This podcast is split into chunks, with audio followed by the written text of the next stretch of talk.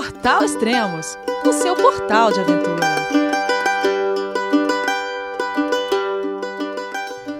Bom dia, boa tarde, boa noite, bem-vindo a Extremos, o seu podcast de aventura.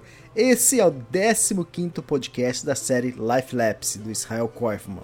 E também o 11 podcast da série True for Trips, do Thiago e a Flávia. E esse é o encontro dos dois, eles estão até brincando, estão falando que é o True for Trips.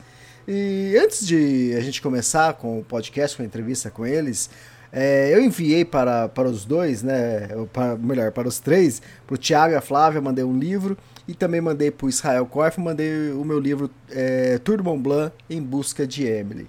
E gentilmente eles leram o livro, os três já leram o livro, e o Israel Kaufman é, me enviou um áudio com review falando do que ele achou é, do livro. Então vou deixar aqui para vocês também conhecer um pouco mais do livro. Ele fala de várias coisas. Eu fiz alguns cortinhos para não ter muito spoiler.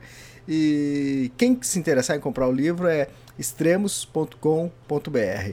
E também está à venda já, em pré-venda, né? E vai estar tá já disponível para entrega a partir de abril, o meu segundo livro, que é o da Kungsleden, Uma Caminhada no Ártico.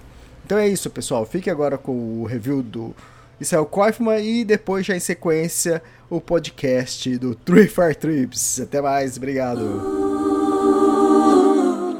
Fala, Elias. Tudo bom, cara? Pô, bom, primeiro parabéns. É... Poxa, adorei, adorei mesmo o livro, cara. É... Gostei muito da forma que você, que você escreve, bem deixa a gente bem entretido. É, eu gostei muito, muito mesmo da, da, da forma que você amarrou é, informações históricas é, é dos lugares que você passou com bastante com bastante história assim né? Com bastante história relevante curiosa é, também que você combinou as suas reflexões junto com, com a experiência da trilha, né? É, dizem que todo bom livro tem que ter uma, uma curva dramática e, e também e, ou né, um, um, um romance, né? Você colocou as duas coisas. Eu achei genial a história, a história da Emily ficou no ar, né? Será que a Emily existiu mesmo? É, será que, que foi uma forma de, que, de você conversar com, com si mesmo é, através de, um, de, um, de uma pessoa que não existiu? Ou será que ela existiu e e, e alguma dessas conversas acabaram sendo essas suas reflexões ou será que realmente foi tudo isso que aconteceu e ela é de outro planeta mesmo, né? Pô, aparecendo na hora certa, dizendo o que tem que dizer, linda, bonita, é... e foi legal, cara, foi legal porque deu esse, né? É, você deve estar dando risada aí, né? Dessas coisas que eu estou te falando, mas foi legal porque porque te deu essa, esse suspense, né? Ah, beleza, a trilha tá legal, as histórias estão legais, é... mas cadê? Cadê a Emily, né? Tipo, quando que ela vai aparecer de novo, né? Será que eles vão ficar juntos? é... a curva dramática foi o seu própria, a sua própria bolha, né? É... E, e, é muito legal, assim, a gente não se conhece pessoalmente, né? Mas não sei como que é para você, como a sua experiência comigo e também com outros é, viajantes que você grava podcast. É, mas a minha experiência com você, assim, é que eu me sinto, assim, teu amigo de alguma forma, né? Porque eu acabo confiando em você, é, apesar de o podcast ser, ser público, né? E quem quiser pode ouvir mas é como se eu estivesse contando só para você. E, e depois de ouvir tantos podcasts antigos, é como se eu te conhecesse um pouquinho e, vi, e, e, e, vi, visse como você também evoluiu e amadureceu é, em todos esses anos, porque eu escutei não todos os podcasts, mas a maioria desde o comecinho do que você começou a gravar até hoje, né? Então dá para perceber como você é, aprendeu muitas coisas através dos podcasts e também na vida, né?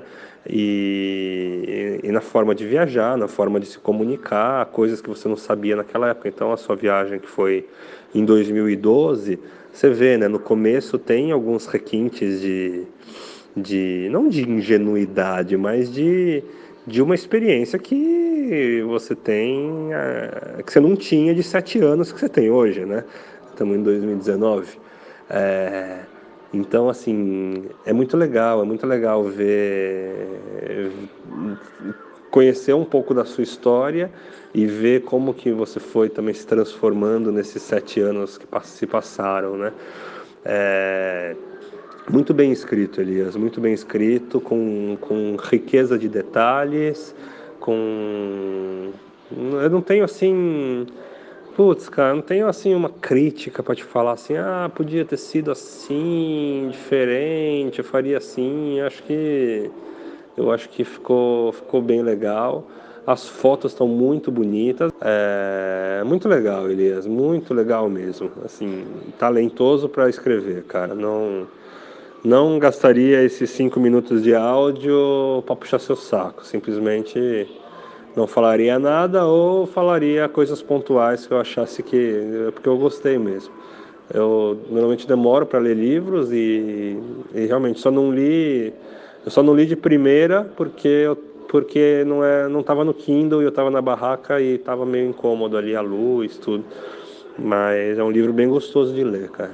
Depois, se você quiser, tiver algum lugar que você queira que eu faça um review assim, que fique gravado para o pessoal, me fala que mais tarde eu, eu, eu escrevo uma resenha. Beleza? Parabéns, Elias. João, é você, meu filho? Alô, pai. Eu consegui. Eu tô no cume do Everest. Eu vi, meu filho. Te acompanhei o tempo todo pela sua página Spot. A família de produtos Spot utiliza tecnologia 100% via satélite para manter você sempre conectado em suas aventuras. Fale de qualquer lugar do mundo através do Spot Global Fone e utilize o Spot Gen 3 para estar sempre rastreado e conectado aos serviços de emergência. Desapareça quando quiser, seja encontrado quando precisar. Saiba mais em findmespot.com.br. Merhaba. Günaydın. İyi geceler. que bonito, ensaiadinho. agora. Enfim, todo mundo junto. Oh, finalmente se encontraram, hein, cara? Chegou, Finalmente encontramos e estamos gravando podcast, né? Tá rolando uma campanha aí pra gente gravar esse podcast junto aí. Oh, e... é, a gente postava fotos, às vezes, no Instagram, a galera se se reunia e ficava mandando vários pedidos. Pô, tudo bem, legal as fotos, mas e o podcast? Cadê? Eles querem o podcast. E ele, eles não querem podcast curto, né? Pois é, é, entrou na moda esse negócio de fazer podcast longo, né? Você gravou essa semana aí, você bateu o recorde, né? Você é, não, né? A Franciele. Você, perdeu o recorde, né? Israel, você perdeu o recorde, cara. Por ah, uns 4 minutos, mas você perdeu. vingança maligna. Não, mas não vale. Três não vale. Três não vai é, valer se bater. Mas, mas sabe que foi engraçado? Eu recebi umas duas ou três mensagens com um print assim do, do SoundCloud com, a dura, com um círculo na duração do podcast da Franciele e a, a galera mandando assim, e aí, vai deixar barato? Tá fazendo um podcast mais longo que você.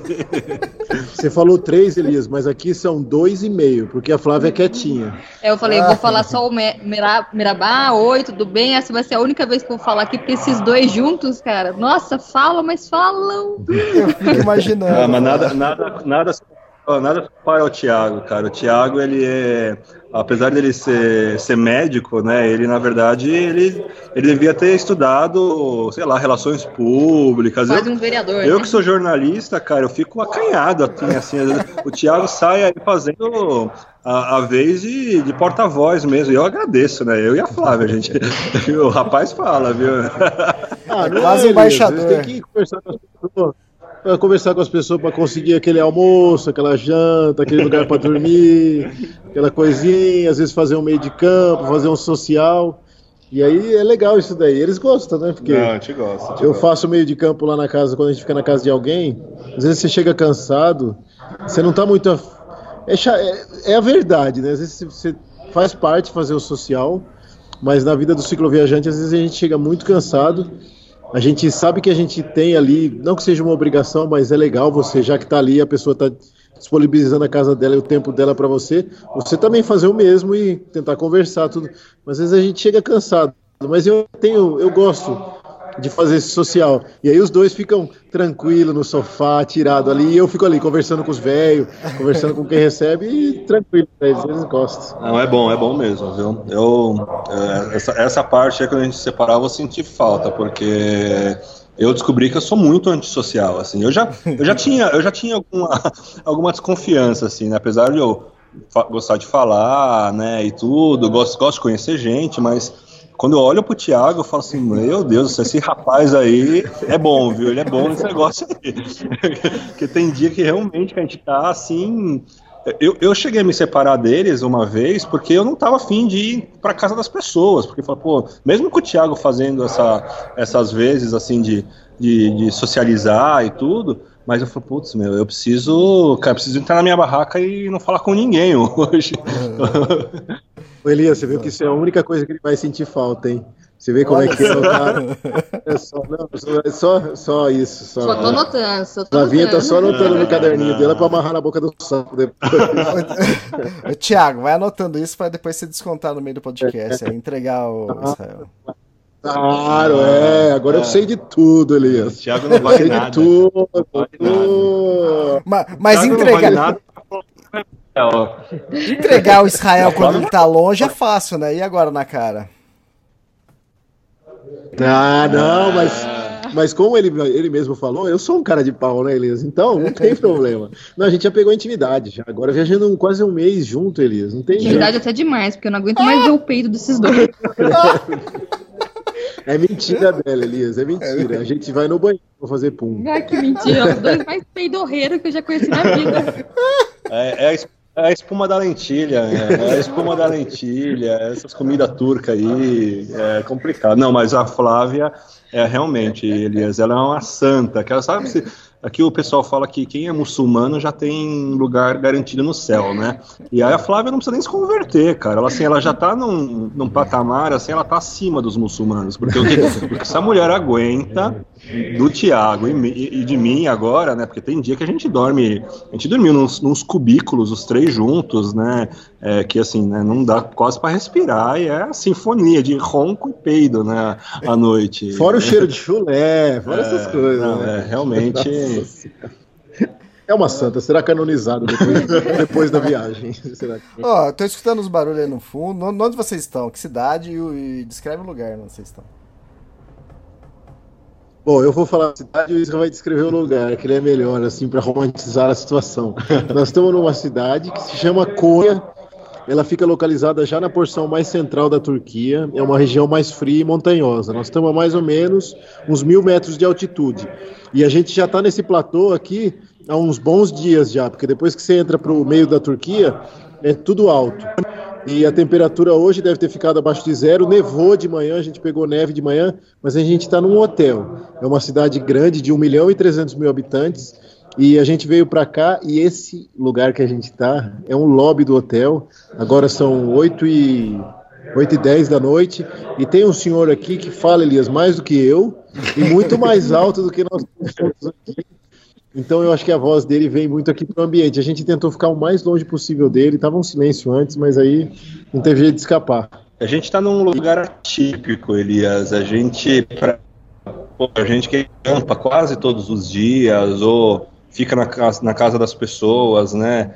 A gente decidiu fazer uma parada é, e vir para um, um hotel. A gente estava procurando um hostel, né? Uma opção mais econômica possível, né?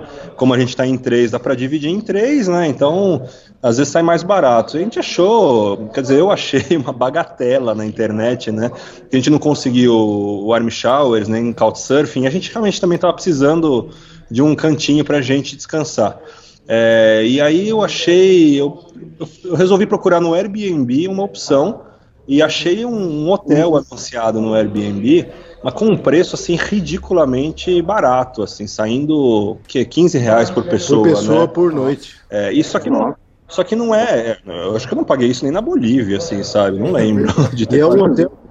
Eu acho que é três estrelas É. esse hotel. Então, é um hotel legal, não é essas pensões que a gente às vezes fica, assim, sabe? É um hotel que tem café da manhã, um bom café da manhã, é, é, um- é bonitinho, a gente tá aqui nesse lobby que até tá moderno, assim, né? Tem uma, uma, uma arquitetura, assim, mais...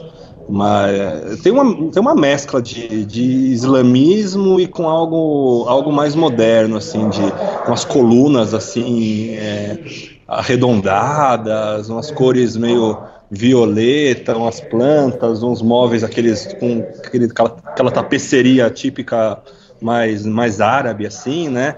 E agora há pouco tava assim, é, essa cidade ela é bem, acho que é a cidade mais conservadora que a gente que a gente passou na, na Turquia, assim. Então a gente até tava atrás querendo pegar uma cervejinha hoje, comprar, trazer para cá, a gente não achou, assim. A, a cerveja é bem bar, é bem cara aqui na Turquia, mas a, a gente acha que aqui nessa cidade deve ser bem difícil de encontrar. Então a gente está tomando uma Fanta, que a, a, a Flávia está servindo a gente, dois litrão e meio de Fanta. Eu tô com um- metade de um, de um Donuts aqui que, que eu achei, o Thiago com um pacote de bolacha. É, e agora há pouco tinha umas famílias é, bem religiosas aqui com crianças, as mulheres todas com com burca, né, com aquele hijab lá que, que, que só aparece o rosto, assim, às vezes só o olho. E mas é isso, a gente está num quarto é, agora não, a gente, tem- a gente tá no lobby, né? Mas a gente tá num quarto super confortável, com três camas. O Thiago e a Flávia empurraram a ca- as duas camas para um canto, eu fiquei para o outro. É, as bicicletas estão aqui no lobby, é, num lugar super seguro. A gente está bem localizado, perto de mercadinho. Hoje a gente foi resolver umas, umas pendências que a gente tinha aqui também. E, e é isso, assim, uma, chega a ser até uma hospedagem de luxo pra gente, perto do, do que a gente enfrentou nesse, nesse quase mês. né? Depois de amanhã a gente completa um mês de viagem juntos. É, quantos quilômetros, Thiago? 1.200 quilômetros pedalando juntos já, É. até aqui. Pois é, e as nossas quilometragens é, individuais? Eu não lembro agora. O nosso tá 15.217 quilômetros. E o meu deu 17 17.387 quilômetros. Exatamente. É, antes de, de vocês se encontrarem, isso no final do ano passado, a gente estava fazendo um suspense, que a gente ia mandar alguma coisa, ia mandar livro para chegar para você, e, mas a gente não revelava o que, o que, que era isso, por, por quem que a gente ia mandar essas coisas, né? E Eu, eu guardando o que é. Né? Eu guardando segredo e o Thiago nada de guardar segredo, mas tudo bem, né? Ah, porque- é que no nosso caso, Elias, deixa eu, deixa eu contar aqui mais ou menos, então, para o pessoal que está ouvindo se inteirar. No final do ano passado, já fazia muito tempo que a gente não passava Natal e Ano Novo com nossas famílias, porque o Natal e Ano Novo anterior, a gente estava na Patagônia, estava na, Argentina. na Argentina, então fazia muito tempo. E é uma data assim, é a data que a gente mais sente falta de estar com a família. São essas datas festivas. A Flavinha com a família dela em Taubaté e eu com a minha família em São Paulo e no interior de São Paulo, em Jales e Andradina. E aí a gente já estava fazendo as contas, a gente conseguiu economizar bem durante esse tempo. Tinha alguns parentes que iam dar uns presentes. A gente falou assim: ah, então vamos fazer o seguinte: a gente pega esse, esse dinheirinho que a gente tinha ganhado e faz uma surpresa para a família. A gente decidiu comprar uma passagem. Só um minutinho, Elias. Pegou um alça aqui. Tudo bem. Ah, ok. Aí, Elias, a gente decidiu fazer uma, uma surpresa para as famílias no Brasil. E aí a gente fez o seguinte: a gente comprou um ticket de Istambul para o Brasil. A gente estava no Warm Showers. E aí o Isra já sabia, a gente já tinha contado para ele. A gente tinha falado: Isra, nós vamos para o Brasil, vou passar Natal e Ano Novo com nossas famílias. Se você precisar de alguma coisa no Brasil, a gente traz para você. E aí ele precisava de algumas coisas para bike, e é lógico que ele tinha conversado com a mãe dele, e a mãe dele, ele tava morrendo de vontade de comer paçoquinha, tava morrendo de vontade Farofa. de farofa, coisas que só acha no Brasil. E aí, só que as nossas famílias não sabiam, porque era uma surpresa, por isso foi esse suspense aí, que tinha um amigo que ia trazer, mas ele não falava o nosso nome.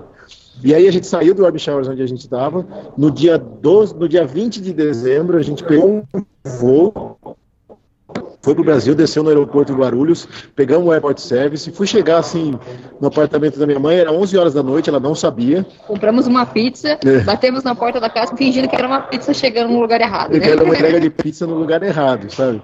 E aí quando ela abriu a porta, ela, a gente fez uma filmagem disso, postou no tipo no stories assim do nosso Insta, no IGTV do Insta, e tem no- na nossa página também no, no Facebook esse videozinho, né, que a gente fez de surpresa para as famílias.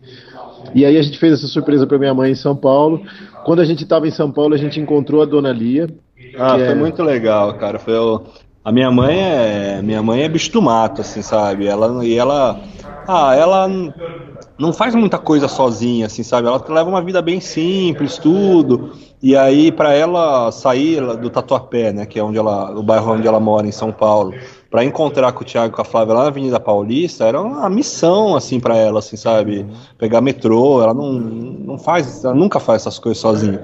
É, e aí, pô, com muito logística, assim, a gente conseguiu fazer a minha mãe encontrar com eles e foi super legal. Eu tava, eu tava em Istambul já e recebendo foto, vídeo deles. Eu fiquei super feliz. Que também, assim, eram pessoas que eu ia encontrar, são pessoas que estão viajando, estão fazendo a mesma coisa que eu. É uma oportunidade para minha mãe conhecer gente como, como, como eu, né? Então, então foi super bacana, foi super bacana.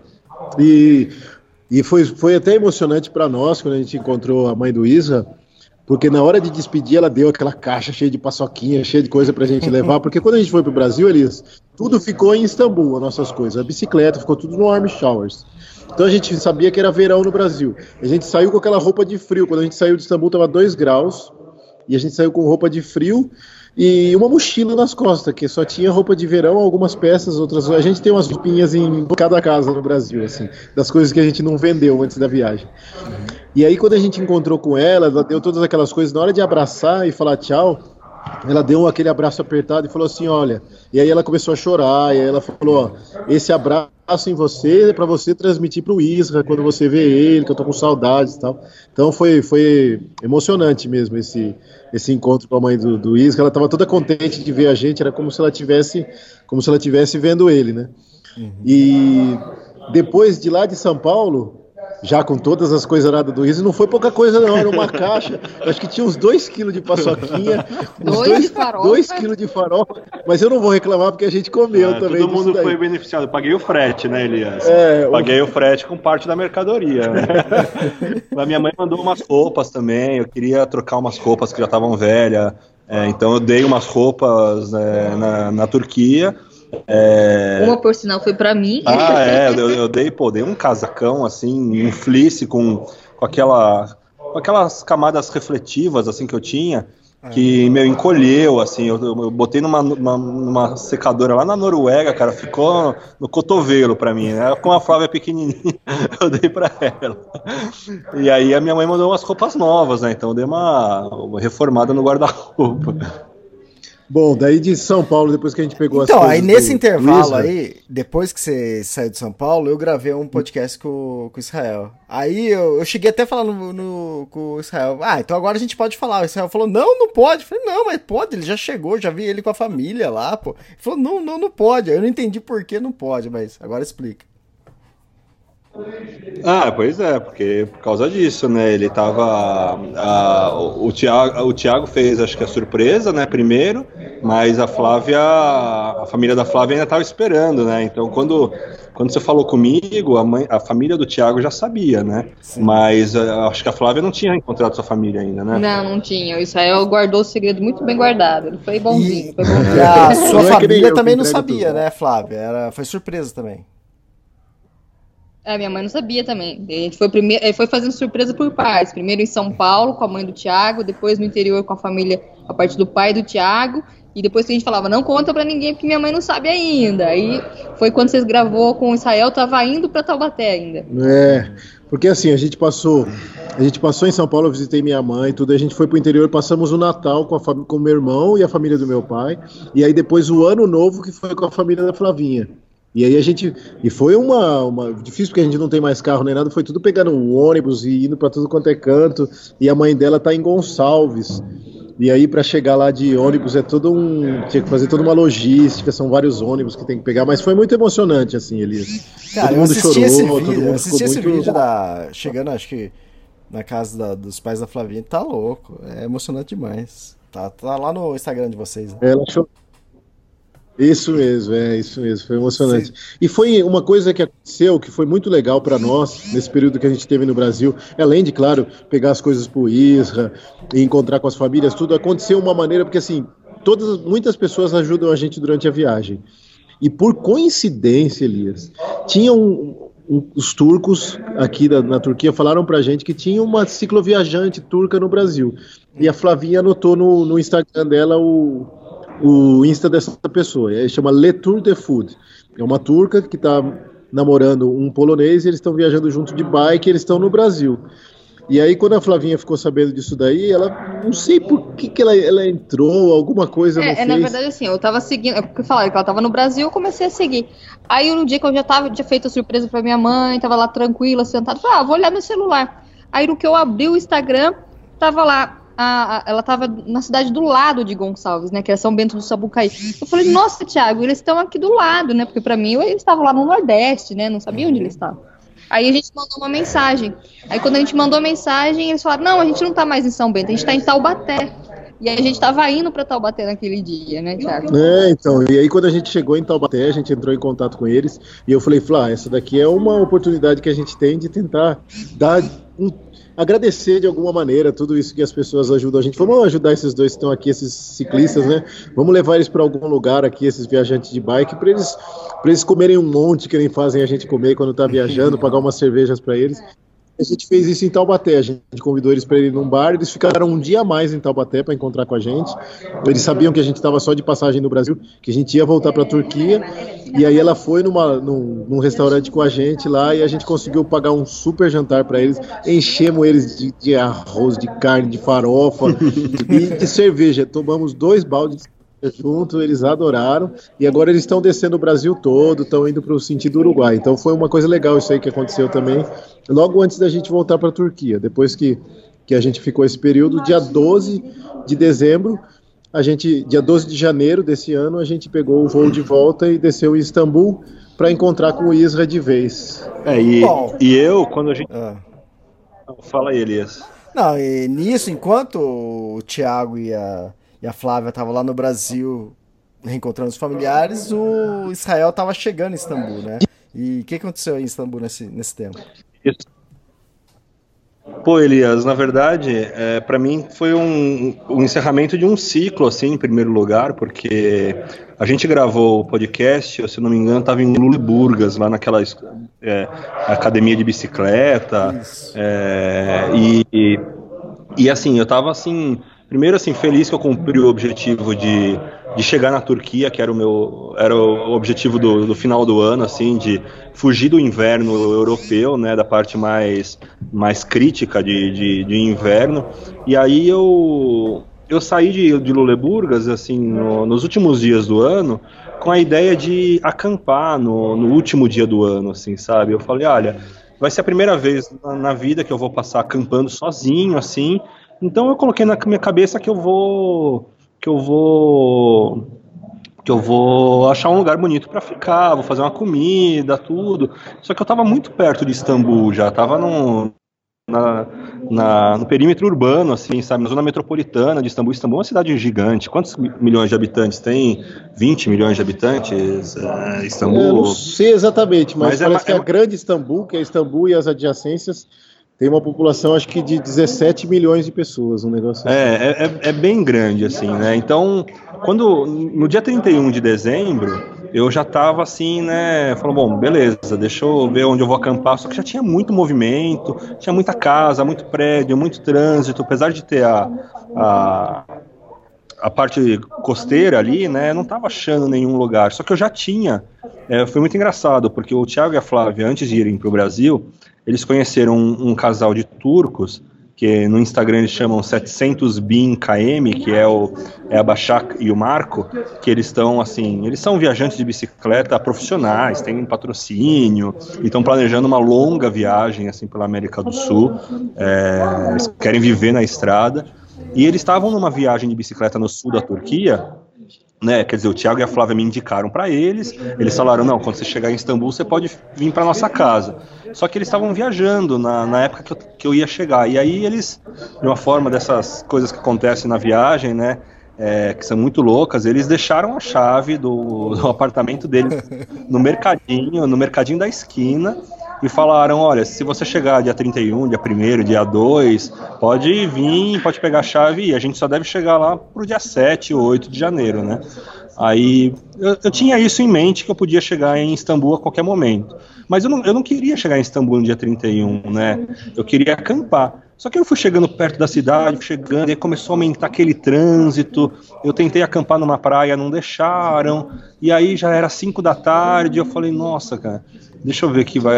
Aí eu falei, ó, não, não, não tem outra solução, né? Aí esse dia eu pedalei, acho que 120 quilômetros, 122, alguma coisa assim. E aí cheguei em Istambul, né? Imagina, São Paulo, assim, São Paulo não, né? Acho que Imagina o Rio de Janeiro. Em São Paulo o povo foge, né, no, nessa época, mas o Rio de Janeiro é, é muito cheio, assim, no, no, último dia do ano. Então imagina você chegando, pegando aquelas vias principais, assim, sabe, linha amarela, Vinha das Américas, ou a, a Lúcio Costa, assim, é, cara, que são que são vias importantes e completamente congestionadas, assim, com o povo, óbvio que, né, a celebração de final de ano na Turquia não é igual no Brasil, mas mas é, é o povo é aquela coisa, todo mundo meio louco, assim, querendo chegar logo, sabe? Então eu passando de bicicleta às seis, sete da noite, já estava escuro. E aí quando eu cheguei e vi que realmente a chave estava no mercadinho, que o mercadinho estava aberto, nossa, não acreditei. E aí foi muito legal, porque eu, eu acabei desmoronando, né? Dormi, nem vi Réveillon, nada. Tava sozinho lá no apartamento, tava muito cansado, mas tava muito feliz, assim, que falei, cara, além de chegar na, na Turquia no final do ano, eu cheguei em Istambul, né? E aí, e aí eu tinha pouco mais de uma semana antes do, do Thiago e a Flávia chegarem. Meu passaporte estava vencendo já. Vencendo não, estava acabando as páginas, tinha mais duas tinha mais três páginas. É, só que cada. Quando você entra num país novo, é, eles pedem que você tenha pelo menos duas páginas é, livres, né? E que o passaporte é, valha por seis, seis meses. O meu passaporte vai, ia vencer em outubro e eu só tinha três páginas. Eu falei, ah, já que eu vou ficar uns dias em Istambul, é, aproveitei para resolver. Né? Fui lá na, no consulado, o pessoal agilizou muito rápido. É, o, o Ricardo lá da, da, da bike de bambu lá, que ele estava viajando de bike também, ele é, ele como ele é bem relacionado aí com as, com as embaixadas, ele sempre visita os, os às vezes dorme na casa do cônsul, ele me passou o contato lá do, da vice-cônsul e eles agilizaram meu passaporte. Ah, e foi ótimo, né? Poxa, tô com passaporte emitido no exterior, né? Com carimbo da Turquia, assim, é uma coisa diferente, assim, para viagem. E aí, e aí foi, foi legal. Aí fiquei esperando o Thiago e a Flávia chegarem, né? Naquela coisa de cidade grande, né? De, de barulho, de muita gente, de muito, coisa muito caro. Né?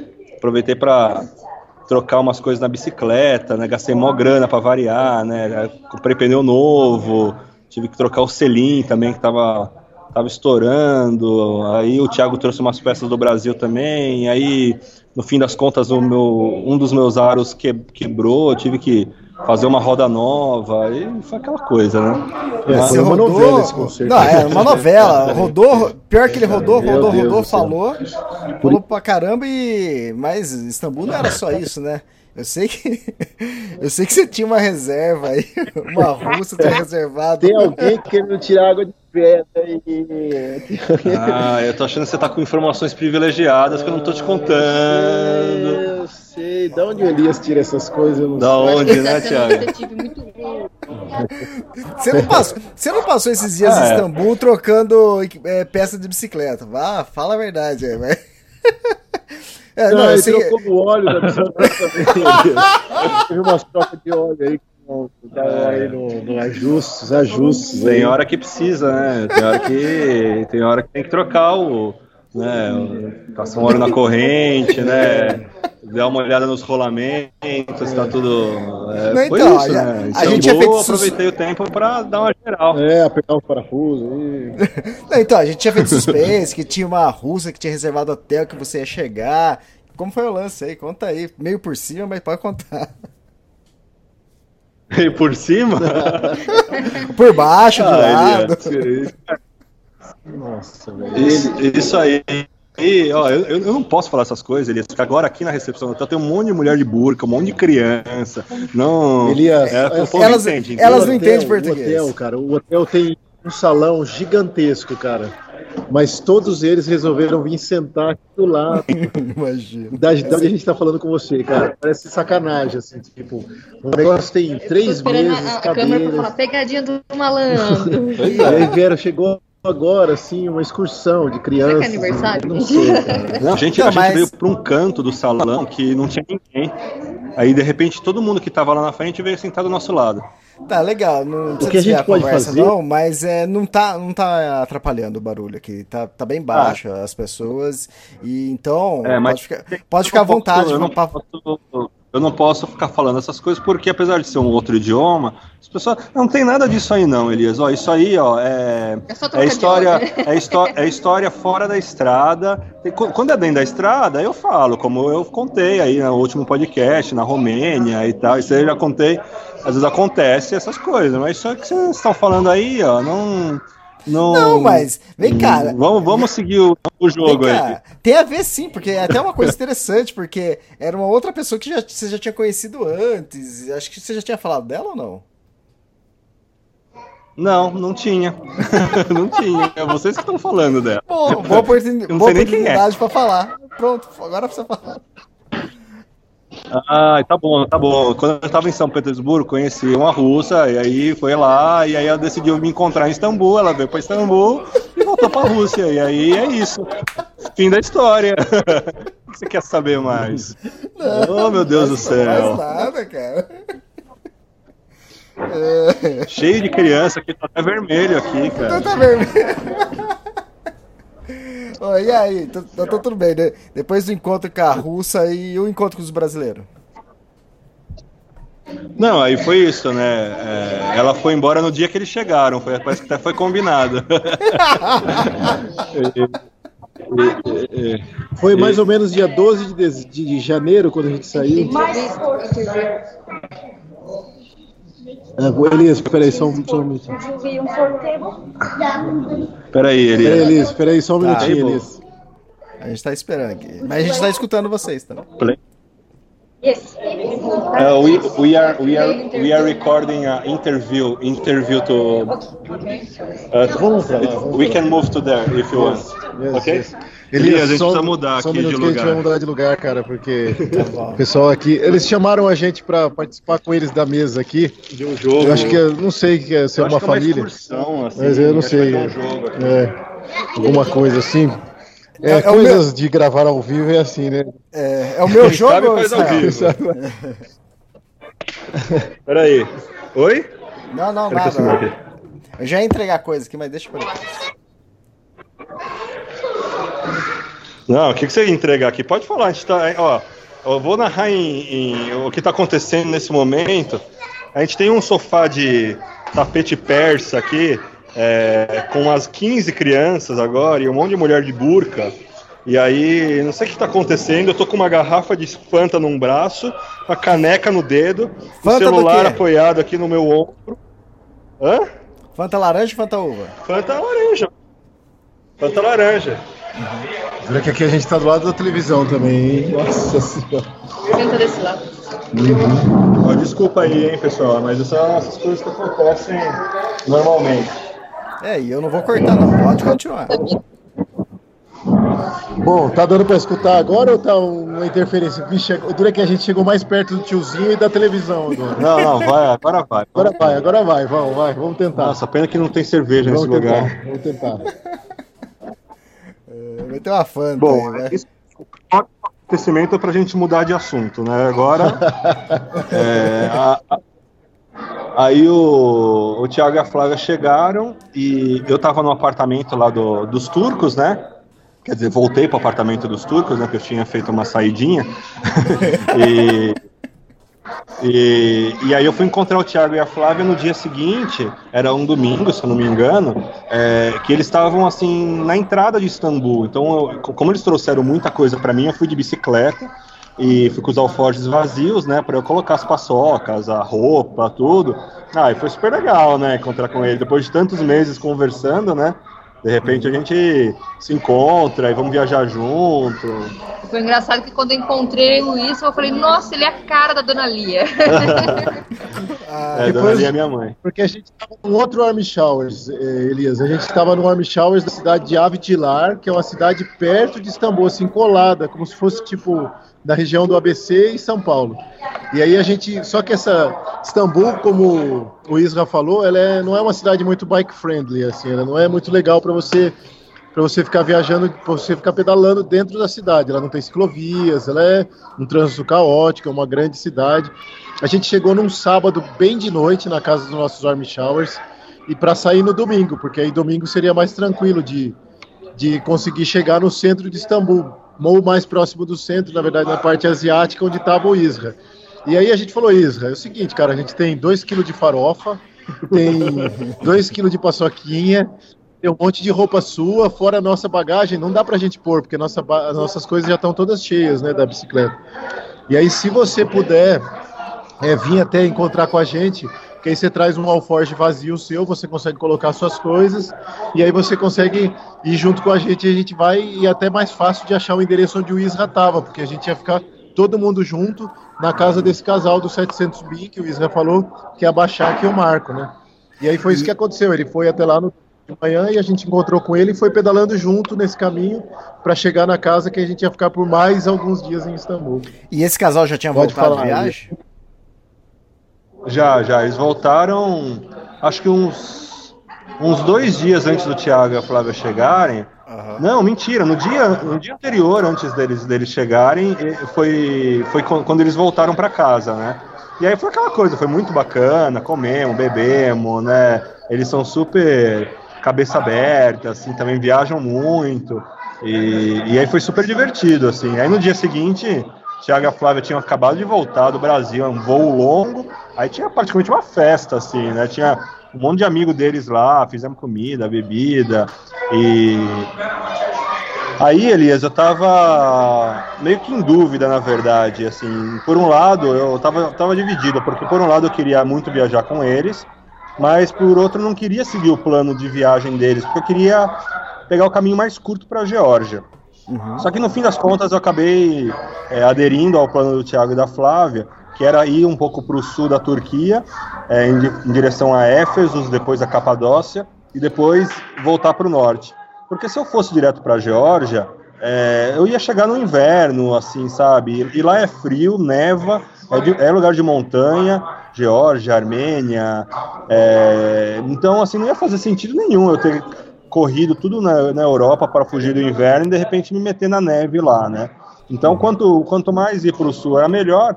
E, e foi bom também. Foi bom porque, para mim, foi um exercício, assim, né? Eu, eu vinha pedalando num ritmo forte e até meio apressado, assim, por causa do inverno. E, e, e, agora a gente, assim, é o contrário, tem que ir mais devagar para o inverno passar. É, então, então foi isso. Aí eles chegaram, a gente fez uns ajustes lá, eu fiquei ali nessa novela com a minha bicicleta para variar de novo. É, mas aí a gente já estava assim desesperado para sair para pedalar. Eu que já estava em Istambul há mais de duas semanas parado e o Thiago e a Flávia que foram para o Brasil estavam mais tempo que eu ainda, né, sem pedalar. Então assim a gente já estava meio que coçando assim, né, para sair. É, e eu já tinha terminado também. Tinha alguns outros ajustes que eu fui fazer na minha bike que eu aproveitei para trazer algumas peças do Brasil para trocar também. Aí nós dois já tínhamos terminado tudo que precisava fazer e a gente queria sair o mais rápido possível para porque também tem um período o visto na Turquia, né, para brasileiro. Nós temos é, é tipo Schengen funciona a Turquia. Você tem 90 dias dentro de 180 dias.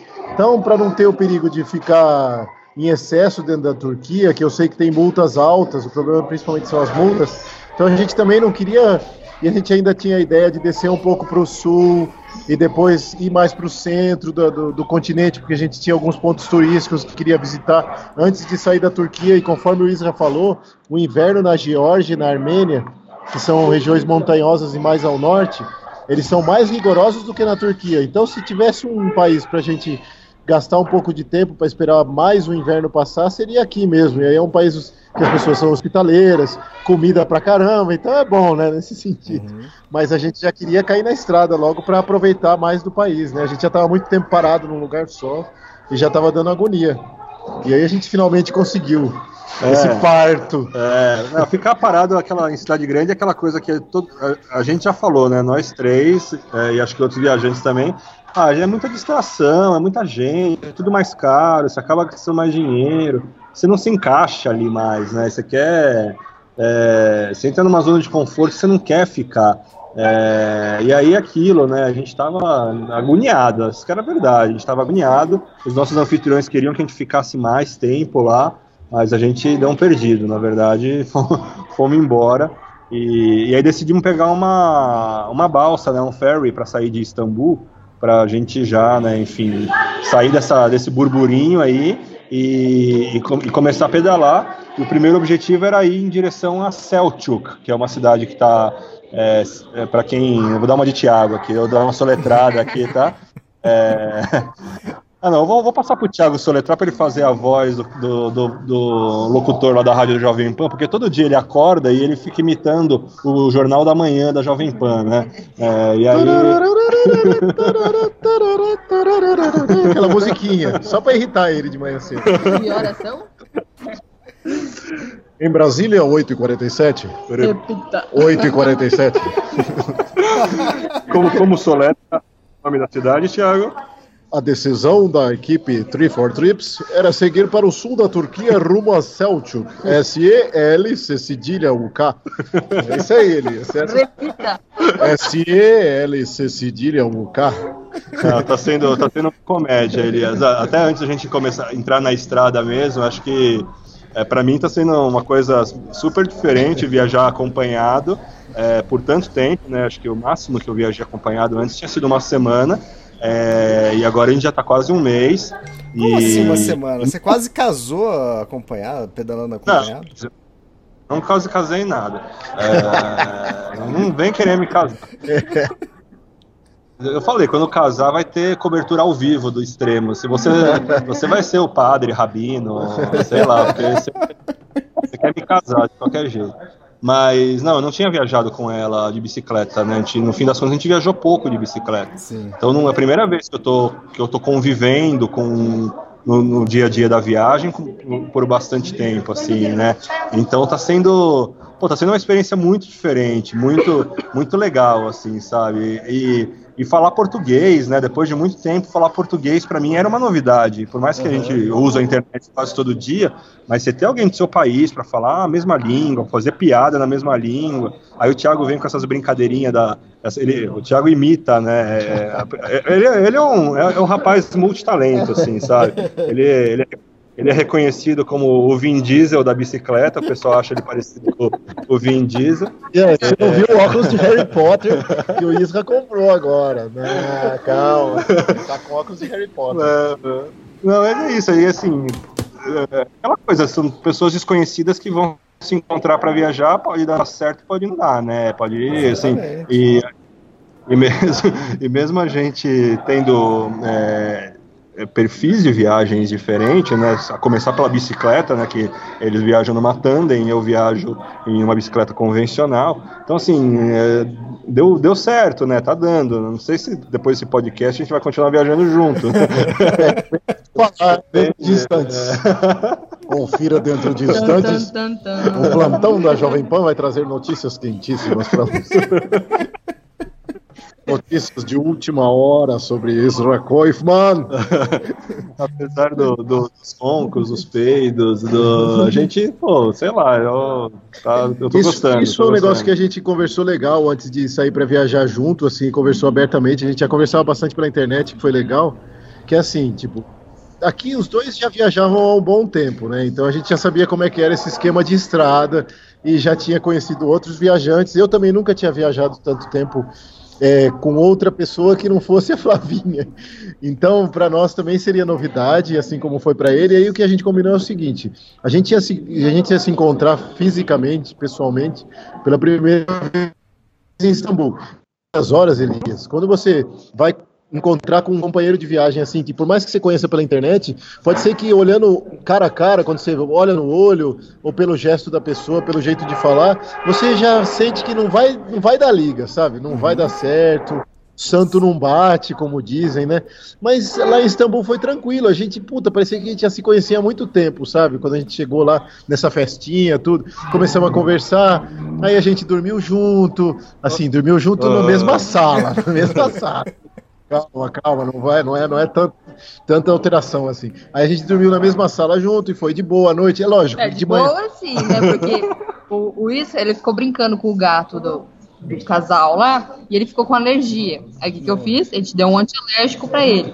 Ele e ele capotou, capotou. capotou, E aí, quando ele capotou, ele nem pensava no que ele estava fazendo. Então, ele roncava que nem um leão e peidava que nem uma metralhadora. Não, ele ele tem um peito matinal, Elias, que assim, quando ele vai, minutos antes de ele vai acordar, ele tá em sono REM, tá em sono REM, e aí vem aquele, aquela metralhadora, sabe? decide pôr o meu despertador. despertador eu, eu acordo, faz um mês que eu acordo todo dia com o peido do Israel. Cara, absurdo. Cara, o Israel levou, o Israel levou é, 13 podcasts pra criar a fama de Dan Juan, não sei o que tem, agora vocês estão querendo destruir, cara, não pode. Não, calma, calma, essa, essa fama não pode, não consegue ser destruída assim. Porque isso daí é uma coisa de intimidade, porque a gente já ficou tipo íntimo, assim, brothers. Já virou brothers aqui, entendeu? Vai ser o Peidoan. É, vai ser o Peidoan, não Dom Juan, é o Peidoan. Não, você que criou essa, essa reputação aí, não fui eu não, Elias. Mas, é, ai, sei lá, perdi até o... Perdi até o, o... E aí, Elias, do, do, do, quando a gente viu que o Santo bateu, eu falei, bom, pode ser que dê certo. Aí eu combinei com o Isa, eu falei, Isa, eu acho que o que mais dá certo, como a gente tem ritmos diferentes, assim, é legal viajar junto, mas o que a gente mais curte na viagem é as horas que você está parado. Ou de manhã, quando você está conversando e fazendo café junto, ou nas paradas para lanche, ou à noite, quando você chega e vai acampar junto, que aí você conta o que aconteceu no dia. Porque na hora que a gente está pedalando mesmo, é, a gente não aproveita tanto uma ou outra pessoa na outra bike, na verdade. Está olhando a paisagem, está fazendo força ali, está prestando atenção em outras coisas. E às vezes o ritmo dele é mais forte do que o nosso. Porque ele viaja sozinho, eu viajo com uma tandem, a tandem é mais difícil de manobrar, é mais pesada na frente. Nas subidas a gente vai mais devagar, na descida a gente ingressa. Apesar de que não é tão diferente as velocidades médias no final. Mas a gente deu bastante liberdade um para o outro. A gente falou: ó, é o seguinte, para não forçar a barra a gente vai no nosso ritmo quando tá junto. Se separar assim no meio da estrada não tem problema. A gente combina um lugar de se encontrar. E se não der certo assim ou não tiver um lugar exato, ele tem um spot. E aí uma coisa legal que tem dado certo é que a gente combinou o seguinte: ele chega no lugar e aí ele manda um sinal com o spot para o meu e-mail, porque eu tenho internet no celular, eu comprei um chip na Turquia, e eu recebo o e-mail exatamente do lugar onde ele está. E aí eu, tem dado certo, a gente tem chegado no final do dia nos lugares ele já está lá. Pô, e... é muito legal isso, Elias, assim, sem né, a Spot, que o pessoal, quem me acompanha sabe que me apoia a minha viagem, né, não preciso ficar puxando sardinha, é, só que assim, eu nunca tinha usado o Spot nessa forma, assim, porque eu, eu normalmente uso manda, fazendo check-in que manda uma notícia para minha família, assim, para os amigos. Aí o que eu fiz? O, o Spot tem um recurso da mensagem personalizada, né? Sim. Então eu fiz a mensagem personalizada com, só com o contato do Thiago, falando assim, ó, já encontrei um lugar para acampar, espero vocês aqui. Então, como normalmente, não normalmente, tem dia que a gente vai, vai junto, assim, faz paradas e acaba chegando junto. É, eu vou na frente, espero para almoçar, e aí depois a gente acaba chegando junto. Mas tem. Eu, eu gosto de acordar cedo, assim, sabe? E, e, e às vezes sair, sair bem cedo, assim, depende, depende do, do dia que a gente vai ter de pedal, né? Então esses dias que eu saí mais cedo, eu, eu vou e meio que já vou procurando lugar para acampar e acho, chego mais cedo, e depois de uma hora, duas horas, eles chegam e já está lá um lugar, um lugar legal para gente, a gente acampar. E aí ele recebe essa mensagem, bota as coordenadas de latitude e longitude no GPS, e é certeiro, cara. Tipo, outro dia eu tava escondido dentro de uma garagem lá, eles me acharam. É, não tem. Isso aí facilitou, facilitou a vida, porque não dá para ficar ligando um para o outro. A gente não tem radinho, né, também. E isso daí ajudou muito, então facilitou muito. Então a gente, isso é um negócio que ajudou às vezes a viajar junto, que eu acho uma boa para outras pessoas que têm ideia de, ah, vou viajar junto com alguém um tempo. É, quando é casal, que nem eu e a Flá, aí é diferente. Mas quando é um, vai ter um parceiro de viagem por um tempo, uma parceria de viagem que eu estou fazendo com o Isra, que nem alguns viajantes fazem, pode ser até mochileiro ou, ou viagem tradicional, isso é legal, você dá bastante liberdade para outra pessoa mas a gente se encontra no final do dia, se encontra no meio do dia para almoçar, ou faz 20 quilômetros para. Mas normalmente a gente está se encontrando mais no final e aí cada um faz seu ritmo e está dando bem certo, tá dando, tá sendo bem legal essa, essa viagem Three for Trips. É, é um relacionamento moderno, bem aberto. É, temos um relacionamento aberto com isso. Um relacionamento aberto. Ai, ai. Bom, então é isso. A gente pegou essa balsa e aí a gente saiu tarde de Istambul também, né? E aí decidimos pegar um outro Army Showers só para a gente realmente pousar num lugar e poder se planejar para sair no dia seguinte de manhã e entrar na rotina, né? E aí a gente, a gente achou um cara super bacana que nunca tinha recebido ninguém é, o pessoal fala pouco inglês aqui na Turquia, Elias. É, mesmo nas cidades grandes, assim, é bem difícil você achar um, um, um cara que fala inglês fluente, assim. Mas o, o, povo turco, ele é muito hospitaleiro, assim. É, assim, é de um, é de uma generosidade, de uma bondade gigantesca, assim. E esse cara que nos recebeu chama U, U, Ur, né? Ur. E e foi muito legal, porque ele é de uma família curda, né, Tiago? É, eu, eu, a gente já tinha ouvido, tem umas coisas, essas coisas de, da, da viagem que são legais, né? Que como a gente fica muito na casa de pessoas e conhece locais, a gente tem muito contato com a cultura do país, né? Então, uma coisa bacana foi isso. A gente ficou nesse, nesse Army Showers na cidade de Alova, escreve Y-A-L-O-V-A. Olha, eu voltei às antigas, né? Uhum. Então a gente pegou, era uma cidade razoavelmente pequena. Quando a gente chegou lá, foi engraçado porque esse Warm Showers ainda não estava em casa. Então a gente ficou com aquelas bicicletas, aquelas bagagens, tudo na frente ali do mais ou menos onde ele morava. E eu vi que tinha um pessoal, uma outra família olhando pela janela. Aí eles falaram alguma coisa em turco, a gente meio que respondeu. Aí a gente entendeu que ele queria oferecer alguma coisa pra gente, se a gente não queria entrar para tomar um café, para tomar um chá. E aí a gente falou assim: ah, falamos para ele descer. Aí ele desceu, veio com algumas frutas e veio conversar com a gente. Ele era um iraquiano. Então a gente começou a ter contato também com o pessoal que está refugiado, porque os refugiados aqui do, da Síria, do Iraque, eles vêm muito para a Turquia, porque é um país islâmico também, então eles têm mais facilidade com, com essas coisas. Né? Ele ofereceu, aí conversamos um pouquinho, como eu falo um pouco de árabe, consegui conversar com ele. No Iraque, o árabe é razoavelmente parecido com o do Líbano, então dá para se entender aí. Aí conversei com ele, aí chegou esse esse Warm Showers que falava, falava já um pouco de inglês, o Ur. É engraçado porque o nome dele escreve Ugur, Ugur, U-G-U-R, e o sobrenome dele é Duro. Então é, a gente ficou na casa do Ugur Duro. ele, na verdade, ele é da etnia curda, Elias. E aí foi bom porque ele explicou várias coisas que a gente tem curiosidade, a gente não sabe no Brasil direito como é que é essa história, né? A gente sabe lá por jornal e por televisão que no passado teve umas guerras do pessoal dos curdos. Na verdade, os curdos são essa, uma população um pouco nômade, mas que eles têm um idioma próprio que é muito parecido com o idioma do Irã e eles estão presentes na Turquia, na Síria, no Iraque e no Irã.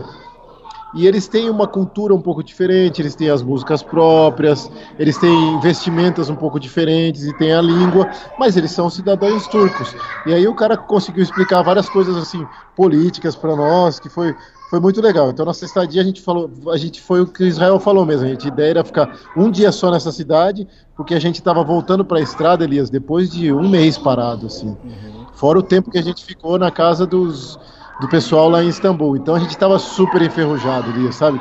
Quando você pedala e volta a doer a perna, volta a doer as costas. Parece que era o primeiro dia que estava pedalando de novo, doía tudo, nossa é. senhora. Um negócio de ficar muito tempo sem pedalar é, é isso daí, entendeu? A gente fica meio, meio travado, né, para voltar. E aí depois de Ialova, que é essa cidadezinha, a gente se despediu do, do Gorduro. e, e, a gente foi para uma. A gente falou: não, vamos continuar indo pelas, pelas vias pequenas, né? Vamos tentar ir pelas, por cidades pequenas, a gente vai, vai margeando o mar, que se você olhar aí no, no Google Maps, chama Mar de Mármara. Sea, né? E a gente foi indo até uma cidadezinha pequena que se chama Altintas.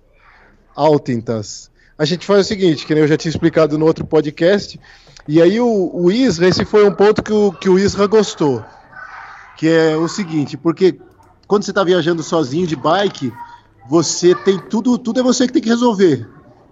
Tipo você na viagem, você tem que resolver seu roteiro, você tem que resolver o hotel, você tem que resolver como que você vai chegar em tal lugar, você tem que resolver a roupa que você vai usar, você tem que resolver o que você vai comer. Agora a gente fez uma divisão maior ainda de tarefas. Eu já dividia tarefas com a, com a Flá, né? A gente dividia tarefas do tipo, eu resolvo o negócio de mapas, de GPS, dos negócios da bicicleta e às vezes de hospedagem, por causa do idioma do inglês, que eu falo melhor. E a Flá resolve toda a parte de financeira, é ela que resolve de, De comida. de comida e, e- e de dinheiro. E aí agora com o Isra a gente tem meio que dividido em três essas coisas e tá sendo muito bom, porque aí tem vez que eu resolvo o roteiro onde vou ficar, tem vez que é o Isra que resolve o lugar onde a gente vai acampar. Então ele, ele falou que, que isso aí ajudou também ele a relaxar um pouco na viagem, porque aí eu jogo no GPS e às vezes ele vai pelo, pelas minhas coordenadas também. É, no, no começo, assim, eu tava. Eu tava me sentindo, tipo, puta, eu peguei uma carona aqui, né? Eu tô. A Flávia, ela, ela pô, é responsável pela alimentação e ela cozinha bem pra caramba, ela faz uns rango bom, viu? E, e, assim, às vezes, tipo, às vezes eu cozinho também, mas é bem, é bem pouco perto do que. quase nada perto do que ela faz, né? É, então, assim, eles já têm um, um esquema. Então, é é meio que assim, eu entrei na viagem deles, assim, tinha o, tinha o roteiro, tinha o ritmo deles que eu tava me, me adaptando também, alguma, algumas rotinas, e no começo, assim, eu falei, nossa, né, tipo, não tô fazendo nada, né, só tô pedalando, não, tenho que, não tenho que me preocupar com nada. E, mas aí depois de um tempo, é, a gente nunca teve nenhum, nenhum problema, assim, mas eu sentia uma... É, tirando os gases, né? É. Pô, o eu, eu sou bonzinho demais, cara, porque o Thiago é uma máquina de peido e de ronco. É, ele fala assim, gente, vou dormir. Vou dormir. Assim, passa cinco segundos ele já tá roncando que nem a sirene de ambulância, assim. Mas tudo bem. Mas assim, não, a gente teve. A gente não teve nenhum atrito, mas eu tive alguns momentos que eu senti assim, olha, eu preciso. Eu preciso sair na frente, assim, sabe? Eu preciso. Não por estar na frente, mas eu- é que é isso, eu me acostumei a acordar 6 horas da manhã e 8, 8 e meia tá na estrada. E é mais fácil um se adaptar a dois do que dois se adaptar a um, né? Então, assim, eu me adaptei à, à rotina deles, que é acordar às 8 e a gente sai umas 10 e meia, às vezes 11. Só que tem dia que eu falo assim, ah, meu, eu, eu preciso sair sem ressentimentos, né? Então, assim, eu vou na frente e a gente se encontra no final do dia. E, e, e, e funciona, assim, né? E, e é, é o que o Thiago falou. O, o pedal, mesmo para eles que são um- uma dupla numa tandem, ele é um momento muito pessoal, né? É um momento que você tá ali pensando em um monte de coisa, que você tá meio que meditando também, é, não pensando em nada. É, então não faz diferença a gente tá a gente tá pedalando um grudado no outro assim e dá dá um eles Mas- ficam mais relaxados eu fico mais relaxado e fica legal Mas e se tivesse que esperar? como assim Pra sair todo mundo esperar- junto. Não, a gente sai todo mundo junto às vezes. Mu- a- Na verdade, a maioria das vezes a gente sai todo mundo junto. Só que tem dia que eu falo assim, ó. Hoje é dia de montanha e eu gosto de sair cedo porque eu gosto de terminar o dia cedo e eu, se dá algum problema eu prefiro né, ter tempo para resolver. Então teve, um- teve dois dias que eu saí cedo, assim, mas a grande maioria dos dias eu me acostumei a acor- acordar mais tarde. E aquilo, eu não, não tenho por que correr agora. É uma oportunidade diferente para mim, inédita, de estar viajando acompanhado. É, se eu ficar querendo correr, eu vou chegar no, no, lugar frio antes da hora. Então, mas para mim, isso tudo, essa convivência, tem sido um aprendizado, porque eu não tinha isso. É dois anos viajando sozinho, então é, tá sendo muito legal. E, e- e deu liga, assim, sabe? Então, é, ah, meu, quer sair na frente, sai, sabe? Tipo, não, tem, não tem essa. É, assim, não né? rola um estresse. Isso aí que É. você perguntou, tipo, e se um sair na frente ou. e na- Não, não tem. A gente deixou isso bem claro. Tipo, o dia que ele quiser sair na frente, ele vai embora. Ou o dia que. é, Inclusive, um dia que alguém quiser ficar um pouco a mais e depois se encontra mais pra frente, a gente não tem esse negócio, tipo, não, tem que ser assim e pronto. Não, não. É bem Ah. tranquilo, assim. Aham. Falou, é o relacionamento. Mas é aberto. Não, Então, é, até eu, eu cutuquei o Israel, mas ele não percebeu é, dessa pergunta, mas, mas deixa pra lá. É uma coisa que ele leu e ele comentou comigo. Ah, Que, ba que bate com ele. É bom quando você pode sair a hora que você quiser, né? posso falar que eu tô, que eu tô lendo, tô lendo a Van Premiere do, do novo livro? Pode, pode, pode. pode. Ah, não, é porque o, o, o Elias é, me deu é, a honra, né, de poder ler os manuscritos do, do- da Kungsleden, né, que é o, é o livro que ele, que ele acabou de lançar, tá, tá na pré-venda já, né, Elias? Não, é, tá na pré-venda, mas eu, eu ainda não foi pra gráfica ainda. Eu tô terminando de acertar uns detalhes do livro.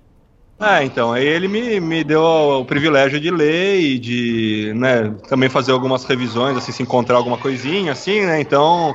É, é isso, né? Spoiler do novo livro, mas que não será, não será revelado.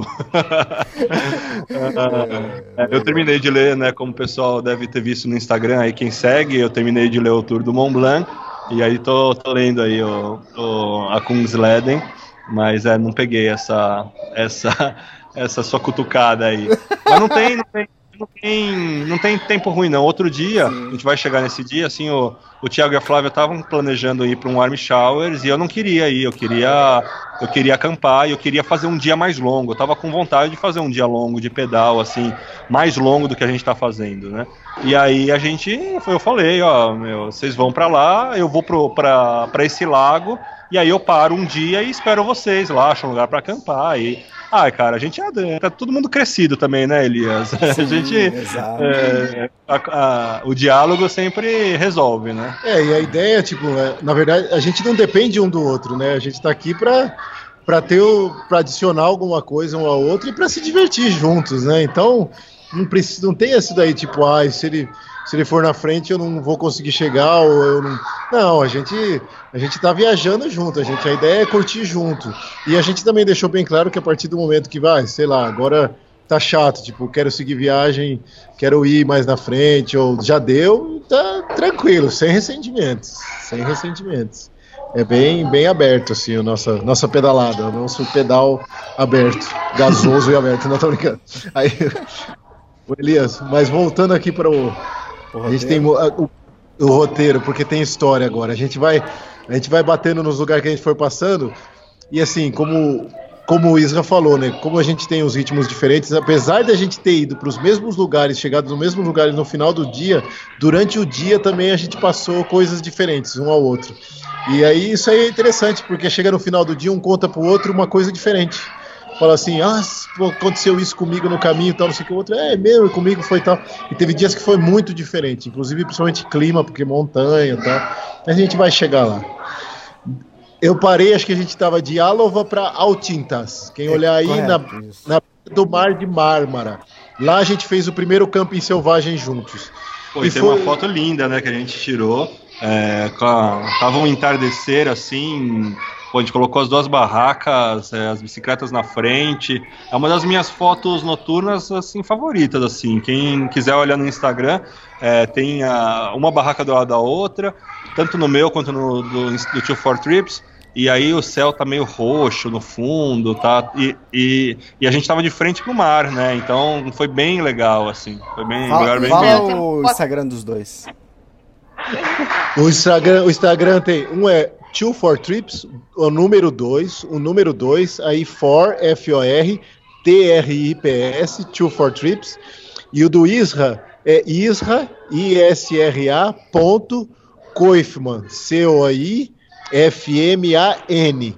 Um N só no final. Olha, ele até ele deu até um positivo, porque ele, Ele, falou. guardou isso porque levou uma bronca hoje, porque ele escreveu com dois. Escreveu o nome do Isra errado com dois N, não sei aonde. Ele, porra! Escreveu o nome errado e tamo juntos já, parceria total. Porra. É, e aí, um, um dos, um dos muitos bullying que eu sofro, porque pelo que eu entendi, a Flávia era a, a, a quem sofreu bullying na viagem deles, e agora sou eu, né? Pra variar. Sou sempre eu que sofro bullying quando, em grupos assim, só, sempre sobra pra mim. E aí, um dos bullying que eu sofro é que a Flávia, eu tiro uma foto assim, né? Aí eu mostro pra eles. Aí eu falo, nossa, aí, a Flávia fala, nossa, que câmera boa, né? Agora ela já virou piada, né? Mas no começo era assim, nossa, mas como a sua câmera é boa? Eu falo assim, Flávia, não é a câmera, é o fotógrafo. Tenta tirar, tirar a mesma foto que eu, que eu tirei com a minha câmera. E aí, assim, toda foto que eu faço, eu mostro pra eles, aí eu falo, nossa, que câmera boa, né? E, e assim, pô, nunca tenho crédito, Elias. Cara, co- comigo é mais parecido. Comigo, com meus amigos. É, toda foto que eu apareço, o pessoal fala, nossa, que foto boa, porque não foi eu que tirei, entende?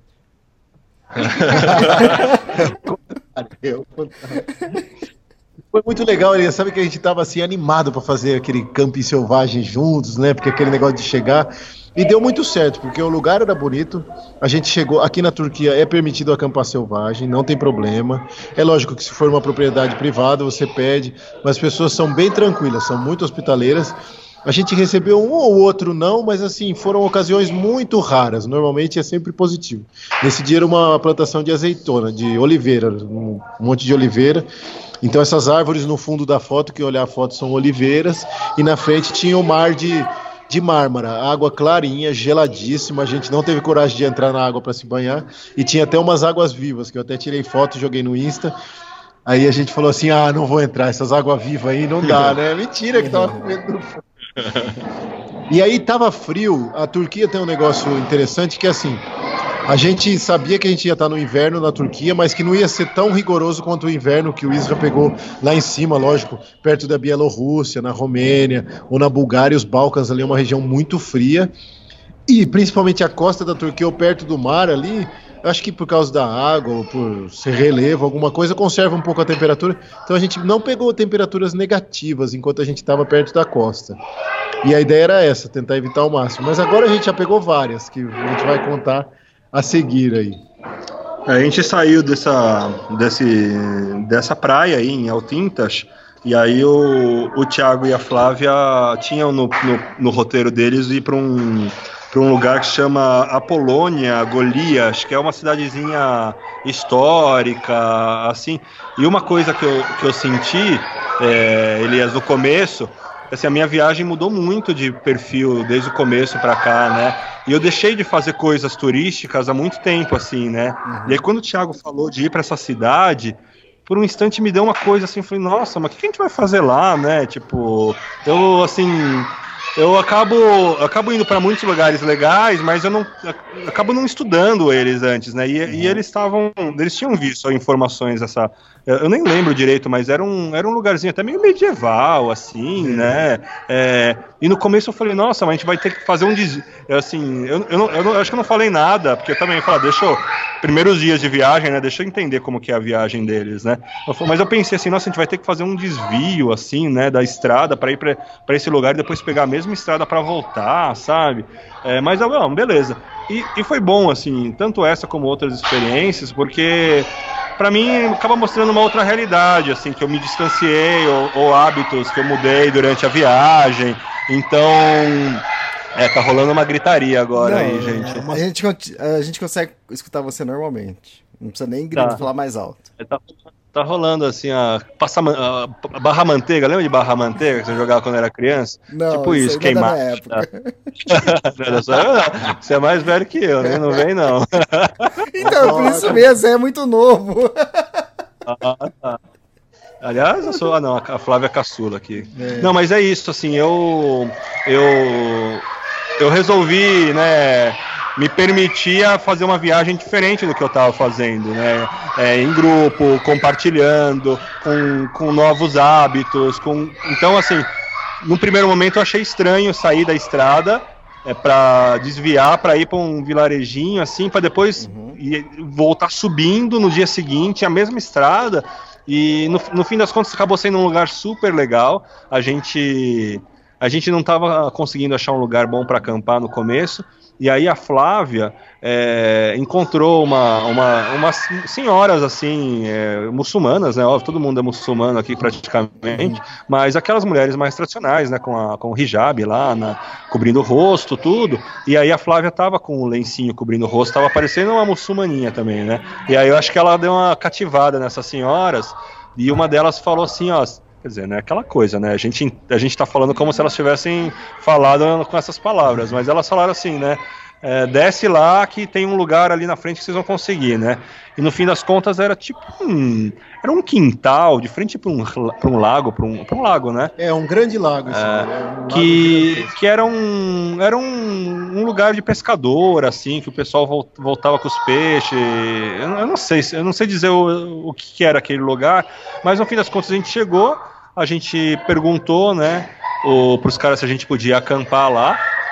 E, e tem uma coisa que não sei se o Thiago falou já, não lembro, que o Thiago ele, ele se vira muito bem no árabe, né? Ele não é fluente, mas ele, ele mantém é, conversas assim longas, né?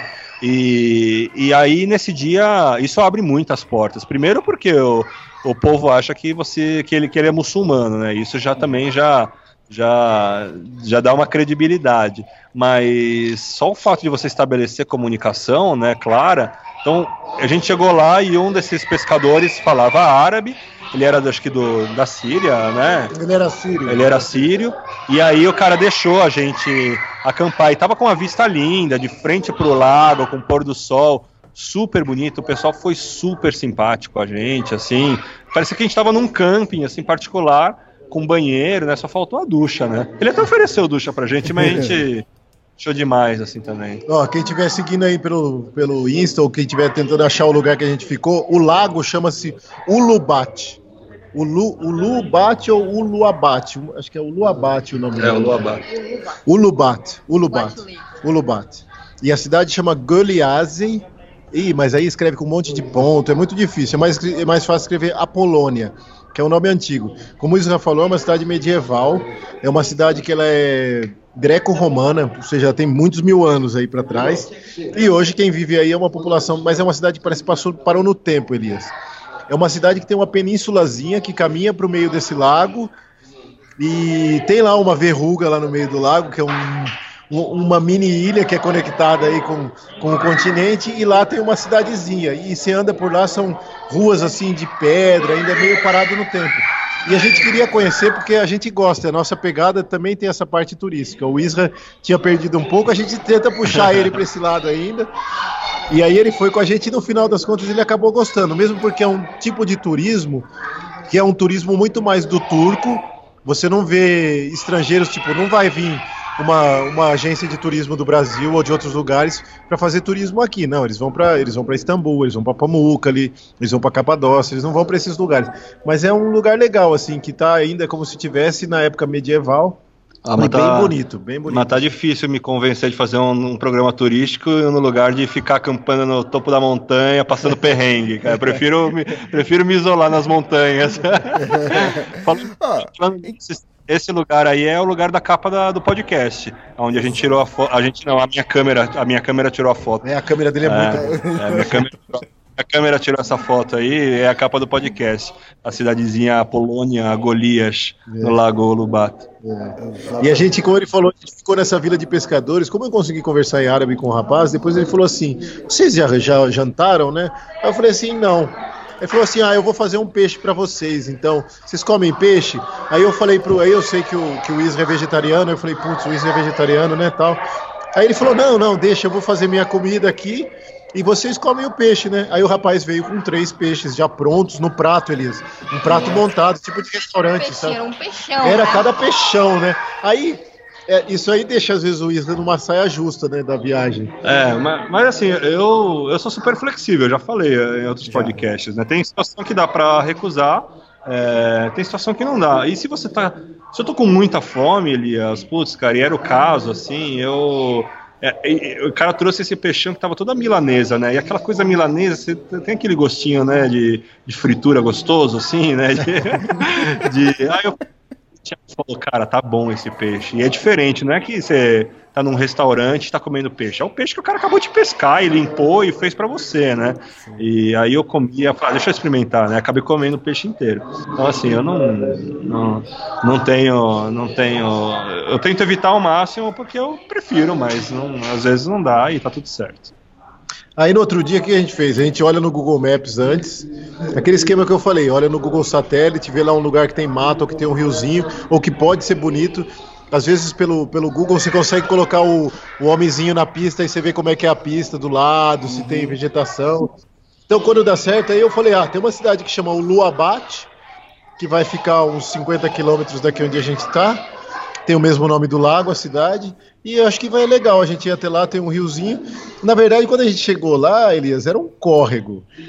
E aí, a vantagem desse lugar é que era um córrego que ele ficava para chegar no lugar onde a gente acampou, não chegava, só chegava a pé ou de bike empurrando, não chegava carro. E pelo menos para mim, assim, um lugar que eu considero legal para acampar são esses lugares, Elias, assim, onde você chega antes do lugar e você vê que não tem muito, muito resto de coisa humana, sabe? De, de marca de carro, de lixo jogado, ou seja, é um lugar que pode ser muito tranquilo à noite. E foi super tranquilo. E aí a máquina do Israel tirou uma foto da gente de apaixonado que tá no Insta. Eu e a Flavinha tascando um beijo noturno. No pôr do sol e a silhueta de vocês, a barraca atrás. Ô, Israel, você tá recebendo É. isso? É, pois é, cara. E aí eles postam, às vezes nem falam quem tirou a foto, né? Não, Parece, não, que, tem. parece que foi eles que tirou. Não, ainda, mentira, cara. mentira. Tá lá na foto by máquina do Israel. Mas é engraçado, esse, esse dia tava, era, acho que era lua cheia, e, e era um córrego mesmo, assim, não, não tinha fedor, mas assim, era um lugar que não era assim, bonito. Mas no fim das contas, acho que a gente tava também num, numa vibe tão boa, a gente conseguiu um cantinho bem ah, reservado ali também. Você- quando você foi ver, a gente pensou, pô, nem parece que a gente tá na frente de um córrego, né? Mas na verdade era, era um riozinho meio feio ali, né? Essa, ah, desculpa, Thiago. Essa, só fazendo uma, uma observação é, sobre os, os estilos de viagem também. Uma, uma diferença que a gente tem é essa, o, o Thiago. O Thiago ele é o navegador assim do, do- da viagem dele, né? Ele faz a, a logística de, de rota, essas coisas, né? E ele normalmente ele eles veem a altimetria de por onde eles vão passar, eles expandem o mapa para ver onde tem lugar para acampar. E eu não faço nada disso. Eu, eu pego. Isso para mim foi uma coisa diferente. Que por um lado é legal, por outro para mim é estranho. Mas uh, hoje tô, eu tô gostando. Até que é você abrir o mapa e meio que estipular um lugar mais ou menos para parar. Eu, por exemplo, a gente está indo para Capadócia, né? Daqui da onde a gente está. Então, se eu tivesse sozinho, eu ia mirar para Capadócia e falar, ah, vou fazer é, 60, 70, 80 quilômetros. Quando for umas quatro da tarde, eu vejo onde eu vou acampar. Às vezes eu acabo perdendo uns lugares muito bons de, de, de acampar, porque eu não vi no mapa, mas às vezes acontece aquelas surpresas de caminho, né? Que você fala assim, ah, é, legal, né? Tipo, você sai sem saber nada e acontece uma coisa super legal. E foi mais ou menos o que aconteceu no dia seguinte desse, desse córrego aí. A gente tinha uma, uma, uma ideia de ir para um lugar que eu não lembro qual que era.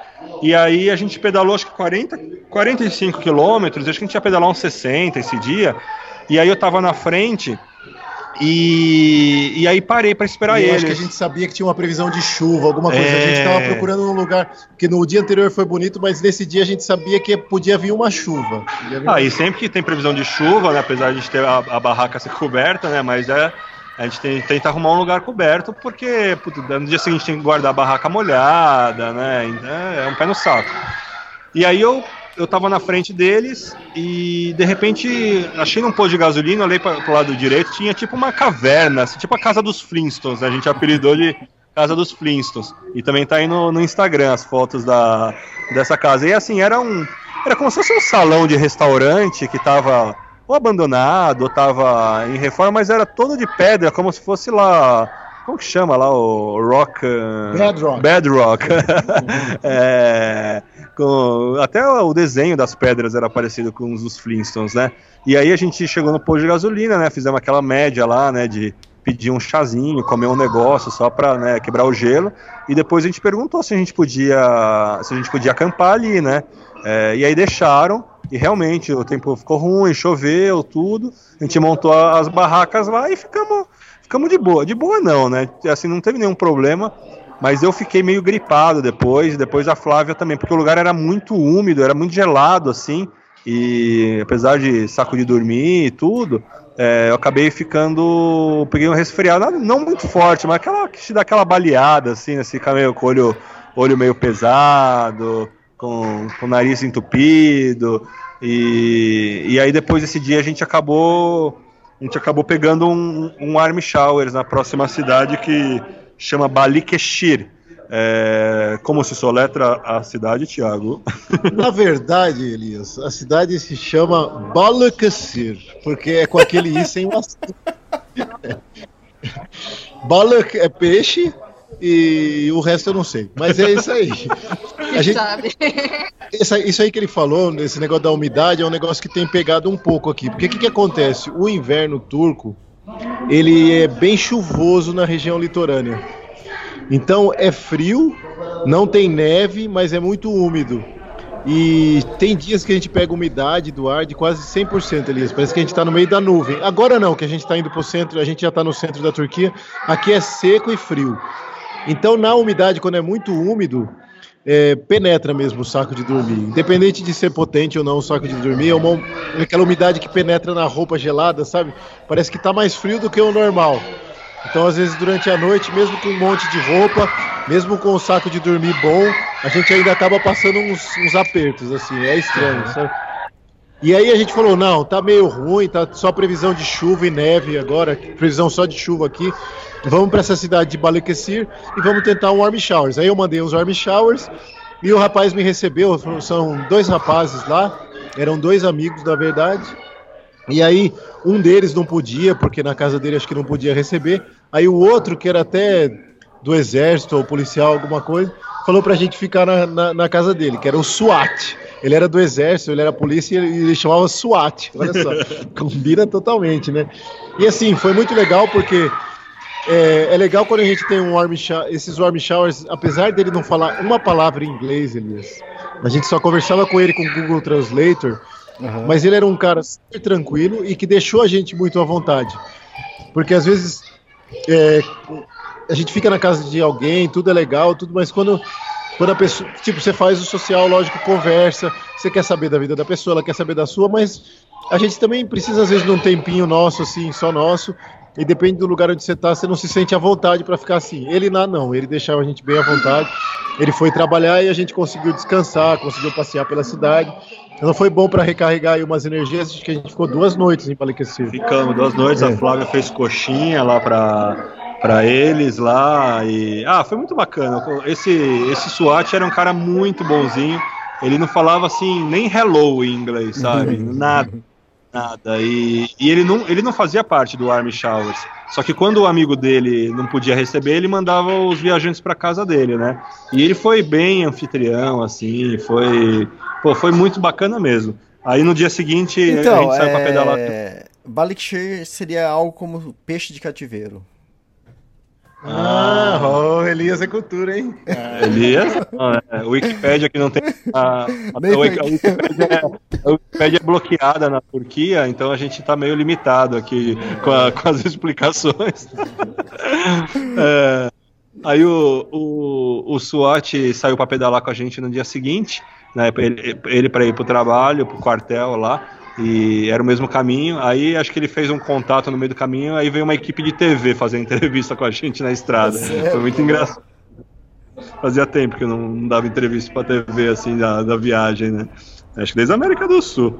E aí beleza, a gente a gente saiu de lá e a gente pedalou um dia com chuva, com subida, Nossa, foi, foi meio um diazinho meio meio chatinho assim. Tá, é, a gente a gente pegou uma na verdade, Elias, teve. Não, acho que não foi noticiado no Brasil, mas teve um, um, um tornado na. Um tornado, né? Foi um, foi um, foi um furacão. Um, um furacão é, na região de, de Antália. É, e aí teve reflexos no clima em todo o país, em toda a região, né? E aí, assim, o, o tempo estava muito estranho, porque a previsão do tempo dava uma coisa, de repente mudava, aí vinha aquela chuva, assim, torrencial, às vezes o vento muito forte, e a gente não estava se ligando no que estava acontecendo. Aí esse dia foi um diazinho meio, meio bunda, assim, sabe? A gente não estava achando lugar para acampar, no fim das contas achamos um restaurantezinho de estrada que tinha uma cobertura, que acabou salvando a gente, acampamos lá, assim, foi foi nada especial. Não, assim... mas teve a cachorra. Teve ah, a cachorro. cachorro. Me deixou com o coração.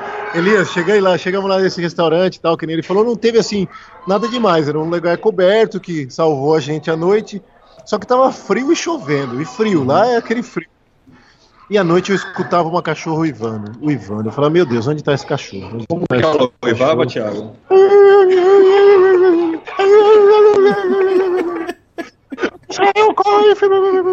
ela, ela, ela uivava.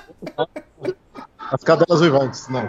Aí ela uivava e tal, eu falei, não, meu Deus, tá, tá alguma coisa errada. Aí eu olhei pelo lugar onde a gente estava, era no alto, a gente estava, imagina um restaurante que fica no alto, assim, de uma colina, e logo num pouquinho na parte baixa dessa colina tinha uma daquelas torres de energia, de linhão, sabe? E tinha uma cachorra ali. Aí eu falei assim, meu Deus, essa cachorra é de alguém aqui do restaurante. Como que o cara larga um bicho desse amarrado ali e a cachorra chorando, chorando e um frio à noite com chuva? Eu falei, não, tem alguma coisa errada. Eu vou lá dar uma olhada. Eu não conseguia dormir, Elias, com aquele negócio. Porque a gente quente dentro do saco de dormir e o animal lá sofrendo. Aí eu falei pra Flávia, Flávia, ah, deixa lá, deve ser deles, tal, não sei o que. Eu falei, não, Flávia, não vou conseguir dormir. Eu vou lá ver a cachorra.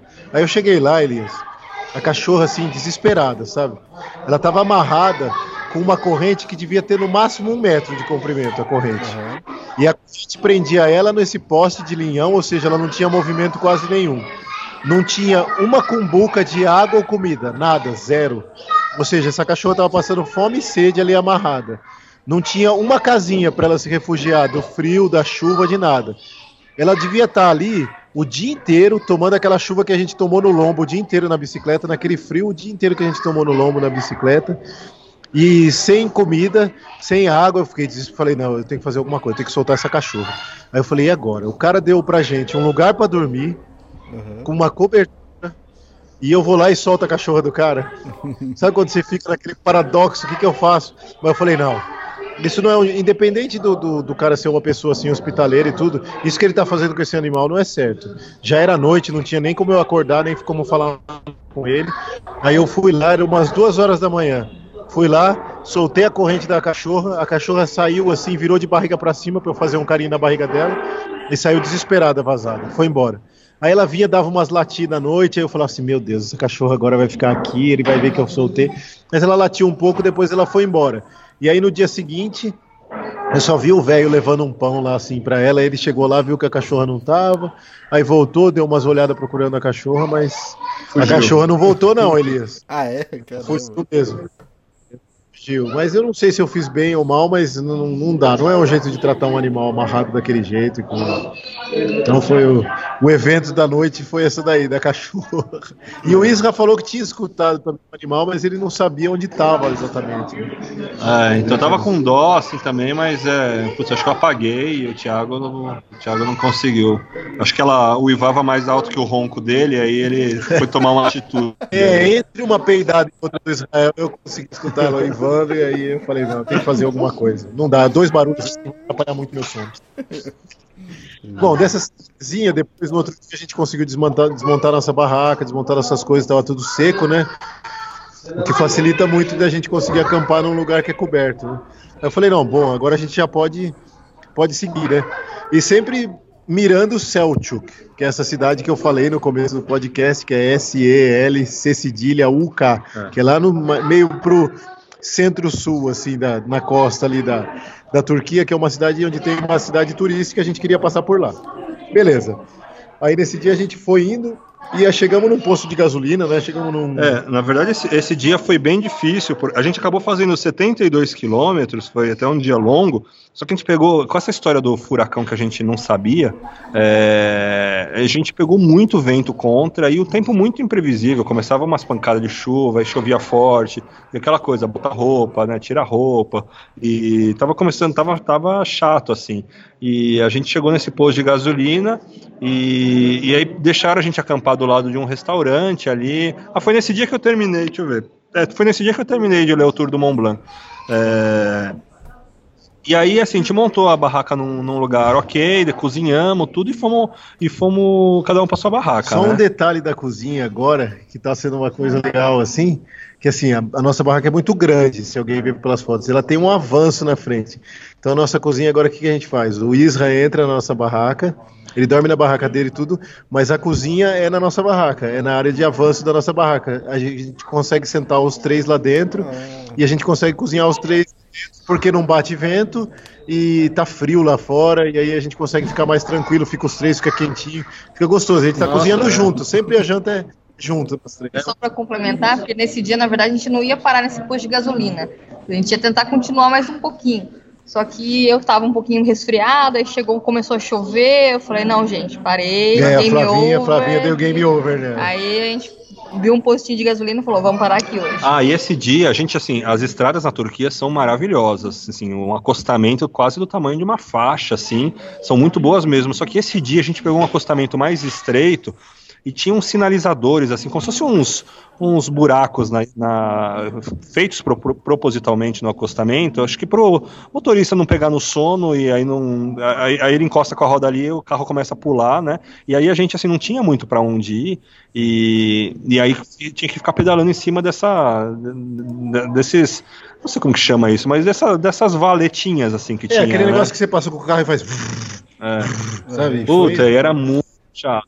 E a gente tentou vários lugares assim possíveis de acampar no, no caminho e ninguém deixava, assim, né? Não, não achamos.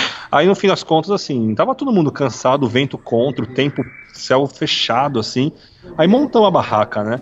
E aí depois de cozinhar, todo esse negócio da cozinha realmente é muito legal, porque eu, eu só cozinho dentro da minha barraca, que é uma barraca baixa, está chovendo. Senão eu, eu, eu, eu arrumo um lugarzinho fora e, e agora é legal que é tipo, pô, é o momento da juntar a família e falar como foi o dia. é legal mesmo.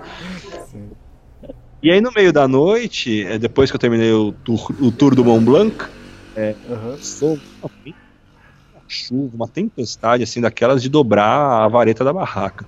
E a gente assim, nossa, né, hoje é hoje que decola, né?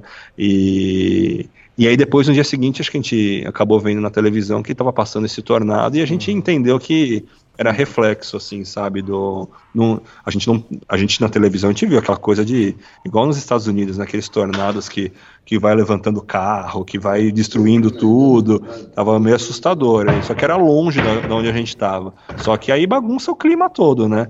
E, e a gente estava cansado, que aí eram acho que dois ou três dias de, de tempo ruim, e aí a gente falou, meu, vamos, a próxima cidade era Manila, Ma- Mani- Manissa, Manissa. Manissa, e aí falou, meu, vamos, acho que não tem warm showers, não tem nada, vamos ter que pegar uma pousadinha, né, e...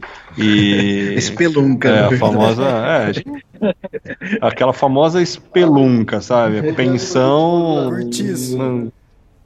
Curtiço, cara, sujo, né? Nossa, né? e a gente nem saiu. Esse lugar que a gente tá hoje aqui é, sério, é luxo perto daquele lugar e acho que é três vezes mais barato, É, por sorte, né?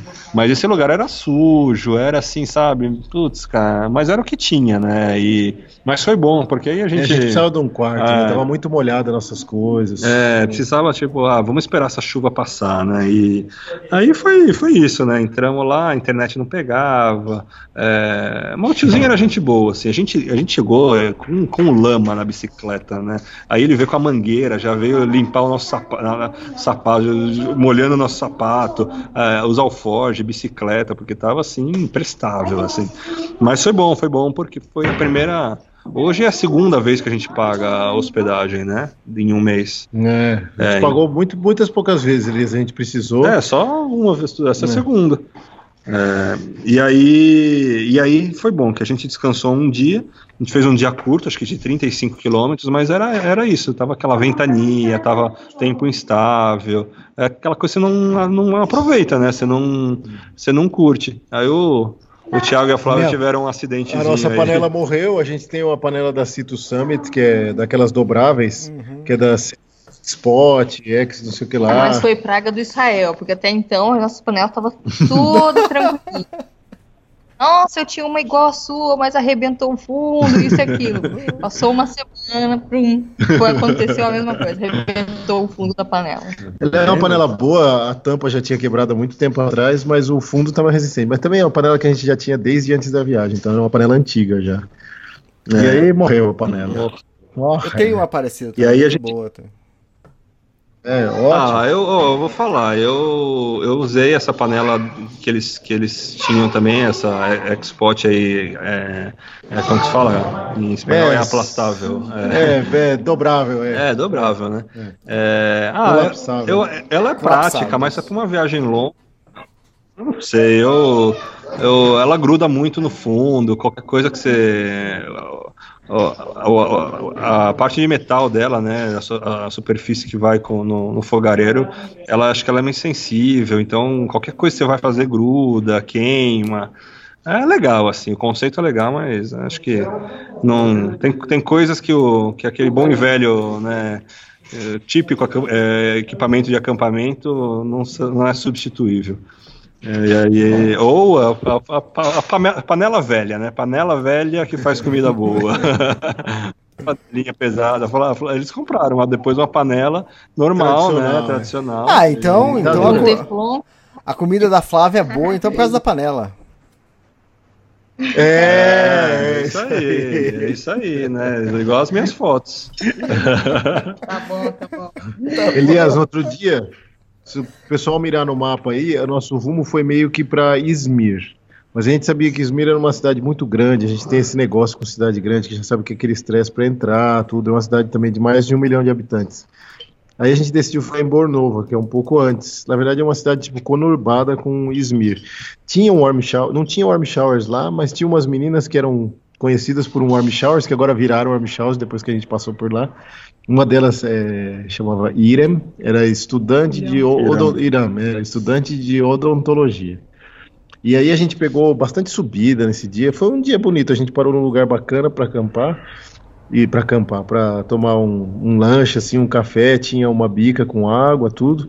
Mas tem uma coisa que chama muita atenção aqui na Turquia, que infelizmente é triste aqui, que a gente viu muito nos Balcãs, na Albânia e tudo, que é o lixo. Tem muito lixo, principalmente plástico, garrafa PET, é, saco plástico, muita coisa na beira das estradas, né? Eles têm, assim, é- tem muita parte aqui que é muito sujo. Parece que parou, parou um caminhão de lixo e despejou todo o lixo ali no mesmo lugar, não sei como. E tem lixeiras próximas, eu não sei o que, que eles podem fazer a respeito aqui, porque acho que perdeu meio o controle do, do lixo aqui na Turquia. E aí a gente seguiu, chegamos nessa cidade de Bornova, encontramos com meninas super legais as meninas. Também a gente ficou super à vontade na casa delas, elas estudavam também durante o dia, mas essa menina estava de folga esses dias, então ela já acompanhou a gente. O Isa, como ele falou, ele é mais tranquilão, ele para turismo essas coisas. Eu e a Flá a gente gosta mais de ir nos lugares turísticos. E como a gente tem essa liberdade um com o outro, ele também falou com a mim: "Não, se se importam, eu vou ficar aqui no no apartamento e fazer minhas coisas, que ele tem as coisas dele do, que, ele, que ele gosta de escrever, que ele gosta de ler, que ele tem as coisas dele para fazer. Ah, inclusive, desculpa, Thiago, eu tava. de- de- Quando eu terminei de ler o Tour do Mont Blanc, até falei pro, pro Elias em off. Fazia muito tempo que eu não escrevia nada, né? E eu me senti meio inspirado. E aí, esse dia que eles foram para passear na cidade, eu, eu retomei um artigo que eu, que eu comecei a escrever na Rússia, eu acho, quando, quando o Elias me, me pediu um, um artigo novo para o anuário, né? Do, do Extremos desse ano. É, do ano passado, né? Que você lança, você lança o anuário no ano com as histórias do, com algumas histórias do, do ano anterior. E, e aí esse dia eu peguei emprestado, a Flávia tem um tecladinho é, wireless, eu não tenho mais computador, né? E aí eu vi ela, ela digitando lá, com, usando o celular, né? Com esse teclado, eu falei, nossa, que legal, né? Aí peguei o, o teclado o teclado da Flávia emprestado e terminei o artigo, né? Quer dizer, falta fazer uns ajustes ainda, mas aí foi legal, porque esse dia eu fiquei é, a, a, a- menina foi pro centro com o Thiago e com a Flávia, as outras é, é, companheiras de, de apartamento lá foram para a faculdade, e eu fiquei o dia inteiro lá sozinho no apartamento, dando uma descansada e escrevendo. É, isso, E aí a gente foi pro pra- anuário pro- 2018 que eu devo lançar em breve. E aí a gente foi esse dia, Elias, pro centro de Izmir, que é a cidade grande e tudo. Aí eu falei pra ela, olha, a gente em cidade grande a gente evita andar de bike, principalmente quando a gente está parado, a gente quer descansar a bunda, Elias. Então a gente fala, meu, não quero sentar num selim, nem que seja assim, sem alforje, sem nada. A gente foi com o transporte público, eles têm um transporte público bom aqui também, em Istambul, em Istambul, na Turquia, mas na, em todas as cidades grandes tem um transporte público bom, linhas de metrô boas, ônibus. E aí a gente foi de, de metrô e voltou de, de van, que é uma, foi a maior aventura, porque os motoristas da van aqui são bem loucos, tipo no Brasil, assim. E a cidade de Izmir é muito bonita, é uma cidade costeira que é toda bonita, assim, tem a parte cultural dela antiga e tem a parte moderna ao mesmo tempo, tem uma, uma rambla, assim, um calçadão próximo à praia, a gente passeou com ela, a gente foi em bazares, foi em mercadinhos, Spice, bazar, essas coisas, e voltamos pro, pro apartamento à noite, o Isra já tinha feito a coisa do, do anuário, já tinha feito as coisas que ele gostou de escrever, lido, e aí elas ensinaram uns jogos pra gente que eles têm aqui na Turquia. Uma coisa muito legal que a gente sentiu assim dos turcos e que o Isra sentiu também é que assim eles ainda têm uma coisa assim de tipo, mesmo o né? adulto, eles ainda têm um pouco uma inocência que parece que a galera pouco perdeu assim, principalmente na América Latina. Mesmo o, principalmente o adulto jovem, assim, ou o adolescente, eles ainda têm essas coisas meio lúdicas, assim, dos jogos, de brincadeiras, sem maldade, é. Sem maldade, sem malícia. Não tem mesmo, Elias. Principalmente eh, adultos jovens, sabe? Que a gente sente muito eh, na América, assim, do, do Sul, tem muito ainda os adultos jovens e adolescentes já tem muita coisa de duplo sentido, muita coisa com malícia, muita brincadeira maliciosa. Aqui não, aqui ainda tem muita coisa lúdica, inocente. É legal isso daí, você vê umas meninas de faculdade que elas não saem para encher a cara, elas tomam chá, elas se divertem jogando tipo jogos de cartas em casa ou jogo de tabuleiro entre elas, sabe? É bem, bem É. diferente assim do que é, são é, culturas diferentes, né? É, no, no primeiro dia, assim, quando a gente saiu, né, da- de Istambul, o, o, nosso anfitri, o nosso anfitrião também, né, a gente terminou de jantar, né, e aí ele falou, "Ah, e agora, né, vocês querem jogar um jogo? E a gente, assim, achou, de- achou o máximo, porque a gente não vê isso acontecer. A gente, a, a gente até tem... Jogo da memória. É, era jogo da memória, sabe, aquele joguinho de, de, de figurinha, assim, que você tem duas figuras iguais, de bicho, de natureza, tem que ficar achando. E assim que a gente achou tão legal, porque... Porque é difícil, assim. Você, Somos você- quatro, éramos quatro adultos ali já. você receber, você receber uma visita na tua casa e depois de jantar você fala, ah, vamos sentar no chão ali e jogar um joguinho, assim, sabe? Tipo, a gente gosta. a- a- a- o, o Thiago e a Flávia tem baralho, tem, um, tem dado, né? E, e eu acho que quem viaja e quem passa assim até em acampamento, Isso aí tudo. pode gerar uma brincadeira de duplo sentido. Você pode falar, o Thiago tem dado na barraca. Ah, o né? Thiago tem a- eu, eu só entro na barraca pra jantar com Olha a malícia, olha a malícia que eu tava falando da América Latina. É, a é a malícia do Thiago, né? Você é inocente, né? E ainda sofro bullying, né? É, você resolve aí, Flávia. Isso é com você aí, não tem nada a ver. Né? Não, não, mas assim, acho que quem viaja gosta dessa coisa de, assim, é, você fica- acho que você fica longe do celular também, né? Você fala, bom, vamos jogar um negócio aqui, assim, né? É, acho que é legal ter esse, é, que, que, que existe, assim, em- óbvio, no mundo inteiro, mas tem se perdido muito, assim, né? E aqui na, na Turquia a gente sente essa, essa não acho que não ingenuidade, mas a genuidade, né, a, a autenticidade da, da- do povo, assim, preservando, preservando essas coisas assim típicas e, e que tem um pouco de um ar inocente, mas é isso, não, é são só é, pessoas sem maldade, assim, sabe, fazendo coisas à moda antiga, então é, é, é muito legal. Então a gente, a gente sentou ali com as meninas ali e ficamos jogando esse jogo aí que eu nem lembro. Qual, você lembra o nome do jogo? Ok. Ok. Ok, é, é, o jogo chamava Ok. É Era, era legal, depois os jogamos outro jogo. Isso, é esse mesmo. Esse a- É, mesmo. É bem legal. É tipo uma canastra que é jogada com, com peças de. Parece um dominó, né? É bem legal o jogo assim. Brincadeira inocente mesmo. Aham. Bem bacana. Em No outro 2017, dia, a gente ia. Em 2017, quando eu tava fazendo a travessia da Kungsleder, A gente às vezes chegava na cabana, a gente fazia uma trilha do dia curta, e, então a gente chegava na cabana duas horas da tarde, a gente tinha nada que fazer, e o que a gente ia fazer é exatamente isso. A gente olhava lá, as cabanas sempre tinha vários tipos de jogos, e a gente ia lá, escolhia um jogo e, e jogava, né? Então passava a tarde jogando. Ah, eu achava isso demais, cara. E eu sempre tive ideias assim, falei, putz, eu queria lançar um jogo relacionado à aventura. E, e o Israel já deve estar sabendo. E desde setembro eu estou desenvolvendo um jogo de tabuleiro é, relacionado à aventura, relacionado a trilhas de longa distância. Então é. Que legal, que legal, bacana. É, inclusive, quando você me contou, eu lembrei muito é, disso, Elias, porque eu não. Eu vindo de São Paulo, né, de cidade grande, é, como acho que a maioria das pessoas, a gente. Não é que a gente não. A gente não tem nossa cabeça está voltada para outro lugar, né? A gente não tem tempo, a gente diz que não tem tempo, mas eu acho que quem gosta de, de aventura, quem valoriza, né, tipo, esses momentos na natureza, ou, ou, ou momentos mais é, é, verdadeiros, assim, é, de convivência, assim, sabe? Cara, o jogo, ele é uma ferramenta, né, que te, que é uma ferramenta social, né, que bota todo mundo ali na mesma mesa, é, e é muito divertido. Então, quando você me falou né? Eu achei demais a ideia, cara. Achei demais. Eu não contei pro Thiago pra Flávia. Guarda segredo mesmo. Eu guardo segredo, guardo segredo. Segredinhos do Elias com o Luiz. Guardo segredo. Eu nem sabia que você ia, já, ia, já ia contar. É, pois é, muito legal. Inclusive, né? Você vai ter que achar alguém aí para mandar aí esse. Eu já tô com o livro aqui, eu preciso achar um brasileiro para entregar o Tour do Mont Blanc. Aí você precisa dar um jeito de mandar esse jogo chegar aqui pra gente. Flavinha já entregou, Flavinha já entregou. Já conseguiu passar. Ah, já passou para frente? É o, o livro que a gente está falando, o ouvinte está escutando, é, que eu intitulei de livro viajante, né? Então, é, vocês leem, depois repassa para outro, o outro vai receber, vai repassando, e, lógico, quem lê em português, né? Então, é, a ideia é ficar circulando esse livro aí. É isso aí. E, e vai ser legal, tipo assim, um livro que você, que você deixou em Istambul, de repente daqui um ano vai estar tá lá no Japão, entende? Então esse é o barato do livro. É, eu já tô louco pra achar um brasileiro, né? Porque já deu, né? Já li o livro, agora ele tá ali, fico olhando pra ele todo dia, né? Carregando peso. peso morto ali na viagem.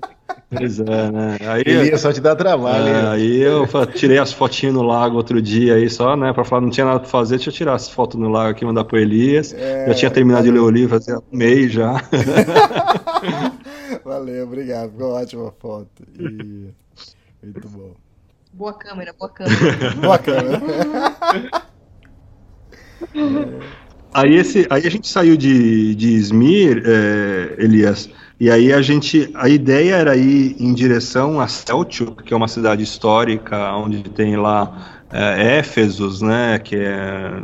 Qual que é a história? É uma cidade greco-romana, que fica localizada lá na, nessa costa aí, do, próximo à costa da, da, da, Turquia, lá embaixo.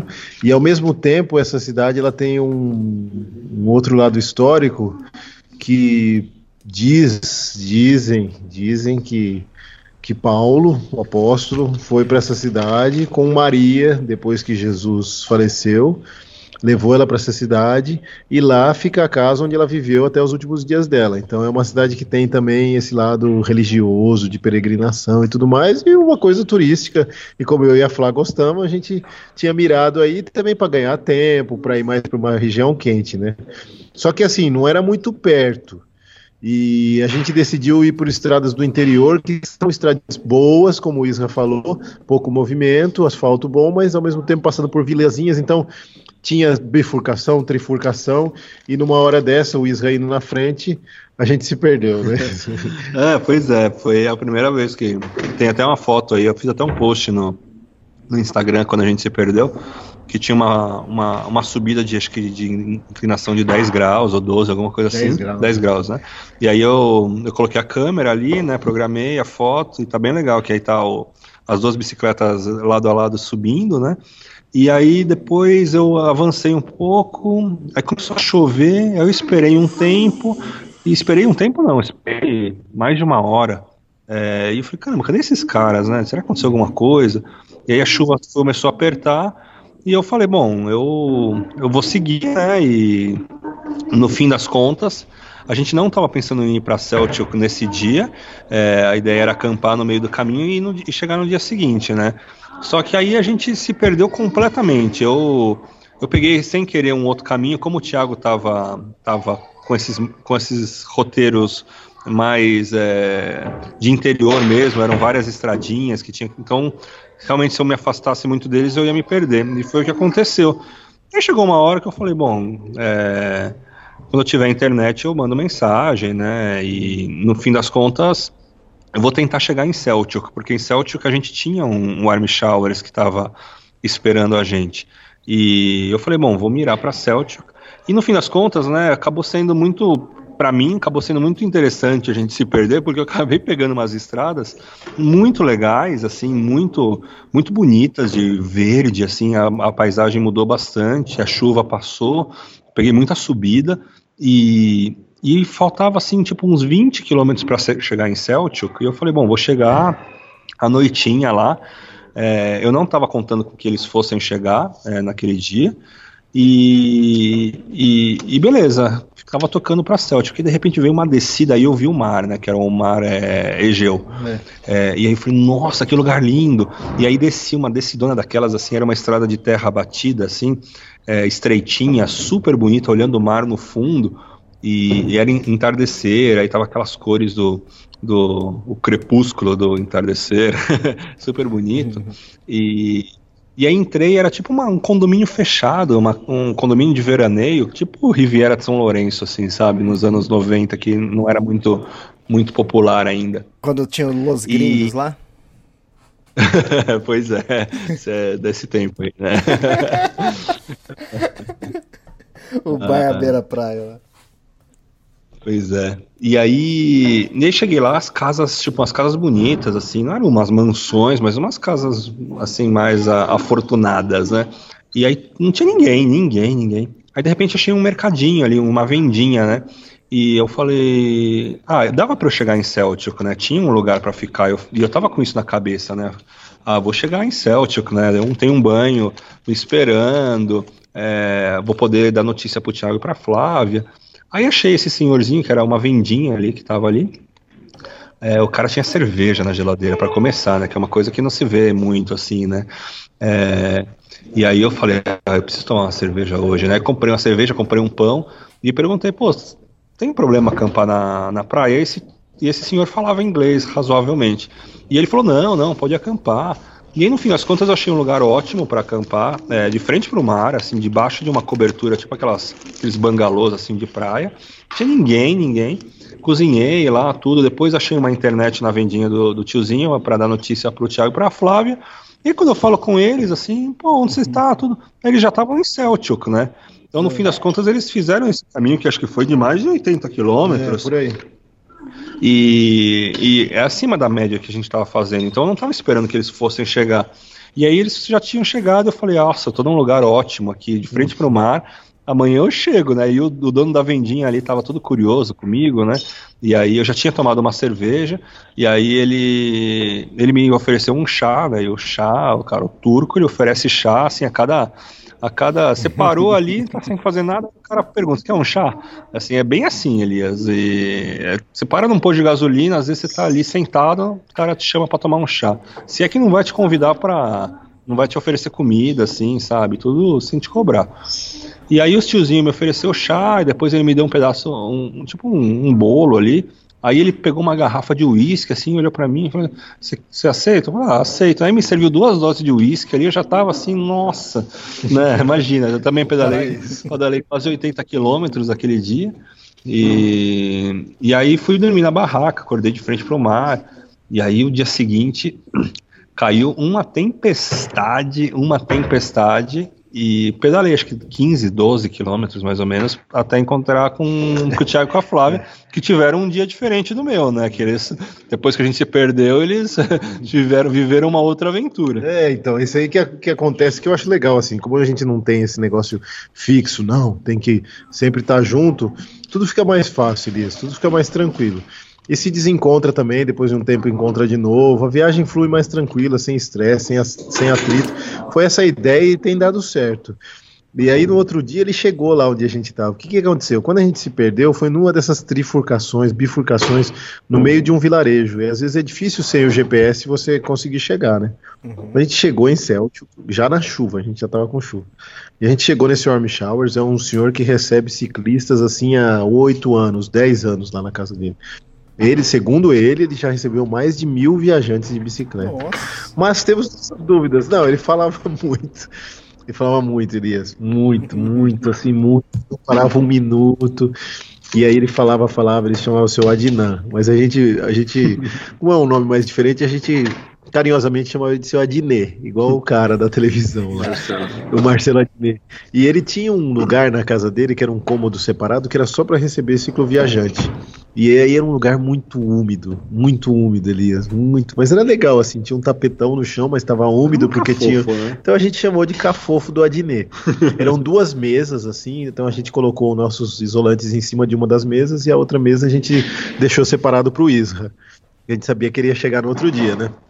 E aí, no outro dia de manhã, o, o, o o seu Adnan, já sabia que o, que o Isra ia chegar. E aí, quando ele chegou, se apresentou tal, ele mostrou lá o lugar, mas tava uma chuva. A nossa ideia era visitar esses lugares históricos e turísticos de, de Celtic, mas a gente não conseguiu, Elias. E aí eu falei pro, pro Isra, falei, ó, Isra, eu e a Flá, nós estamos a fim de ir no museu, pelo menos, pra gente ver alguma coisa, ou entender alguma coisa daqui. E eu sei que você já viu isso daí também milhares de vezes, porque essas coisas de ruínas greco-romanas, depois você vê uma vez, é tudo muito meio parecido. Essas cidades, assim, aquela história de. Ah, passou por isso, passou por aquilo, depois veio o Império Bizantino, depois destruiu, aí fez o Império Turco Otomano, aí destruiu. Os, aí os arqueólogos dessa, nesse momento devem se revi- revirar nesse É. tipo de comentário. Né? Viu uma vez, é tudo igual. Que né? esse idiota que viaja de bicicleta, que nem a área dele tá falando isso, que é tudo igual, mal sabia. O. Thiago até me falou, ah, você já foi pra Petra, né? Isso aí deve ser igual Petra, né? tipo, pra, pra mim é mesmo, mas os arqueólogos deve, nossa, deve ficar maluco. Mas não era, não era muito caro o museu, tinha muita coisa, assim, é, tinha uma coleção legal, bacana, tinha uma história do lugar, era a opção nossa de ver, a gente gosta de ver essas coisas. Aí o Isra ficou lá no cafofo do Adnê, lá na umidade, cultivando uns fungos lá no corpo e, e escrevendo as coisas dele. Ah, Não, não, sem falar que assim, o cara é membro do Warm Showers, Elias, e o cara não tem uma ducha, o cara não te oferece uma ducha. Engraçado. o, o quarto dele tinha goteira, né? Era um lugar muito úmido, assim, assim. Não, não, chega, não chegava a ser sujo, assim, mas era assim, era um, era um cafofo, tipo o quartinho que se acumula as coisas, assim, sabe? E aí, assim, eu falei, bom, beleza, onde que é o chuveiro, né? Aí não tinha chuveiro. Não tinha torneira, assim, na- não, tinha uma, não tinha água pra gente. A gente, tá- a gente tava juntando água, da, água da chuva pra, pra escovar os dentes. um balde na calha, tinha umas calhas na casa dele, aí a gente punha uns, uns galão na calha e uns baldes, aí junto com essa água a gente cozinhava ou pegava água para nós e uma parte dessa água a gente usava para dar descarga numa fossa que ficava no fundo. Detalhe, o quarto era uma mesa e tipo um sofazinho. O, o Israel dormiu na mesa e eu e o Thiago dividimos o sofazinho, tinha que dormir de lado, não podia nem virar pro lado, senão caía da cama. Você imagina na hora do peido, o sofrimento. Meu Deus. Só sei que. E, e do- detalhe, pra você ir no banheiro à noite, era uma escuridão, porque era na fossa, lá no fundo, no quintal, no mato, e do lado tinha um cachorro. Elias, gigantesco. Toda vez que você ia no banheiro, era uma corrente, ele, ele chegava assim, a uns 10 centímetros da perna, e latia, e a corrente segurando ele. Falei, meu Deus, vou cagar na calça, não vai dar tempo de chegar no banheiro. Era, não, era, era folclórico o lugar, assim, não desmerecendo, porque ele recebe muita gente, assim, é um lugar seguro para você ficar, lógico, é um quarto fechado, ainda mais nesse tempo de chuva que a gente pegou. Mas e também durante o café da manhã ele chamava para ir para casa dele, ficava ele e a mãe dele lá, eles, a gente tomava café com eles, era bacana, assim, tinha essa interação, mas era folclórico ao mesmo tempo, né? Por isso que a gente faz umas piadas, mas não é desmerecendo nem nada, imagina. Foi, foi legal, assim. Temos histórias para contar graças ao cafufo do, do Adnei. É, mas é, foi. A gente acabou ficando o Thiago e a Flávia três noites lá, eu duas, né, por causa da chuva. Por causa da chuva, E é, a gente já tava naquela inquietação, Nossa, assim, né? assim. Aquele quarto, assim, úmido, é, meio depressivo, Parecia assim, uma cela, parecia É, uma cela. Era assim, puta, não era legal, não tinha internet pra gente lá também, não tinha água, o banheiro era na frente do cachorro lá, que, sabe? Era desconfortável, assim. E o tiozinho era bem estranho também, sabe? Ele era generoso, mas ao mesmo tempo ele era desconfiado. E aí a gente já tava louco pra sair pra pedalar. E aí, assim, o plano pro dia seguinte era assim, pô, vamos. Vamos pedalar, vamos, vamos pedalar bastante, né? Vamos, vamos avançar aí. O, o- tempo melhorou, tava sol, né? A gente sabia que tinha uma subidona para sair de Celtic. E, e aí eu, eu tava na missão assim de tipo, ah, beleza, vamos. Eu que tava meio que puxando essa corda a gente fazer, vamos fazer um dia longo, né? É, e eu passei a bola do lugar, esse dia eu passei a bola do lugar pro, pro Isra. Porque às vezes era eu que pedia uns warm showers, ou escolha, eu escolhi uns lugares, e aí a gente começou a falar, não, aí eles, ele escolhe também de vez em quando um lugar para É, acampar. Eu É, tava, com, eu tava com vontade também. Acho que depois desse dia que a gente se perdeu e que eu acabei dormindo, achando um lugar para acampar na praia, tudo, me deu vontade de também de sair na frente e, e, eh, e de repente achar um lugar assim que, que não tivesse programado assim, né? E como o dia tava bonito, tava sol, putz. Depois da umidade. Nossa, foi um dia muito lindo, assim. E aí o que aconteceu? Putz, esse dia foi muito louco. A gente. A gente. Eu fiz essa subida na frente do Thiago e da Flávia. O que, que acontece, Elias? A gente tem um, um ritmo de, de pedal muito parecido, a velocidade média ela é muito parecida. Mas na subida eu, eu me distancio deles, né? Porque na subida eu vou mais rápido. Porque a bicicleta é, é, deles é muito mais pesada, né? Então às vezes eles empurram tudo e aí eu acabo me distanciando. E aí o que aconteceu? Eu, eu esse dia que a gente tava, que eu tava querendo fazer um dia mais longo, né? é, deu 25 quilômetros, eu acho. Eu parei num posto de gasolina. Né, tava um dia lindo assim, achei um- uma mesinha de piquenique e, e eu falei, bom, vou dar uma descansada, vou tomar meu café, né, comer alguma coisa e vou esperar eles chegarem, né? E aí a gente a gente segue o segue junto. A ideia era passar a cidade de Ai- Aidan, que dava no total uns 50 quilômetros. Acho que a gente tinha a gente estava querendo fazer uns 70 quilômetros ou 80 quilômetros esse Era dia. mais plano esse que era dia. tudo plano depois dessa primeira subida. E aí cheguei na, nesse posto de gasolina, tava num daqueles dias super, super felizes, assim, né? Dia bonito, estrada bonita, é, depois de ficar depois de ficar parado parado vários dias né, com chuva, tudo.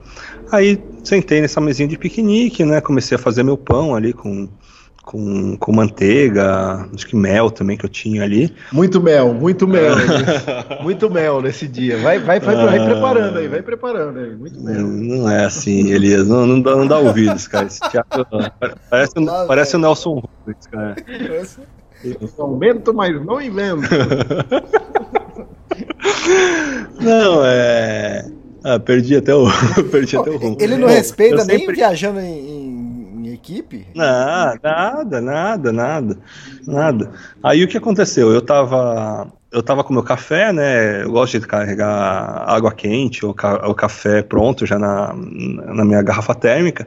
E aí tava ali, né? Aí, aí chegou uma moça que tava com. com... Ai, cara. eu- Mel. Tava com mel. Ai, chegou uma moça que tava com, com uma jaqueta daquelas de emergência, assim, né? De, de socorrista, de ambulância. E aí ela foi fumar um cigarro ali, foi, tava no celular o tempo, o tempo todo.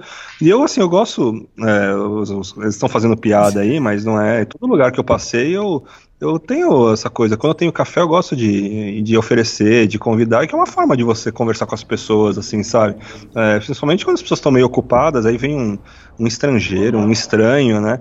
E aí, aí eu ofereci um café para ela. Ela estava no celular ali, ela falou que não, obrigado. Mas aí, como eu falei em inglês, ela depois ela me perguntou, né? Ela como- não resistiu. ela me perguntou de onde que eu era, tudo, né? E, e aí expliquei o que eu tava fazendo, mostrei a bicicleta. E aí como come- começamos a conversar, e ela fala bem pouco inglês, então foi quase tudo no, no Google Tradutor, né? E, e aí, aí ela, ela, enfim, começamos a conversar sobre, sobre a viagem, tudo. Eu perguntei o que ela fazia, né? Estava com ambulância. Aí ela falou que estava saindo do plantão e justamente do, na cidade onde a gente estava, que ela, onde a, a região onde, onde ela trabalha. E, e aí passou, cara, passou assim, sei lá, dois minutos, né? E, e, ela, e ela perguntou: Olha, você não quer. Para onde você está indo? É, eu falei, né, para sentido Aidan. Aí ela falou, oh, eu moro em Aidan, você não quer... Eu sei como que é a vida na estrada, né, porque eu, eu faço turno de 24 horas ambulância, tudo, então às vezes é, eu, eu também viajo de mochila, eu sei que às vezes um banho faz falta, né, e aí ela falou assim, se você quiser você pode ir lá na minha casa, na casa dos meus pais, né, é, e você pode tomar um banho, né, uhum. Quando o cara é foda, quando o cara é foda, é assim, tipo, a pessoa chama pra tomar um café, pra tomar não sei o. Mas quando o cara tem um mel, aí a mulher chama, chama pra tomar, tomar alguma coisa. Aí ele, o quê? Um banho, porra. Uma ducha. E tudo isso com o Google Tradutor. Não, dois minutos de conversa, dois minutos. Ai, não foi, cara. Assim, se tivesse sido, se tivesse sido na, na maldade, né, eu tinha deixado o Thiago e a Flávia no, no, caminho aí, né? Mas como ela falou que era na casa dos pais dela, né, eu falei, bom, ela não tá, né, não tá flertando comigo, né? Passou, tipo, sério, passou dois minutos, ela tá me chamando para ir pra, pra casa dela, não, não. Mas realmente ela, ela entendeu, é, ela queria ajudar de alguma forma. Isso, assim, né, piadas à parte, o, o, é coisa do, da hospitalidade do turco, cara. Eles são. Eles, eles, querem, eles querem ajudar com tudo, assim, sabe? É, e, e aí, quando ela, ela falou isso, eu falei, bom, putz. E agora, né? Como que eu vou explicar que eu tô com mais dois? Tem mais dois pra, pra tomar banho. Vai queimar o filme agora. É, pois é, você viu, né? além de colocar os caras na boa, eu fico sofrendo, sofrendo bullying, né, tia, o, o Elias? É, aí ela me mandou, quer dizer, eu, eu falei pra ela assim, meio que assim, né, super envergonhado, eu falei, então, né? É, eu tô viajando com mais dois amigos. Cara, Eles, aí mostrei a foto, eu, né? Eu, eu, faço de conta que eu não conheço os dois, já vou embora com a menina. Eu devia, devia ter, devia ter feito. Elias, devia ter feito, eu, Elias. É, depois de tudo que eu tô passando, cara, devia ter feito. Devia ter feito. Deixa eles ali dormindo em pôr de gasolina, com chuva na cabeça, e eu, eu vou lá pra, pra, pra casa da Betulo. Ela chama Betulo. É, mas enfim, aí falei, né? Então, eu tô viajando com dois amigos, eles estão aí para trás, né? É, devem estar tá chegando daqui a pouco aqui. Aí ela pum, pegou o telefone, né? Ligou para a mãe dela e ela falou assim: não, não, tudo bem, eles podem ir para lá também, né? E ela falou: se vocês quiserem, vocês podem dormir lá em casa, né? E aí eu falei: nossa, sério? Eu falei: cara, só que assim, a cidade dela tava. Ah, era.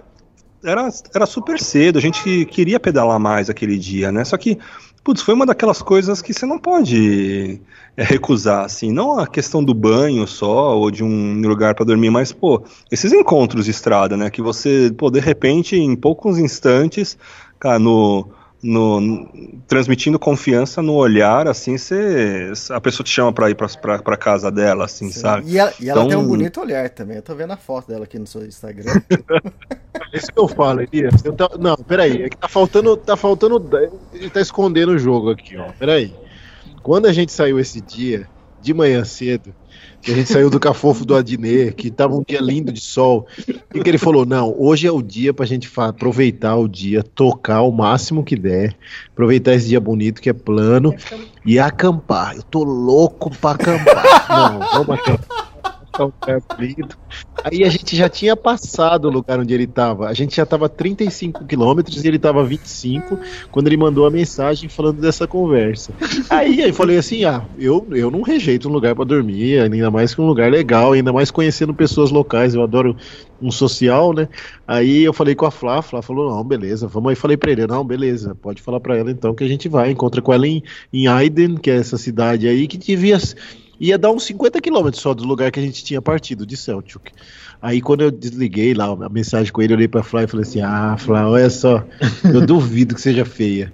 Porque, ó, que ele falou que queria pedalar não sei quanto, que tava um dia de sol, que queria acampar, que tava louco pra acampar.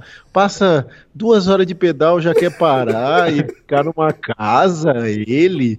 Falei, duvido se fosse um gordo, um velho barbudo que tivesse chamado pra tomar, pra tomar um banho na casa dele. Assim, ah, tá bom.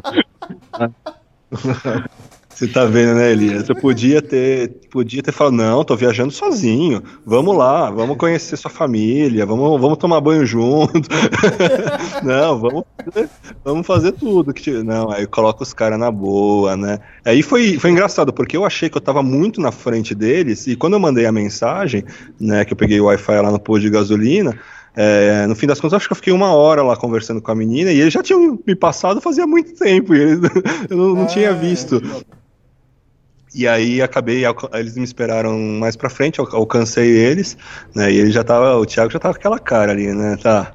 Que, conta aí, o que, que aconteceu, né? O que, que, que tem aí de especial essa menina?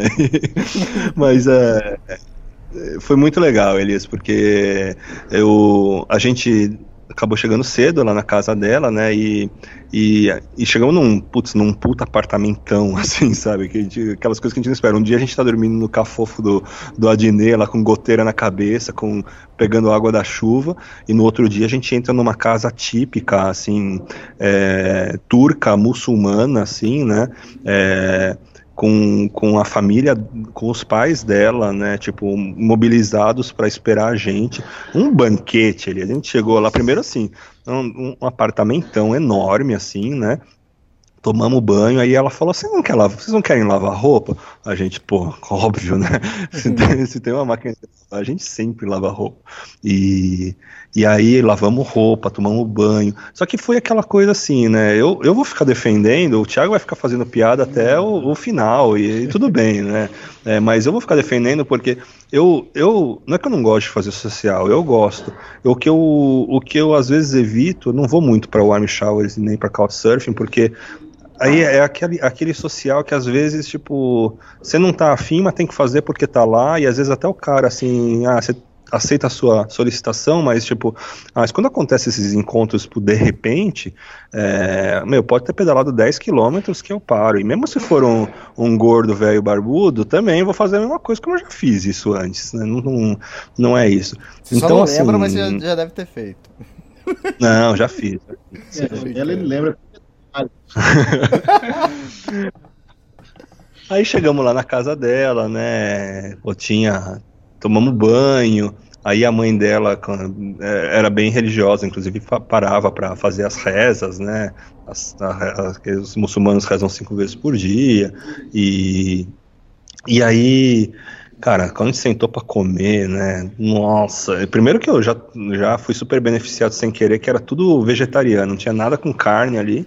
E assim, tinha um, aquele banquete, assim, banquete de queijos e salada, de pratos com, com verdura, nem lembro, mas vocês lembram? Oh, quando, a gente chegou, quando a gente chegou, tem uma foto no meu Insta, que é a foto que até tem no Insta do Isra, que a gente tá com toda a família, e é uma foto que você pode ir passando as fotos. Eu Isso. acho que a segunda foto tá na mesa.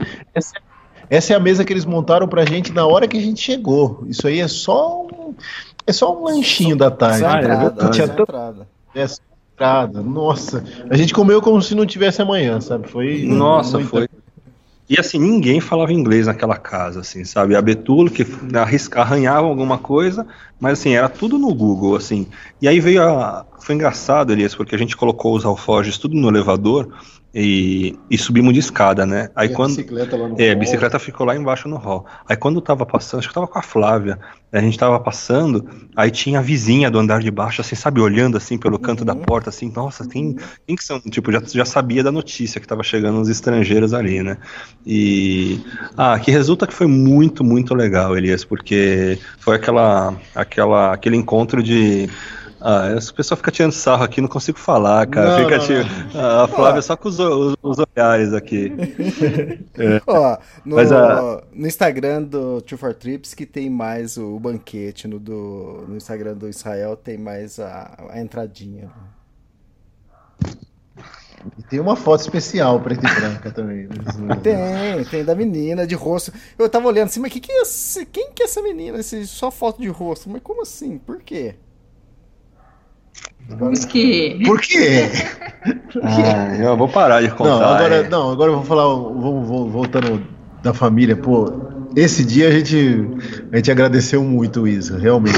Seu porra, até que enfim, né? Alguma coisa boa. Porque independente, independente de qualquer coisa, da boniteza da moça, ou dos interesses outros aí, qualquer coisa assim, mas eu acho que realmente o encontro foi mesmo por acaso e, e é o que ele falou mesmo. E, e, assim, foi muito bom, ele- o Elias, foi muito legal porque a gente ficou, foi uma das casas que eu me senti mais à vontade.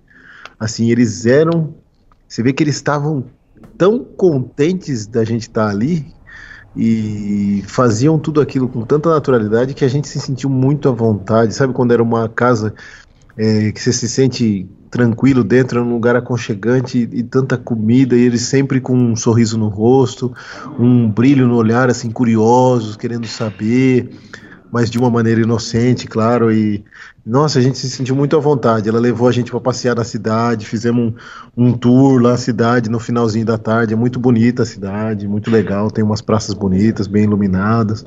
Então foi muito legal. Esse dia aí a gente tirou o chapéu pro, pro cafezinho do Isra. Aliás, é um, um oferecimento Café Três Corações, patrocinador oficial do Life Labs. Três corações. Um coração é russo, outro coração é turco e o outro é do Peruano, é peruano, não sei. O peruano o quê, cara? O Tem- outro é o tem- dele, o outro é o dele. Tem um brasileiro também. Brasileiro. Não pode esquecer do Ah, brasileiro. Nos- já perdi até, perdi o, perdi o rumo aqui. Eu sei que foi muito legal mesmo, Elias. A gente, a gente, e pra mim, assim, reforçou uma coisa que, que eu valorizo muito na minha viagem, que é isso, assim. Eu acho que é legal, como eu falei antes, você fazer uns planos e pô, você abrir no mapa e ver assim, nossa, tem uma lagoa aqui, cara, vamos pra lá e porque dá pra você ver que tem um lugar bom pra acampar pelo mapa.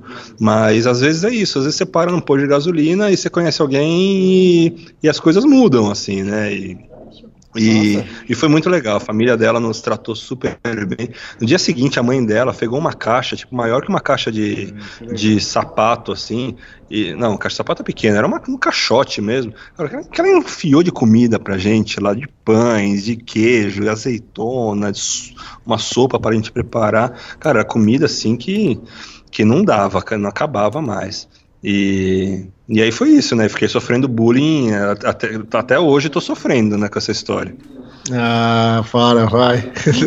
Não, a gente não. A gente pega leve com ele. Pega, pega leve. Ó, Pega leve. Eu, eu choro na barraca todas as noites. Ele chora de roncar. Ele chora de saudades.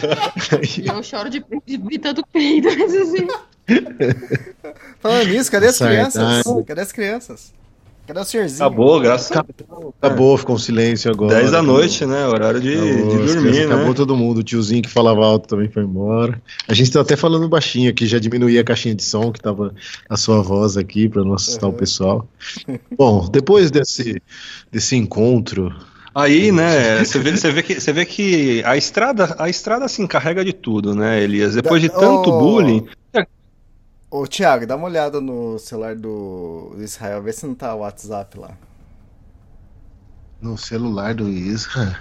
Cadê? Onde que ele escondeu? Ele Ma- esconde imagina imagina se não tem o WhatsApp da menina. Tem medo. Ele tem. Nossa! Será? o que que você quer, Elias? Meu celular tava desligado aqui, cara. Opa, temos um WhatsApp. Que- que- Não, eu tô falando assim, ele deve ter o WhatsApp da menina, que deve estar marcando, ó. Eu vou dispensar daqui a esses dois brasileiros aqui, daqui a pouco eu volto. Posso? Eu não posso, eu não, eu não, po- eu não posso, não posso, eu vou entregar muito aqui. Ele, daqui a pouco amanhã ele vai embora sozinho, me larga aqui, não vai querer mais. Porque a gente ainda, a ideia é a gente continuar junto até a Capadócia, Elias. Mas se eu abrir muito minha boca, eu acho que eu não vou chegar lá, não. Tem que pegar menos o pé dele. Aí, como é que era o negócio que você tava falando? Que o da É, estrada? a, a estrada se encarrega de, de castigar né, os, os pecadores, né, Elias? O que aconteceu? Um dia depois né, de todo esse bullying que eu sofri, né, e continuo sofrendo, o que aconteceu? O que aconteceu com a sua bicicleta, Thiago? Não, a ideia era a gente ir até um lugar até que o Isra tinha escolhido, que chamava Pamucorém. Há uns dias, a, nossa, a gente saiu, se despediu, pegou a caixa de comida, o Isra que levou a caixa de comida, deu um abraço em todo mundo e blá blá blá, fomos embora. E aí tava um dia bonito também, sol tal. E a minha bicicleta já tava fazendo uns cliques. Quando eu pedalava, fazia clique, clique, clique na, na roda traseira. Eu sabia que era o cubo traseiro, que já tava com putz, 10 mil quilômetros rodados. Mas até aí ele, ele travava às vezes o, o rolamento do cassete. Ou seja, o meu pedal continuava girando quando a roda girava. Não é quando você segura o pedal e a roda gira em falso, tranquilo, não. Eu falava, que estranho, tá travando o cassete. Mas destravava logo, né? Aí nesse dia fez o último clique e morreu meu cubo. Morreu. Ele, tipo, a gente pedalava e a bicicleta não saía do lugar. Girava o, o a catraca atrás, girava o cassete, mas o, o, a roda não girava, ou seja, tinha morrido a parte interna do, do cubo. Morreu bem quando a gente chegou nesse lugar, nesse posto de gasolina em Pamucorém. E aí foi um dos poucos dias que eu recebi um não. Eu fui lá, conversei. Aí falaram, não, você tem que falar com o chefe, né? Aí eu fui no chefe, no posto, conversei com ele, e aí ele falou, olha, aqui não dá para acampar aqui, você tem que acampar um quilômetro para trás, vai ter um lugar, tal, não sei o que. Eu falei, putz, vamos ter que empurrar essa bicicleta um quilômetro, né? Porque não dá para pedalar, né? Aí o Isra, não, eu vou lá. Aí o Isra foi lá e falou com o cara de novo. Aí o cara falou que não. Aí primeiro ele falou com o frentista, o frentista era mais tranquilo. Só sei que no final das contas ele conseguiu descolar o lugar. Ele falou que a bicicleta não andava, que estava zoada, que era para que a gente ia ficar ali e ficamos. É, eu bacei ó, aquele famoso, aquele famoso óleo de peroba na cara, né? Que o, Thiago e a Flávia estão percebendo que realmente funciona. e depois desse, desse encontro aí que, que eu tive com a Betula aí, que eu, o encontro do café, eles falaram, ó, agora você vai na frente todos os dias aí que vai que você vai que você consegue um banho pra gente, vai né? Aparece, é, você vai que aparece uma bombeira agora, vai que aparece, sei lá, uma, uma, uma artista de televisão, vai aparecendo aí as mulheres, né? aparecendo, sai, sai da terra elas. Aí eu falei assim, pô, como que, vou, como que nós vamos, porque depois desse dia a gente conseguiu montar as barracas no posto, mas e aí? Como é que eu chego na outra cidade? Para pegar carona, Elias, com uma tandem, sabe? Todo aquele. Eu não gosto muito de pegar carona. A gente, a gente já pegou caronas na viagem, mas foi assim, lugares que, que era mais tranquilo, tipo lá na Patagônia e tal, mas a gente sabe todo trampo que é pra você pegar uma carona. E a gente não tava afim, queria pedalar, a estrada era boa, era um plano total até a próxima cidade que chamava Denizli. E a gente já tinha um warm showers lá. Aí eu falei, bom, vou fazer o seguinte, vou travar esse, essa catraca. Peguei, abri o cubo, tirei todas as coisas que tinha dentro, pus tudo de volta de qualquer jeito, girei e apertei o parafuso máximo que dá, travou. Travou a, a, a, o cassete ficou travado, ou seja, a roda girava conforme eu pedalava, mas conforme eu parava de pedalar, o cassete continuava girando, ou seja, eu não podia parar de pedalar nunca. Enquanto a roda estivesse girando, porque senão o pedal ficava girando junto. Sim. E se a gente parasse, travava, estourava corrente, estourava catraca, estourava tudo. Então, esse dia foi um longo dia de pedal que eu e a Flavinha tínhamos que mudar um pouco o nosso costume. É estranho você pedalar uma bicicleta que você não pode parar de pedalar. Mesmo quando a gente é, queria frear a bicicleta, eu pisava no freio, a gente continuava pedalando até acabar a força e a gente saía da. Então a gente tinha que pensar antes, dos, tinha uns faróis que passavam por outras cidades, mas no final furou pneu no meio do caminho. E foi engraçado porque essa hora que furou o pneu, eu tinha, eu tinha passado nessa hora, Elias, do lado de um carro que estava com o pneu furado. Eu parei na estrada e fui lá conversar com o tiozinho perguntando se ele precisava de ajuda, porque era um senhor de idade, tava ele e uma velhinha. E ele tava lá fazendo aquela força para trocar o pneu. Aí eu falei, o senhor quer ajuda, né, para trocar o pneu tal? Ele falou, não, não, não, tal, não sei o que. Aí não quis a ajuda, eu falei, tá bom, voltei pra bicicleta. Quando eu cheguei na minha bicicleta, pneu furado. Eu falei, ah, não acredito. Nossa, foi muito.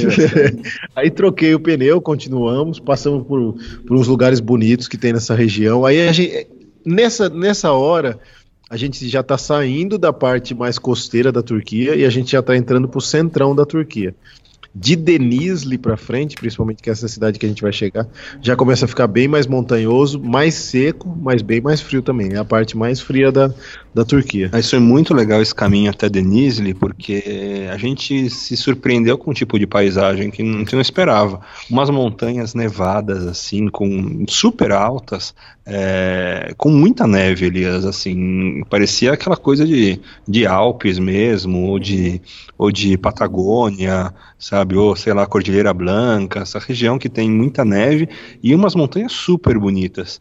É, o, o ponto negativo é que nessa região que era, por um lado, super bonita, tinha lá o, o dedo do homem, né? Assim, meio que, meio que estragando a paisagem, mais que a paisagem, a natureza, né? Aquelas, aquelas usinas, né? Aquelas chaminés enormes, sem falar no lixo que a gente sempre viu em todo lado. Então, assim, tinha umas horas que a gente queria até tirar uma foto aí no fundo, a gente pegava aquelas, aquela fumaceira, aquelas, aquelas turbinas, assim, aquelas chaminés gigantes, assim. Mas era um lugar muito, muito bonito. No finalzinho a gente pegou umas subidinhas assim bem bem puxadas, mas mas foi legal, foi legal e aí a gente foi para esse para esse warm showers que o Thiago, o Thiago, na verdade o Thiago que tá vendo, eu não tô nem entrando no meu warm showers, ele que tá é, é, conseguindo todos os, os, os lugares, até porque é mais fácil assim, sabe? Eu sozinho pedi um lugar para três e o Thiago e a Flávia, que já é um casal, pediu um lugar para mais um, né? Então, então o Thiago arrumou esse Warm Showers que, que é o Bahre, né? É, Bahre. E esse daí foi mais um negócio diferente, assim, que aconteceu na viagem, esse Warm Showers, porque é o seguinte. Perto dessa cidade que chama Denizli, fica um dos pontos turísticos mais conhecidos aqui da Turquia, que é Pamukkale, que é uma, uma cidade também, tem uma cidade lá do, do lado que é greco-romana, que chama Hierápolis, e essa cidade estava tá lá porque ali também é um lugar que tem águas termais e tem umas pedras calcárias, tem umas formações geológicas muito bonitas, tal. Tem as fotos aí no, no Insta. Acho que meu Insta chegou, chegou em Pamukkale. Então é muito bonito o lugar, a gente queria conhecer, estava no nosso rumo para Capadócia, pedi esse Warm Showers, ele aceitou e ele chamava Bahre. Quando a gente chegou lá, Elias, foi um negócio diferente. Não foi uma sensação só minha, foi minha, do Isra e da Flá. Ele, o, o Bahri era um cara muito legal, o hospitaleiro ele era mais sério, assim, ele era bem mais religioso. É, foi uma coisa que o Isra falou no começo do podcast. Conforme a gente vai avançando para o meio da Turquia, ele é um, ele, as pessoas são mais religiosas. Ele é, é mais islâmico aqui, o, o, o centro, né, do do, do país, diferente da região de, de da Tráquea, ali de Istambul, ou daquela parte costeira que a gente estava perto do Mar Egeu, né? E a família dele era. Parecia que ele curtia mais esse negócio de warm showers do que a esposa, entendeu? Uhum. Então a gente ficava numa situação meio delicada na casa, assim, não sei, a gente não se sentiu à vontade como a gente se sentiu na família que recebeu a gente em Aiden, que foi um negócio super espontâneo e sem querer. E aí a gente falou, puxa, não tô me sentindo legal aqui, ele também não tava se sentindo legal lá. A gente falou, não, a gente fica o tempo suficiente aqui para eu arrumar o cubo da minha bicicleta que eu preciso arrumar, pra gente visitar Pamukkale. E aí a gente vai embora. Então a gente fica era, duas noites. Era tudo, era tudo muito protocolar, assim, é, muito, muito burocrático. Tinha horário para acordar, horário para o café. É, a gente foi fazer o, o jantar que eles, eles ele pediu, né? Falou, ah, amanhã vocês cozinham alguma coisa pra gente, né? E aí, como que foi, né? Acho que o, o Thiago começou é. a, a, cortar o cogumelo lá, a fatiar, e a mulher, a, a, esposa dele, olhou com a cara feia, não deixou, aí lavou um cogumelo por vez, assim, né? É, e, e, assim, era um negócio assim. A, o, o resto da família dele que era simpático, mas não não se envolvia, assim, sabe? Sentia que. A gente sentia uma coisa meio que esquisita. Assim, o cara era, era, era, era gente boa, tudo, mas era bem religioso, assim, também. Então, então veio com os papos, até pro Tiago, né, que tem que tem descendência libanesa, né? Veio com os papos de conversão pro islamismo, é, né?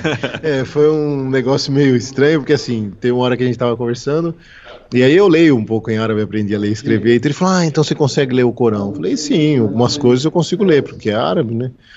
Aí ele mostrou lá algumas coisas. Aí quando a Fly e o, e o Isra saíram da mesa, fiquei só eu e ele na mesa para fazer alguma coisa. Aí ele falou: Olha, vou falar uma coisa para você. Não é para te convencer de nada, não. Mas pense sobre isso. Ele falou assim: Você tem origem árabe, você sabe ler e escrever, então é fácil você ler o Corão. E o muçulmano ele já tem o lugar dele garantido no paraíso. Então pense sobre isso. Não estou querendo te influenciar, não. Aí eu falei, meu Deus, ele está querendo me converter. Então a gente ficou numa situação meio, sabe? Não sei, a gente não se sentiu tão à, à vontade ali. Lógico, ele era um cara muito legal, não posso reclamar. Ele deu carona pra gente para ir para Pamukkale, depois a gente voltou com com ônibus, aliás, é super tranquilo. Quem quiser visitar Pamukkale, vale muito mais a pena você ficar em Denizli, que é uma cidade toda estruturada, e pegar uma van até Pamukkale, que leva 25 5 minutos e você vai pegar 7 liras turcas, não, 5 liras, que dá tipo 3 reais, 4 reais. E vai, depois você pega outra para voltar rapidinho. E Pamuca ali é lindo, Elias, é um lugar assim muito bonito. No inverno não é tão cheio de água, porque são águas termais que vão enchendo aquelas piscinas naturais, de água cristalina, azulada, tem nas fotos no Insta. E mas no inverno tem a vantagem de não ter quase turista. Então você vai bem tranquilo, tem a cidade de Herápolis do lado, que faz parte do complexo. Você paga e visita os dois centros. E foi muito legal. E ele ajudou também, me levou numa bicicletaria lá para eu trocar o cubo da, da bike, que ficou novo. Então, essa parte foi muito legal. Mas a gente não se sentiu tão à vontade aí em, em nessa, nessa cidade aí em Denizli com ele. E depois a gente se despediu tudo e seguiu viagem, né? É, e esse. Eu, eu, eu, eu, particularmente acho que tava, tava mais. Eu não sei, eu não, eu não tava me sentindo nada à vontade, apesar de um, ele não ter feito nada, né? Mas eu tava num dia ruim, assim, que eu precisava sair, assim, sabe? Eu queria. Eu queria sair daquela casa, eu queria. Não sei, eu tava, tava num. Tava num dia meio mal-humorado, assim. Aí eu falei pro Thiago, eles iam ter que esperar ainda a roda, né, ficar pronta, tudo. E aí eu falei pro Thiago e pra Flávia, putz, eu acho que eu vou sair na frente, vamos fazer aquele esquema, eu vou e saio de manhã e mando a localização e espero vocês. Acho um lugar para acampar e espero vocês, né? E, e aí saí de manhã cedo. Uh, acho que a bicicleta, a roda ia ficar pronta só meio-dia, alguma coisa assim e saí para pedalar. E aí era um dia de muita subida, Elias, e teve bastante vento. Tava, tava, um dia bonito, assim, bem bonito, na verdade. Muito sol, tudo, céu aberto, aberto. E era um dia de. Só que era um dia de muita subida e rolou um vento contra forte, assim. E eu não queria fazer um pedal muito longo também, porque eu sabia que eles iam sair lá de Denizli por volta do meio-dia, então não adiantava eu fazer um pedal de 60, 70 quilômetros, 80, porque senão eles não iam chegar no, naquele dia, né? E aí, e aí, beleza. Quando terminou a subida, que foi perto do quilômetro 40, acho que foi 40, né, Thiago? É, quilômetro 34 ou 35. Ah, é, foi menos de 40. Então foi um dia tecnicamente curto, mas foi de muita subida e de vento. E aí não estava achando lugar para acampar, tudo. Aí quando cheguei no topo da subida, achei uma, uma construção meio que meio que abandonada, parecia uma uma fábrica, alguma coisa assim, e atrás tinha um, uma montanha nevada daquelas lindíssimas, lindíssimas. E eu falei, putz, cara. Aí eu, aí eu vi um pastor de ovelhas, né, com seu rebanho ali. E aí fui lá, né, fazer a mímica, né, da barraca, tudo. E aí ele falou, não, pode ficar, né. Só que aí ele me indicou um lugar, olha, monta a barraca aqui atrás dessa, dessa, dessa fábrica, é, que venta menos, né, tava ventando muito. Eu fiquei assim, tipo, uma hora mais ou menos estudando os lugares onde eu ia montar a barraca. Porque eu queria montar num. Não queria montar ali, tipo, na, na parede da, da fábrica, sendo que tinha uma vista maravilhosa, assim, sabe? Sendo que dava para ficar mais perto de árvore, assim, atrás da montanha nevada. E aí eu falei, bom, deixa eu ver se esse vento tá forte mesmo. Aí tentei montar minha barraca e, e, realmente o vento estava forte. Eu montei ela, mas a, o vento estava, cara, tava, tava quase amassado. Sabe quando você amassa o teto da barraca no chão, uhum. assim, tão forte que estava o vento? Aí eu falei, bom, vou, vou desmontar, né? Vou, vou desmontar e vou lá para trás da, da fábrica. Aqui também tinha uma vista bonita, né? E até tem uma foto no, no meu Insta que que eu tô eu tô meio posado para câmera, assim, tô de bermuda. Foi a primeira vez que eu usei bermuda desde desde o começo do final do verão na Noruega, que ainda peguei um pouquinho de calor, calor, né? Peguei, sei lá, 15 graus. É, e aí eu tirei essa foto que tá aqui, ó, deixa eu mostrar para vocês. Tá é a foto que tá do, isso que tá do, do lado da foto do balão. É, e Pô, foi um, foi um dia super bonito, assim, você vê assim, não tem uma nuvem no céu. E eu, eu, eu cortei na, na foto aí, né, esse galpão abandonado que tá pra direita da foto, então tava, tava protegendo um pouco o vento. E beleza, né, mandei a localização da Spot pro, pro Thiago e pra Flávia e fiquei esperando eles chegarem, né. Aí, aí quando eles chegaram, eles chegaram também, já tava escurecendo. É, foi com o Spot estava escurecendo já e já o tempo já estava bem mais fechado, com muita nuvem, o vento continuava ali soprando fortíssimo, né? Eu, eu já tinha cozinhado, assim, eu tava até meio que com dúvida se eles iam chegar mesmo naquele dia, porque eu não sabia que horas que eles tinham saído é, da cidade, com a roda pronta, tudo. Aí eles chegaram, né? Sei lá, acho que era umas sete da noite por aí. Seis, não, era cinco, e- não, sete da noite já tava escuro.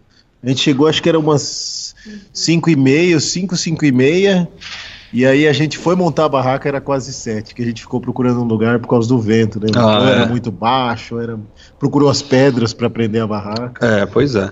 E aí, assim, não demorou muito, e aí a gente ficou conversando um pouco, comemos, né? Eu, eu, eu- comi a comida que eu tinha acabado de fazer, eles cozinharam e, e, e fomos descansar porque o tempo tava meio estranho. Aí o vento continuou assim, soprando é, fortíssimo, assim, né? E, e beleza, né? E no meio da noite veio aquela tempestade, assim, né? Que você fala, nossa, a barraca agora não vai segurar, vai decolar mesmo. Foi muito mais forte do que aquele vento que a gente pegou é, vários dias antes, né? Quando teve aquele tornado lá. Era um vento assim, com chuva forte, né? Parecia chuva. né? Parecia chuva. O que acontece, né? E, cara, eu, eu acordei, né? Eu normalmente acordo um pouco antes que eles. E, e aí eu, eu sentei na barraca, e quando eu sento na barraca, eu não sinto o teto, né? Tipo, a minha cabeça não bate no teto. E aí eu sentei na barraca, tipo, ainda com aquela cara de sono, assim, eu falei, nossa, tem um estranho aqui, né? Aí comecei a dar um. dar- tocar o teto, Elias. O que aconteceu, cara? Não era chuva, assim, a noite inteira nevou, mas nevou muito, não foi pouco, não. Assim, tava tudo. Aquela paisagem. Aí você vai ver na foto seguinte no Instagram, é, num post seguinte, é, tem a minha barraca toda nevada no mesmo lugar, né? Onde, onde eu tirei aquela foto com o céu ensolarado. É, e aí, a- isso tudo ainda a gente é, acredita que ainda pode ser um pouco de reflexo do, desse tornado aí, porque por mais que na, em alta montanha o clima é meio imprevisível, só que assim, foi muito, assim, ele estava sol quente com 20 graus e aí à noite neva, não é né, não era pouca neve como você vê na você pode ver na foto aí Ah, assim a foto já o teto da barraca já não tem neve porque eu tive que dar um monte de soco para conseguir sair da barraca né Mas a E- bicicleta tá encoberta. é, a bicicleta estava toda coberta, assim. É, e assim, foi uma, foi uma loucura, a gente não acreditou. E quando, quando a gente acordou, tinha parado de nevar, mas de repente veio uma, uma nevasca de novo, sete, sete e pouco da manhã. Aí eu, eu falei pro Thiago, Thiago, já abriu a porta da barraca. Aí também não, não acreditou. E para fazer um 2 nessa hora, Elias? Porque o 2, o 2 aqui dos dois aqui é matinal. Aí eu falei, nossa, e agora, né, velho? Com essa nevasca, não dá. Tem hora que não dá para segurar. A hora que a topeira quer sair, não tem jeito. Aí eu falei, aí eu falei, Isra, tem uma casinha ali, no, tinha uma casinha meio no alto, assim, né? Estranho, uma casinha pequenininha, parecia um banheirinho, né? Aí eu fui até lá, era uma fossa, não tinha teto. Aí nevando, nevando, sem porta e sem teto. Só que era- não era virada pra pista, graças a Deus. Aí eu fui lá, sentei, né? Sentei. Aqui é, é banheiro turco, né? Então você fica ali agachadinho ali de cócoras, né? E a neve caindo na cabeça e ploploft e falei, ah, pelo amor de Deus. Aí voltei pra barraca, aí falei pra Flá, Flá, a coisa tá feia lá fora. A situação tá feia. Isso o Isra já tinha se escondido na barraca dele também. Aí a gente ficou pensando, bom, vai passar a nevasca. Na hora que passar, a gente tem que tentar desmontar a barraca o mais rápido possível. Por quê? Porque o que a gente fez? A gente montou a barraca num lugar um pouco mais baixo. Eu não gosto de montar a barraca em lugar baixo, porque quando chove pode alagar, entendeu? Só que por causa do vento a gente não teve muita saída. E essa neve ia derreter. E aí ia alagar do mesmo jeito. E como o Isa falou, o tempo ficou muito louco, porque na hora que parou de nevar, assim, passou uma hora, saiu um sol, e aquilo começou a derreter aquela neve. E sorte que a gente tinha desmontado a barraca o mais rápido possível. Lá no meu Insta também tem as fotos da, da, da barraca, como que tava. E aí derreteu e virou um alagado ali, onde a gente estava com as barracas, mas aí a gente já tinha levado todas as nossas coisas para fora dali, num lugar que era concretado, que era onde era essa fábrica que era do lado aí que o, que o Isra tinha falado. E na outra foto seguinte, se alguém seguir pelo Insta, dá para ver que o céu abriu, Elias, de fazer de novo 14, 15 graus com sol forte, e a gente conseguir pedalar só com uma, eu- uma, eu- tipo segunda pele no máximo, Eu tranquilo. bermuda de novo. Eu tirei, a, eu tirei o zíper da, da calça, né? Do, transformei em bermuda Eu tive que porque esquentou muito, então mas foi muito louco, foi, foi bem extremo Muito mesmo. imprevisível, né? Nossa, foi, foi e foi muito diferente porque eu nós dois, né, nós três já a gente já tinha é, já tinha encarado neve na viagem, só que não dessa forma assim, né? Não acampando, nevando assim. Eu quando até quando teve aquele episódio lá na Finlândia que eu fui lá dormir na cadeia, eu tava com medo de montar a barraca na, na neve porque eu nunca tinha montado na neve, eu não sabia se ah, se nevar muito a barraca, sei lá, fica pesado o teto, desmorona, ou ta- tampa tudo, não sabia se era perigoso. E no fim das contas, assim, quer dizer, não nevou a ponto de, assim, cobrir, né, 3 metros de altura, mas nevou ter, ter, ter, ter neve na- no, no, topo inteiro da barraca e ter, pô, sei lá, não sei quantos centímetros, mas tinha neve até abrir a porta, assim, sabe? Então, então e de repente, em isso sete da manhã, meio-dia, tá o sol, meu, ardendo, assim, e, e tudo seco, tudo seco. A gente, a gente saiu como se nada tivesse acontecido. E aí a gente estava indo em direção a. Quando a gente parou nessa, nesse último Warm Showers em Denizli, a gente, a gente viu que a gente estava perto desse lago Salda, é, que falaram pra gente que era um lago super bonito, um dos lagos mais bonitos da Turquia, tudo. E a gente viu no mapa lá que, que tinha possibilidade de lugar para acampar. Saiu um pouco das raios. É, e a gente que saiu, pegou umas estradinhas assim, de interiorzão mesmo, assim. Foi, foi, foi, foi, quando a gente começou a entrar mais pro interior mesmo, é, da Turquia. E com subidas, assim, mas com uma paisagem, assim, incrível. Eles chamam esse Lago Salda de as Maldivas da Turquia, porque porque no verão a água fica bem azulzinha, assim. A gente até conseguiu ver um, quando a- a- o sol batia, fica bem clarinha. É, chama Salda o, la- o lago, S-A-L-D-A. E, e aí, mais uma vez, saí na frente, né? E aí mandei a localização. Parei nos lugares antes, né? Tentei achar um, um, um lugar legal pra gente acampar. E, e tanto eu quanto o, Thiago, a gente tava assim, né? Poxa, a gente tá vindo para esse lago, né? A gente mudou meio que o caminho para vir para esse lago e pô, vamos chegar aqui final do dia e porque a gente começou a pedalar meio dia, né? Vamos chegar aqui no final do dia, não vamos nem ver o lago, curtir o lago e, e vamos vamos sair no dia seguinte, né? Aí assim, achei um lugar lá para acampar que era tipo um era tipo um camping mesmo, só que não tava, como é baixa, baixa temporada, não tava desativado, não tinha ninguém lá, né? E aí tinha umas mesinhas de piquenique, tinha um banheiro perto, é, me falaram que era um camping público, e aí fui lá e, e, e montei a barraca, né? E mandei o, a localização do spot pro, pro Thiago e pra Flávia. E, e aí eles chegaram assim, acho que também um- no final do dia, assim, já estava escurecendo. Seis e meia. O- eles tiveram mais um pneu furado. é, isso aí é praga, né? Castigo, né? Não, não, não minha, né? Não meu, porque. Mas é. Você sabe qual que foi o barulho que fez quando meu pneu furou? Fez assim, betul.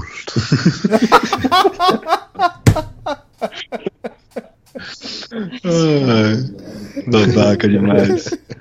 Ai. E aí eles chegaram e o Thiago tava meio rabugento esse dia. Ele falou: Olha, não sei você, mas eu tô querendo ficar aqui dia amanhã também, porque, pô, a gente nem viu o lago, já tá escuro, a gente veio especialmente pra cá e tal.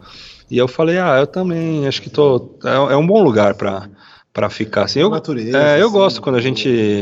Às vezes eu sou, eu sou meio apressado, assim, mas tipo, quando eu acho um lugar bonito, putz, meu, eu faço questão de ficar, ficar com a barraca armada, aí você estica, se, tá- o tempo tá bom, né? Você estica um. o- eu tenho dois footprints da minha barraca, né? Footprint, pra quem não sabe, é aquela. Aquela lona que você coloca embaixo da barraca para proteger o piso da barraca contra espinho, pedra, tudo, né? E, e aí esse segundo footprint, às vezes eu uso ele como se fosse um, um tapete, assim, né? Então, sento do lado de fora, como tá sol, né? Aí Vai ler um pouco, enfim, fica relaxando mesmo. E o lugar era bem bonito mesmo. E aí eu falei, não, Thiago, fica tranquilo, eu também quero ficar, vamos ficar aqui. Aí, aí eles montaram a barraca, o lugar era bem bonito. Aí de repente, né, chega um carro, aí, aí sai um senhor, né? Um senhor não, um, o cara tem a nossa idade mais ou menos, é que ele tem cara de mais velho, grandão, assim, meio, meio assim, meio é, o que, que vocês estão fazendo aqui, né? E a gente, é, pô, estamos viajando de bicicleta. E aí eu fui lá no Google. Ele viu que a gente era estrangeiro. É. assim. Aí eu fui no Google Tradutor, né? E eu já fui logo na, na cara de pau, logo de cara, né? Eu não perguntei quanto que era, se. Eu falei, olha, a gente tá viajando de bicicleta, a gente teve um dia longo, pegamos neve, aí mostrei a foto da neve para ele. E eu perguntei, a gente pode ficar aqui? Aí ele, ele insinuou falar que, que teria que ser pago, mas aí ele deu um sorrisinho lá e falou, não, não, pode ficar. Aí logo depois ele convidou a gente para tomar chá. E, e aí foi legal, assim, o cara foi super gente boa. É, o Thiago foi jogar gamão com ele lá. E, e, ah, e aí foi legal, a gente cozinhou, comemos ali, foi. Acabou que sendo uma noite super gostosa. É, esse, esse, esse lago aí, eles no outro dia valeu a pena a gente ter ficado porque porque abriu um pouco o tempo. Abriu de novo, lógico, não ficou aquele sol que nem tinha feito no outro dia, mas a gente conseguiu ver o lago melhor. E aí a gente aproveitou para secar algumas coisas nossas, dar uma regulada na bike, que a gente tinha comprado algumas coisas que a gente nem tinha conseguido instalar ainda. Eu remendei uns pneus que tinha furado. E aí a gente teve uma surpresa no final da tarde. O vento chegou fez vento. Aí o que, que acontece? Estamos lá, final da tarde, recebemos uma visita. Como assim? Sabe? É, ela, levaram. ela veio, ela, a mãe e o irmão viajaram acho que duas horas de carro para visitar a gente, entre aspas. Israel Corpo. A Betu? Foi. A Betu? É, Foi até lá com a mãe como, e com o irmão. como ela sabia onde ele tava? Ah, Spot, deve ser, deve ser. Deve ser o Spot. Acho que ela tá seguindo ele pelo Spot, não sei. Como ela sabia? Como ela sabia? Não sei. Não, ela me escreveu, perguntou como que eu tava me escrevendo nesses dias, perguntando onde a gente Ah, tava não ficando. falei que tinha o lance do WhatsApp? Falei. se tava tudo bem. Aí eu falei pra ela, não, a gente chegou no lago aqui, né? A gente vai ficar hoje o dia descansando. E eu falei, ah, se você quiser vir, né, fazer uma visita, a gente tá aqui, né? Se você quiser vir, a barraca tá armada. Você não ia perder essa, né, Thiago? A Flávia dando uns tapas aqui no Thiago, assim, para, Thiago. Tá O? Thiago não ia perder essa, imagina. Aí, mas eu fiquei surpreso que elas, elas vieram, né? É, Quantos quilômetros, mais ou menos? Ah, dá mais de 200 quilômetros. Ah, foi três horas de Três horas de Três viagem. horas de viagem, é, dá mais de pra 200. ir, mas É. É. São Aí, estradas pequenas também, não é tão grande. né? aí foi muito. Aí trouxe um panelão de comida, né? Nossa. Um panelão com as comidas típicas, aqueles charutinhos de arroz com não sei o que enrolado, um pimentão também recheado. Putz, é uma delícia, né? E, e, e aí essa aqui foi muito, foi muito curioso, porque esse camping tem essa, essa casinha, né? Que é onde esse, esse, esse cara mora, que ele é o. Ele é o acho que é o cara que gerencia ali, tem um, um- uma cafeteria, né? E, e aí, aí elas chegaram, né, com esse monte de comida, e a gente ficou meio assim, né? Tava frio lá fora. E, e aí elas já foram entrando no restaurante do cara com uma panela, né? Imagina você tem um restaurante e chega um monte de gente com uma panela, com um prato, com... vou usar o seu espaço aqui só porque tá quentinho, né? E eu, assim, fiquei super sem graça, porque era eu que tava fazendo esse meio de campo com, com esse cara, né? Que pedi pra ficar e tudo. E ele falou que podia ficar. E eu falei, pô, a gente quer ficar duas noites, tem problema? Ele falou, não, não tem problema. É, aí de repente chega, chega uns turcos com panela, com comida, com não sei o que. E aí eu falei pra ele, olha, você me desculpa, isso foi uma surpresa, não tava esperando. É, depois você avisa se a gente tiver que te pagar alguma coisa. Aí ele falou, não, não problema, não problema. E aí foi legal, porque era um lugar que estava abandonado e de repente tinha vida ali, né? Tinha três brasileiros, aí chegaram três turcos com comida, aí de repente ligaram a música, aí o Thiago jogando gamão, todo mundo conversando. é, pô, foi, no fim das contas, foi um, foi um, foi mais um dia daqueles super, super legais. E super inesperados, né? Tudo muito inesperado, né? Até se tem acontecido muita coisa assim na viagem de acontecer coisa que a gente nem fala, nossa, que dia diferente, né? Não esperava que ia ser assim de jeito nenhum. E foi bom. Muito bom. Graças ao mel do Israel. Ai, Deus do céu. Eu- eu- quando eu ficar velho e ouvir esses podcasts, né? Ou os meus filhos, os meus netos, nossa senhora, não sei se eu vou ficar. É, e quem que tá te acompanhando aí pelo Instagram também tem essas fotos do Abetu aparece, só que ele não colocou na capa dessa vez, tá? Na capa tá um, ele segurando um cachorro, aí a Abetu aparece por último. É pra disfarçar um pouco. pra disfarçar. Ai, ai. Bom, de depois dessa noite que foi super legal, a gente no outro dia arrumou as coisas. E aí a gente continua seguindo aí E o eles, nosso pouco, e eles, foram embora no mesmo dia eles dormiram pra ali? Foram, foram, cara, eles ficaram umas, umas duas horas e meia lá no máximo, três horas. Jantaram com a gente, pegaram o carro e três horas de volta de dirigindo pra casa. Mas deixa eu esclarecer aqui. Só que pouco, tá só se- pouco, deixa eu falar, hum, já sei pra onde Israel vai depois da Capadócia, hein? Hum, Pra onde? Sei lá. Alguma coisa. Você não sabe. Vocês, vocês estão fazendo piada, mas não aconteceu absolutamente nada.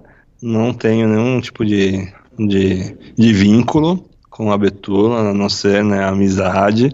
É, inclusive, né, ela quando me convidou lá para ir para casa dela, eu levei aqui o, a- a- as minhas malas sem alças aqui, né? É, a minha po- é, a mala e a pochetinha. a mala e a pochetinha, né? É, que, que só comem, né? Aliás, eles têm uma fama que o Thiago, o Thiago sempre fala, não, a gente não recusa comida, mas não come nada, come pouco, não nem se compara com o que eu como. Eu tô sempre com fome, os caras ah, fazem um pratinho de nada e tudo. Eu passo vergonha, né? Porque eu, os caras falam, pô, você tá com fome de novo, cara.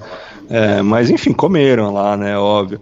Mas não, não, não teve nada, né? Foi simplesmente um encontro muito legal. E, e no dia seguinte veio a, veio a mãe, veio o irmão, né? Não foi assim, né? Que ah, teve um, teve um date, né? Teve um. Não, não foi. Só, foi só, só bullying mesmo, né? Eu, eu, eu, eu não comia carne, eu não, eu não comia carne e ainda tô, tô, tô pagando de vilão. É, o Israel ele tem muita fome, ele é insaciável. Ô Elias, aí a gente saiu, a gente saiu do Salda desse lago e a gente falou, não, vamos mirar agora pra para Capadócia, para Goreme, a Capadócia, que é esse lugar, mas fica numa cidade que chama Goreme, quem quiser procurar. E aí a gente falou, vamos vendo se a gente passa por algum outro lugar bacana. A gente vai ia passar perto de uma cidade que chama-se Burdur, que fica na beira de um lago que chama-se Burdur, que esse lago nos contaram que a água é salobra, é uma água meio salgada, é um lago bonito. Mas quando a gente chegou lá, a previsão do tempo também era meio esquisita. E de novo, o Isra estava na frente e não estava muito na frente. Esse dia a gente se encontrava, afastava um pouquinho, depois se parava, se encontrava de novo. E a gente não sabia ao certo onde ia ficar. Eu tinha tentado uns warm showers, porque tinha previsão de neve, a gente não queria pegar a nevasca de novo. E não tinha dado certo. Aí o Isra parou, depois nós estávamos pedalando junto, ele parou, a gente parou na beira da estrada e a gente viu um lugar que a gente tinha pensado em acampar antes, mas não tinha ido lá. Aí ele falou: Não, eu vou. Aí ele foi lá, ele e a Flá. A gente tem um cartãozinho, né? Eu e a Flá, que tá escrito lá: somos viajantes de bicicleta, blá blá blá, procurando um lugar para acampar. Isso em turco, leva- levamos lá, foi lá. E aí, a, a princípio, o cara não queria muito, muito deixar, sabe? Porque era um lugar que era público, mas ao mesmo tempo ele tinha um negócio que vendia chá dele lá, depois ficava fechado, não ficava ninguém. E aí o Israel meio que ganhou na, na insistência. É, na verdade era assim, era um lugar, só para tentar visualizar, é, era um lugar super bonito, no alto da estrada, é, um gramadão assim, é como se fosse um, um parque pequeno, mas com uma- umas cabanas de madeira de que que era para servir chá, de frente para esse lago que era enorme, enorme, super bonito, e no outro lado do lago, bem longe, você via toda uma cordilheira assim de montanhas nevadas, era assim um lugar espetacular. É, e aí eu, eu desci com a Flávia, né? A gente atravessou a pista e o Thiago ficou com a bicicleta dela lá, e aí a Flávia veio comigo, e aí ela trouxe o cartãozinho e nada, e aí meio que ela desistiu, assim, né? Eu falei, não, peraí, deixa eu, deixa eu tentar, né? E aí fiquei falando com o cara ali, né, com o tiozinho tudo com o Google, né? Falei, olha, então, né? A gente. É história, né? Estamos viajando de bicicleta, somos brasileiros, é, tem previsão de neve, de chuva, a gente só quer um lugar coberto.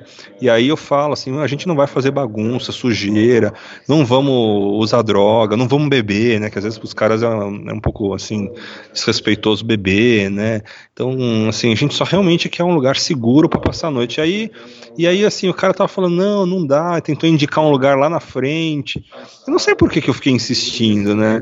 E aí eu, antes de ir embora, eu olhei, tinha, achei uma cabana ali, assim, que era tipo um bangalô, assim, com uma cobertura. Eu falei, cara, era perfeito. Aí eu fiz uma. Juntei as mãos, assim, né, em sinal de prece, assim, aí pedi assim, não, por favor, aquele lugar ali. Aí não sei, o tiozinho acho que deu uma coisa nele e sentiu. Tá, peraí. Aí a, eu olhei para o Thiago e para Flávia assim, fiz assim, né, com a mão, assim, espera aí que acho que vai rolar. Ele, ele já não estava acreditando, assim, né. E aí, aí o tiozinho, além de ele deixar a gente ficar lá, ele deu é, é, como, é como se fosse um, uma entradinha de um parque nacional com uma guarita, assim, sabe? Essas guaritinhas de madeira, assim, que é tipo uma casinha de madeira que não é muito. Não é, não é, uma, não é pequena como essas guaritas de, de, de, bairro, de rua, né? É uma casa, assim, pequenininha. E aí ele deu a chave e falou: vocês podem ficar aqui, porque aqui vocês vão ficar protegidos da chuva. Tinha banheiro na frente. É, tinha banheiro na frente, tinha água potável, tudo. E o lugar fechava às sete da noite. Então a gente ficava meio que sozinho ali, né? E aí foi muito engraçado, porque essa guarita era tipo um quadrado, sei lá, é, 3 por 3 4 por 4 metros, assim, é, bem pequeno, assim, mas o suficiente para a gente colocar, tipo, os três colchonetes, né, o saco de dormir um do lado do outro, colocar os alforjes tudo no pé da, no pé ali, e até cozinhar ali dentro, né.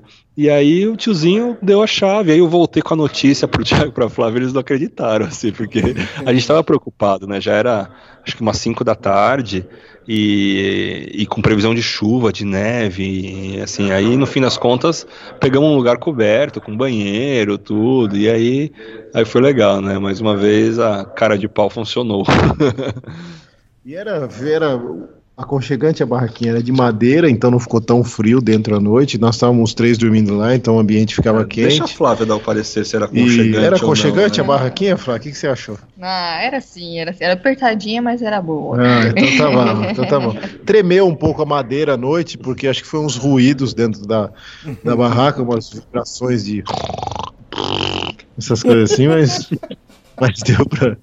Com o cansaço que a gente fica da bicicleta, dá pra ir tranquilo. essas vezes, essas vezes que eu, que eu dormi muito próximo do Thiago aí foi complicado, porque eu, eu, ele fala, vou dormir e dorme e começa a roncar na hora. E até eu conseguir pegar no sono, nossa, demora, viu? O bicho aqui é que nem um javali mesmo. Bom, aí foi tranquilo a noite, no outro dia rapidinho. Quando é assim, a gente dorme sem precisar montar a barraca, no outro dia rapidinho a gente põe as coisas na bike, porque não precisa desmontar acampamento, secar nada. E aí saiu. Nesse dia a gente se separou de novo. Esse é o, se, esse é o dia com, com vers duas versões diferentes do é, mesmo dia, assim, completamente diferentes. A gente ia sentido é, um lago que chama. Vai, Tipo, se eu for tentar soletrar em português, é Egirdir, Egir, ou Egirdir, com G. Mas em turco se fala Eirdir, porque é um G que tem um acento em cima que não se pronuncia. Então, nós fomos sentido esse lago.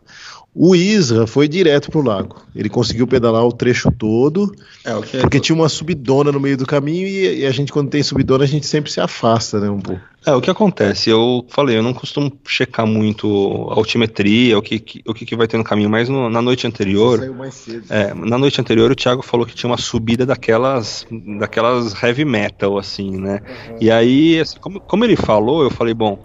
Eu, em dia de subida, eu gosto. De, eu, bom, eu gosto de sair cedo normalmente, mas quando sei que tem subida assim mais puxada, eu, eu prefiro sair cedo porque aí chega, sei lá, meio-dia, você já terminou a subida, aí você tem o resto do dia pra você descobrir o que você vai fazer, né? Ou se dá algum problema, ou você não aguenta, ou você, ou sei lá, fura o pneu, você tem tempo de resolver.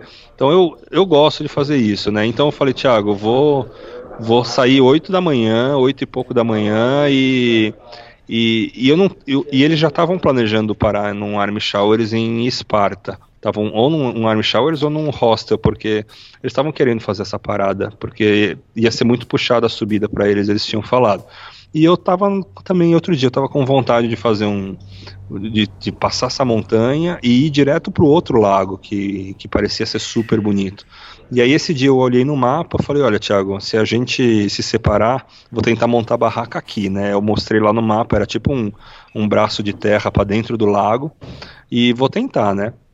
E aí saí, ele ia sair oito e meia da manhã, a gente, é, eu tomei café da manhã até antes deles, e quando eu estava saindo, eles estavam preparando o café da manhã.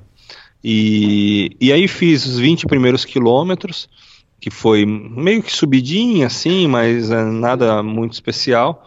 E aí, depois, a partir do vigésimo quilômetro, começou a subida daquela assim, meu, vertical, assim, sabe?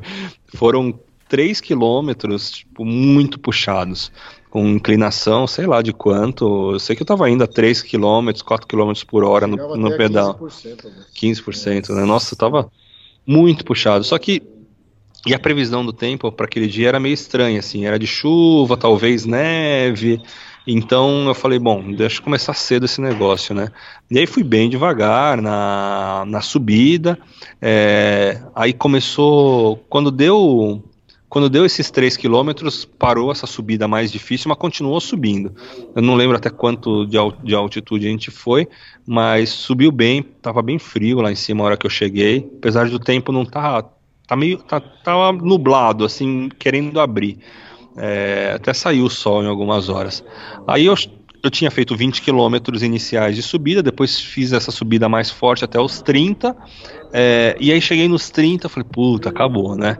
E aí me vesti todo para pegar a descida que era um ventão assim e e aí parei num posto de gasolina. Parei num posto de gasolina Aí, como falei, né, é difícil achar, achar, achar, alguém, alguém falando inglês né, bem, assim, aqui na Turquia. É, em Istambul mais fácil, mas o resto é muito difícil. Aí cheguei na, no posto de gasolina, se aproximou um frentista, assim, né, falando assim, do you speak English, né, tipo, com, mas com um sotaque bem, bem britânico, assim, falei, nossa, né, tipo, eu falo, mas e você, da, da onde você é, né? Ele tinha um sotaque assim, né? Aí ele falou, não, eu sou daqui mesmo, mas eu morei sete anos na Escócia, né? Que eu fui casado com uma escocesa e com, sabe, tipo um gentleman mesmo, assim, e frentista, né? E, e aí, aí ele falou, você quer um chá?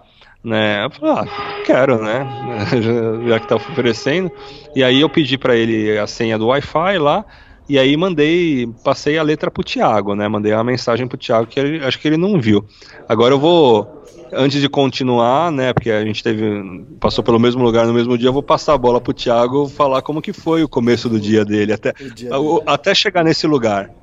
Elias, ele, ele saiu, tipo, ele saiu 8 e meia, a gente saiu 10 e meia, a gente saiu umas duas horas depois.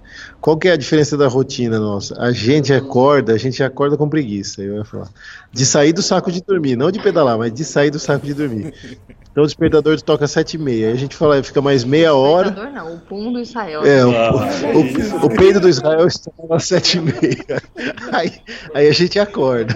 Aí, aí, beleza, fica enrolando lá no saco de dormir até umas 8 e frio. Que é uma coisa, tipo, quando a gente tava na Itália, aquele verãozão, cara, a gente era 7 horas da manhã, a gente não, não aguentava mais ficar dentro da barraca. 6 horas já tava o sol. Seis e meia já tava calor pra caramba. Sete horas você já tá fora da barraca fazendo café para ir embora. Aqui não, aqui é um frio. Demora pra. pra... O sol vai nascer sete e meia, sete e quarenta. Oito horas, às vezes bate um raio de sol na barraca. Aí você fala, não, agora eu vou sair porque tem que sair, né? Aí a gente gosta de preparar nosso café, então a gente faz café mesmo, esquenta água, faz café, faz chá, aí a Flavinha corta o pão, aí faz ovo, faz um café mesmo da manhã.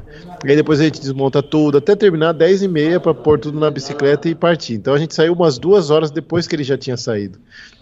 E quando a gente saiu já não estava mais tão limpo o tempo. E a gente pegou essa subidona que ele pegou, que foi sofrido para nós com uma tanda, empurramos várias vezes, mas era muito bonita a vista. Só que assim, no meio da subida já começou uma garoinha meio estranha. Quando a gente chegou numa cidade que tem lá em cima, na subida, é, dá uns 1.300 metros de altura, a cidade lá em cima.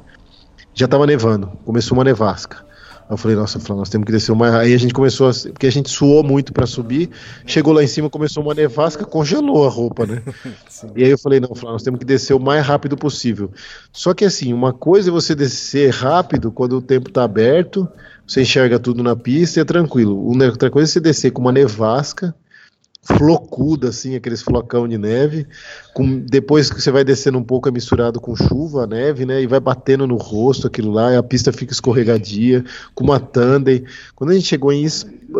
A gente acho que passou esse posto de gasolina. Aí quando a gente chegou em Esparta, logo na entrada de Esparta, falei, Flá, não dá pra continuar, a gente tá muito gelado, a gente tá muito molhado. O tempo fechou, ficou horrível, Elias, horrível. Aí eu falei assim, e agora? Eu tava sem internet, eu falei, não sei se eu queria warm showers que eu fiz o pedido aqui em Esparta respondeu ou não. Vou mandar um SMS, porque eu tinha uns 2 mil SMS do plano que eu tinha feito, nunca tinha usado. E o cara respondeu, falou, não, tô esperando vocês aqui. Aí eu falei, ah, vou dar um jeito de ir. Aí eu tentei conseguir alguma, alguma internet lá no posto, aí veio um rapaz, o pessoal é muito, muito prestativo aqui, eles, com, com turista, com estrangeiro, com qualquer pessoa. Aí ele mostrou no celular dele como que ele chegava, passou a internet, eu peguei um pouquinho de internet, aí consegui ver as, as mensagens do Elias depois, lá no. Do, do Isra, lá no, no Warm Showers. A gente acabou indo pro Warm Showers. Ou seja, a gente, a gente depois de uns. A gente subiu os 30 quilômetros, depois a gente desceu mais uns 10 ou 15, chegou em Esparta, que dava uns 40 e poucos quilômetros. E aí a gente foi direto pro Army Showers. Era um casal de Army Showers muito bacana. Eles eram viajantes de bicicleta também, cabeça super aberta. E aí quando a gente pegou a, a mensagem do, do Isra lá no celular, que a gente viu, caramba, ele já tá no lago, né? Porra, o cara... E ele falou assim, não, peguei um tempo aberto, mas assim, completamente diferente do que a gente pegou por duas horas de diferença, pra você ver como é instável o, tempo aqui nas montanhas no meio da Turquia. Não, foi muito, foi muito legal, Elias, porque eu, quando cheguei no posto de gasolina e falei com esse frentista aí, eu fiquei quase uma hora lá, eu tava bem cansado, porque realmente foi bem puxada a, a subida, e eu tava pensando até em rever o meu plano, e quem sabe ir para esse Warm Showers, ou encontrar o Thiago e a Flávia para ver que senti, eu achava um lugar para ficar junto, mas eu realmente tava tava naquele dia que eu queria acampar, eu não estava afim de ir para casa de ninguém, sabe? Sei, aquele dia que você queria acampar. é, e, é, é, fiquei sem café esse dia. Mas é, só que aí quando, quando esse frentista, né, eu fiquei conversando um tempão com ele, aí me trouxe chá, trouxe café, me trouxe cappuccino, me serviu pão, nem comi minha comida, me trouxe tanta coisa ali que eu, eu entendi como um sinal, assim, pô, acho que é para continuar. E tava cedo, era ainda meio-dia, meio-dia e pouco, uma hora. Aí saí do posto de gasolina lá, 1h15, eu falei, bom, vou, vou seguir até o lago, né, que faltavam uns 40 quilômetros, eu acho, e, e aí foi engraçado, porque realmente o tempo estava bom, só que quando eu saí do posto de gasolina, veio umas pedrinhas de. uns floquinhos de neve na cara e durou dois minutos. Que provavelmente era a neve que estava pegando forte lá no Tiago e na Flávia, lá no alto da montanha. É, e aí eu pedalei, desci esses 15 quilômetros iniciais, e aí abriu o tempo de novo, saiu o sol de novo. Até tirei umas fotos, assim, tem uma foto que tem uma montanha nevada com pontuda, e eu tô com a bicicleta eu tô de costas pedalando, assim, né? Passando. A foto mostra eu de costas. E, e aí pedalei, e aí esses 40 quilômetros foram muito suaves, foi praticamente só descida. Teve uma subidinha no final e, e, mais uma descidona. E aí, lá de cima, Elias, cara, esse lago foi uma coisa de, de cinema, de cinema. Um, o lago mais bonito, assim, da Turquia. Na verdade, assim, o lugar mais bonito da Turquia, na minha opinião, assim, que a gente foi até agora. Eu acho que para eles também. Esse lago, que como o Thiago falou, chama Eirdir, se escreve Egirdir, Egirdir com gemudo. É, e aí, se, lá de cima, você via um vilarejinho, umas, uns predinhos coloridos, assim, um lugar super charmoso, sabe? E as montanhas nevadas rodeando o lago. Eu falei, caramba, e o sol, né? Eu tava com sol. Falei, caramba, que sorte, né? E aí cheguei nesse lugar que eu tinha visto no mapa e eu vi que tinha uma zona de, de, de piquenique, né? Com aquelas mesas de piquenique, um gramadão de frente pro lago, que é onde eu tirei a foto lendo. Uh, lendo fake, né, o Tour do Mont Blanc, porque eu já tinha terminado de ler. É um lugar assim super especial, super especial. Aí perguntei se podia acampar por ali, falaram que sim.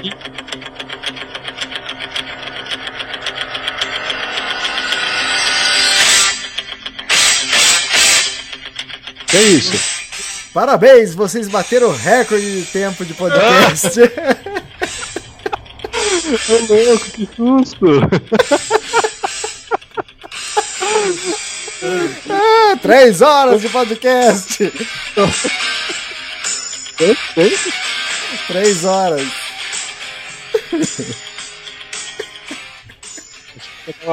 Tá bom. Pô, mandou bem aí com essa, com essa vinheta do Rock Balboa. Ô, tem celular aqui, será que tá aqui que tá tocando, cara? Ou seja, temos um novo recorde. Temos Quem um será novo recorde. Two ou Lapse. Não, presta atenção, presta atenção na continuação dessa história, que ela, ela, ela, é, ela é muito boa. Eu, eu cheguei nesse lago, né, e achei o lugar para acampar. Imagina, com mesa de piquenique, com banheiro perto, com água potável, com montanha nevada. E eu falei, bom, aqui eu vou ficar, né, vou mandar a localização pro Thiago, e amanhã eles chegam, eu fico aqui o dia inteiro de boa. Aí a ideia era essa, assim, a previsão do tempo era de solzão, e, e eu naquele lugar de frente pro lago, com comida, né, na, com tudo que eu precisava, era assim, era esticar o segundo footprint na grama e ficar curtindo o sol, curtindo a vida de acampamento mesmo, né? Aqueles dias lindos. Tava, e assim, eu tava muito feliz, Elias, porque foi um dia de montanha, foi um dia de dificuldade, foi um dia de superação, de adversidade climática também, de muita subida, descida, esse encontro legal com o cara do posto de gasolina. Aí chega naquele paraíso, eu tava assim, pô, em, em aqueles dias mega felizes. E aí montei a barraca lá, tudo, aí o tempo tava começando a ameaçar dar uma chovida, assim, né? Aí beleza, que chova, né? Que agora eu tô na barraca, que aí era como era uma zona meio pública e era um lugar que é de fazer piquenique, churrasco. Quando chove à noite, você até agradece, né? Porque você sabe que não vai vir ninguém te encher o saco, ninguém vai beber, ninguém vai colocar música. Então, tava até feliz que tava chovendo, né? Aí fiz minha comidinha ali, fiz uma um cuscuz com umas verduras que eu tinha ali, mas tava assim, sabe, tava em eufórico de tão feliz que eu tava. A ideia era realmente é, comer, dormir com aquele barulhinho de água do lago batendo nas pedras e a chuva, tava a perfeição. O que aconteceu, né? Eu, eu quando cheguei e montei a, barro, a, a barraca, eu, eu tinha uma cachorra lá, uma, uma cachorrona, assim. Aqui, no, aqui na, na Turquia tem um, um, um cachorro bem típico, que é um cachorrão meio cinza, com, com, com a cara meio, meio, meio escura. E eles são até meio, meio bravos, mas essa cachorra era um doce, um doce. Ela ficou ali me acompanhando quando eu estava montando a barraca, e depois ficou por ali. Quando eu terminei de jantar, eu, eu ia lavar a louça, né? Que tinha uma torneira ali, lavar a panela, né? Tudo. E aí tava chovendo. E aí eu vi a cachorra tava bem pertinho da barraca e ela tava ensopada e tremendo de frio, assim, estava tremendo mesmo. E quando eu cheguei, ela ainda deu uma choradinha, assim, né? Tipo, levantou a barriga para cima. Eu falei, putz, cara, essa cachorra vai ficar aqui nessa chuva, assim, tava chovendo legal. E eu fiquei com muita dó, assim, né? Falei, putz, não- o que eu vou fazer? Eu não vou colocar a cachorra toda ensopada dentro da barraca, nem se ela não tivesse ensopada, assim, né? Mas eu fiquei com o coração na mão, né? Eu falei, pô, e ela era super dócil, assim, era de de virar a barriguinha pra cima mesmo pra pedir carinho, assim, sabe? E ela tava chorando, tremendo, encharcada. Eu fiquei assim, o que eu vou fazer? Aí eu falei, bom, já sei, vou, vou abrir espaço embaixo de uma das, das portas da, da barraca, é, tirar os alforjes, jogar pro outro lado, e aí eu chamo ela, ela fica aqui dentro, fora da barraca, né? Ela fica na parte externa da barraca, mas fica coberta, né? E, e beleza, né? Ainda, além de tudo, vou terminar o dia fazendo uma boa ação, né? Que coisa linda, né? Que romântico. Que, que maravilha. E aí fiz isso, né? Nem lavei a louça, deixei a louça assim pro lado de fora. É, e aí a- abri o espaço, entrei na barraca e aí comecei a chamar ela. E ela veio assim, sabe, fazendo um charme, assim, se fazendo de difícil, aquela chuva caindo, o rabo balançando, rastejando, assim, sabe, com a barriga ah, arrastando no, no chão e a- em câmera lenta, assim, né? E eu, vem aqui, bonitinha, vem cá, tem um lugar sequinho pra você, né? Vai dormir tranquila, tudo. E aí ela vindo, chegando perto, chegando perto. Aí quando ela tava quase, quase chegando na porta, aí eu vejo um outro cachorro, um preto, assim, né? Atrás da barraca, assim. Aí foi tudo muito rápido, Elias. Ele rosnou dali, ela rosnou daqui, ela tava quase dentro da barraca, né? Aí, assim, eu, aí eu já comecei, e eu tava dentro da barraca. E aí eu falei, o que que tá acontecendo aqui? Aí começou a latir, aí quando eu fui ver, os dois estavam se pegando, assim, aquela coisa de rosnar, de latir, de morder, de chorar, e aí, eu dentro da barraca, assim, sabe, aquela coisa, você tá dentro da barraca que tá, não sei explicar a sensação, mas é, é como se estivesse acabando o mundo, você não tá vendo, você só tá ouvindo, e aí como de repente, pum, a barraca caiu, a casa caiu, né, a barraca caiu, eu acredito, e eu só ouvi o crack. Aí o que, que aconteceu? Quebrou a vareta da barraca. É uma, uma das varetas da barraca na. Porque os cachorros começaram a brigar e subiram em cima da barraca. Nossa. Do lado de fora. E aí, e aí quebrou uma, uma, um- um- uma das. Como que chama aquilo? É vareta, né? Vareta. Em português. É. E aí eu falei, não, não acredito. Eu, tô, eu aqui, depois desse dia incrível que eu tive, tá chovendo, eu tava tentando ajudar a cachorra pra ficar aqui, quebra a barraca na chuva, né? O que, que eu vou fazer agora? E aí, assim, passou isso, né? Parece que os cachorros entenderam que eles fizeram merda, aí ficaram os dois com o rabo entre as pernas, aí ficaram amigos, né? Depois acabou a briga, ficaram ali, né? Do lado de fora amigos. E eu, assim, eu, eu tava assim. Eu fiquei muito triste, cara, na verdade. Não por, pelo prejuízo, tudo, mas eu falei, poxa, cara, esse dia foi tão bonito, não era pra terminar assim. E amanhã eu tava programando, tipo, mas imagina que você, você trabalhou a semana inteira, Elias, e aí você fala assim, bom, chegou o final de semana, feriado prolongado, né? Vou, vou ficar em casa de boa, vou, meu, vou abrir uma cerveja, vou fazer um rango, assistir um filme, vou andar de cueca o dia inteiro na casa. Aí você chega né, e estoura um encanamento, assim, né? Aí você tem que falar, não, possível é sábado, cara. Como que eu. Feriado prolongado, como que eu vou arrumar esse negócio? E era isso. Era domingo num, num, num vilarejo atrás da montanha, minúsculo, né? E eu falei, como que eu vou arrumar essa- uma vareta de barraca? E aí na chuva, eu tentando arrumar um negócio, né? Só fui quebrando mais a vareta, né? Eu falei, puta que merda. E os cachorros lá, quietinho, né? Um, um do lado do outro, assim, como se nada tivesse acontecido, né? E me seguindo, assim, né? Ainda me seguindo, assim, querendo, querendo atenção. Aí eu falei, ah, não é possível. E aí eu tava muito triste, Elias, é, porque eu tive que. tava- Fiquei, fiquei molhado, né? E aí eu. eu- o por sorte, o Thiago, há uns dias atrás, tinha me dado umas estacas, duas estacas extras. E aí eu estiquei a, a- a ponta do, do teto da barraca mais, assim, para ele ficar esticado. O teto ficou todo capenga, assim, rebaixado, né? Manco, né? Porque era só uma vareta que quebrou, então ficou ficou assim, tive que tirar essa vareta quebrada, esticar o teto da barraca e tava assim, né? Rezando pra não chover forte, pra não ventar forte, senão ia ficar na merda. Imagina, cara, depois de um dia incrível que eu tive, acabar desse jeito, eu fui dormir assim, puta. Elias, fiquei muito triste, cara. Eu falei, ah, não acredito. Amanhã era o dia de folga, amanhã era o dia de, pô, curtir o sol, a paisagem. O que eu vou fazer, né? Vou ter que pedir pro Thiago pra falar pra eu dormir dentro da barraca deles, até chegar numa cidade maior. Ah, meu, dormi triste, acordei triste. Eu falei, bom, fazer o seguinte, vou primeiro tomar café, né? É, estômago, vazio não dá certo fazer essas coisas. Aí comi, acordei cedo e eu falei, bom, deixa eu ver o estrago. Já tava, o tempo tava aberto, não tava chovendo. Aí tirei a lona, né? Tirei o teto da barraca e aí, pum, é, tentei encaixar o- a vareta quebrada e nada, né? Falei, bom. Só que a vareta quebrada ficou para fora o tempo todo, né? Na, na chuva, ela ficou espetada na, na, na terra, assim, mas sem utilidade nenhuma. E aí, quando eu fui pegar ela para ver o estrago, eu peguei uma estaca, porque ela estava cheia de terra dentro, que ela ficou espetada na terra. Eu tive que cortar a cordinha, né? Aí eu peguei uma dessas estacas aí da, do Thiago e aí cutuquei por dentro, né, para tirar a terra. Aí no que eu cutuquei por dentro, me veio uma grande ideia. Eu falei, hum, peraí, né? Dá para eu emendar essa estaca aqui na, na vareta ah, e talvez ela encaixe ali na, na armação, né? Puta, eu não acredito, né, Elias, deu certo, deu certo. Eu peguei uma. Eu, eu, bom, já né, tô craque em gambiarra, né? Aí eu tô ah, ando com enforca gato, né, com fita fita silver tape, essas coisas, itens de sobrevivência, né? itens essenciais de sobrevivência.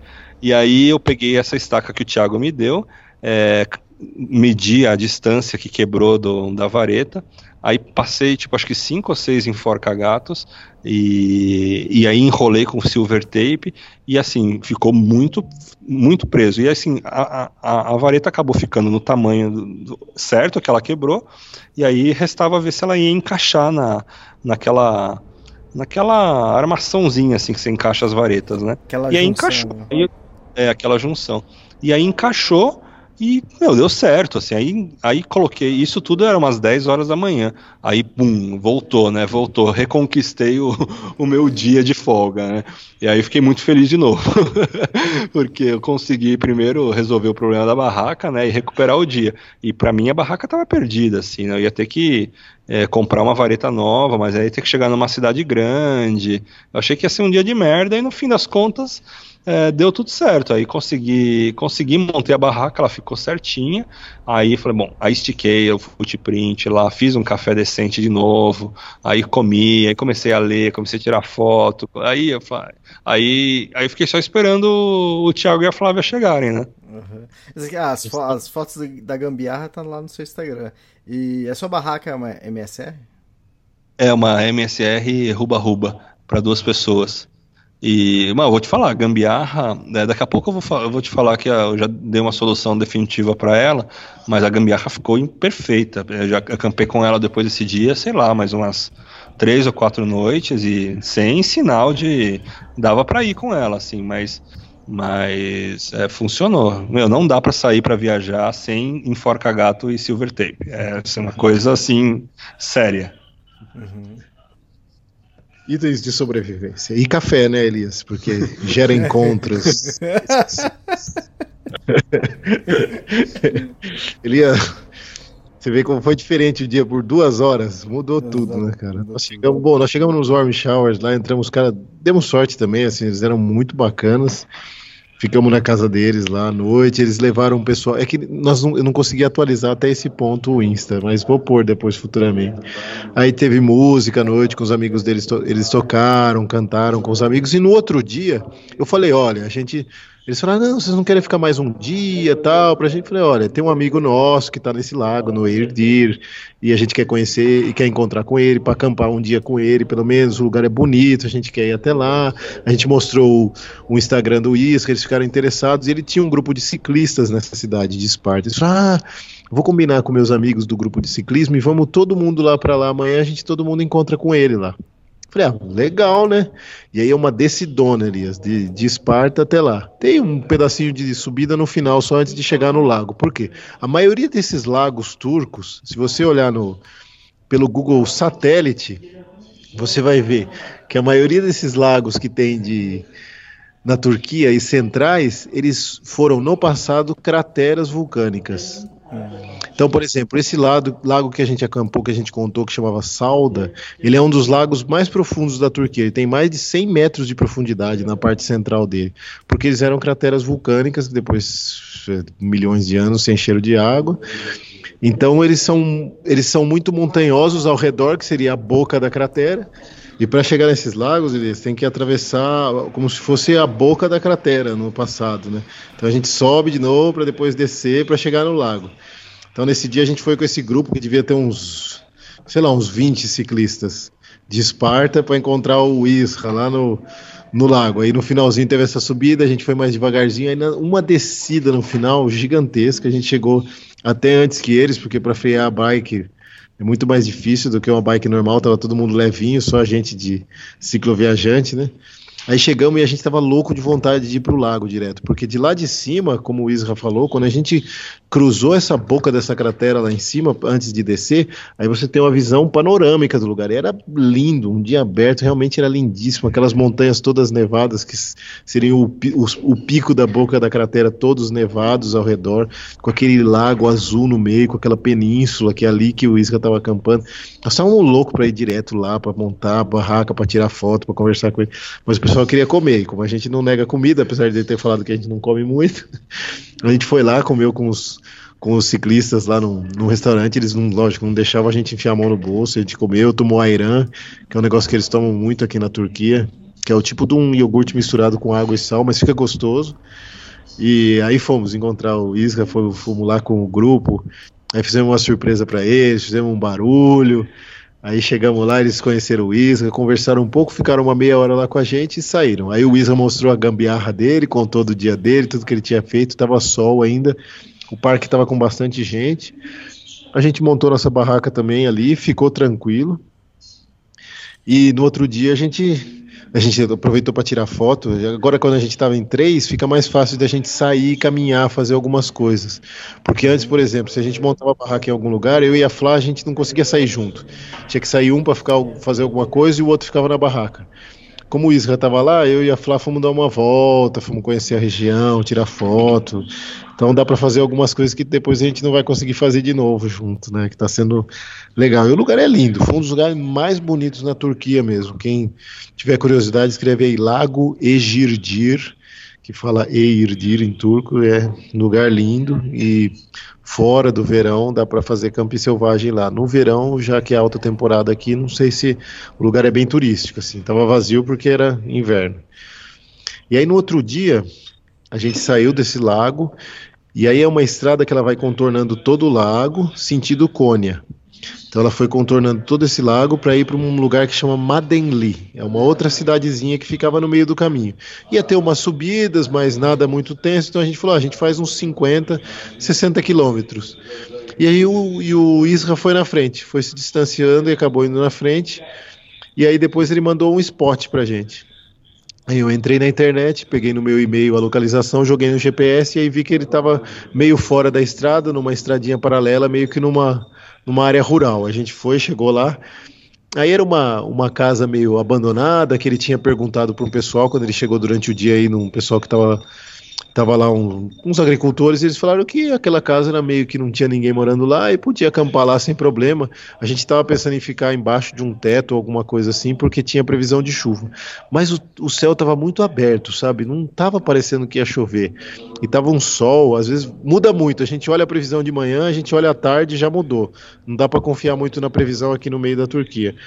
Aí eu falei: ah, Israel, eu prefiro acampar fora de propriedade particular assim que tá abandonada, mas parece que não tá, sabe? Porque se chega alguém, você fica numa situação muito desconfortável, porque você tá dentro de uma eu prefiro acampar na plantação mesmo.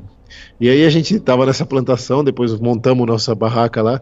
A gente achou uns tapetes velhos, uns negócios, enfiamos embaixo da barraca para dar uma isolada, porque a gente usa um, um isolante sanfonado da Thermarest, que é aquele Z-Light, que o poder de de proteção de refratário lá, de, de manutenção do calor, é uma porcaria, né? Assim, para climas muito frios, ele não isola tanto, né? Tem um R lá, eu não sei qual é o R do nosso, mas não é alto. Então, às vezes, lugar muito úmido, principalmente muito frio, o solo, isso tem incomodado um pouco a gente, tem passado esse frio, sem ficar virando à noite, sabe? Então a gente colocando uns tapetes embaixo, uns panos que a gente acha nos lugares que a gente acampa, isola bem.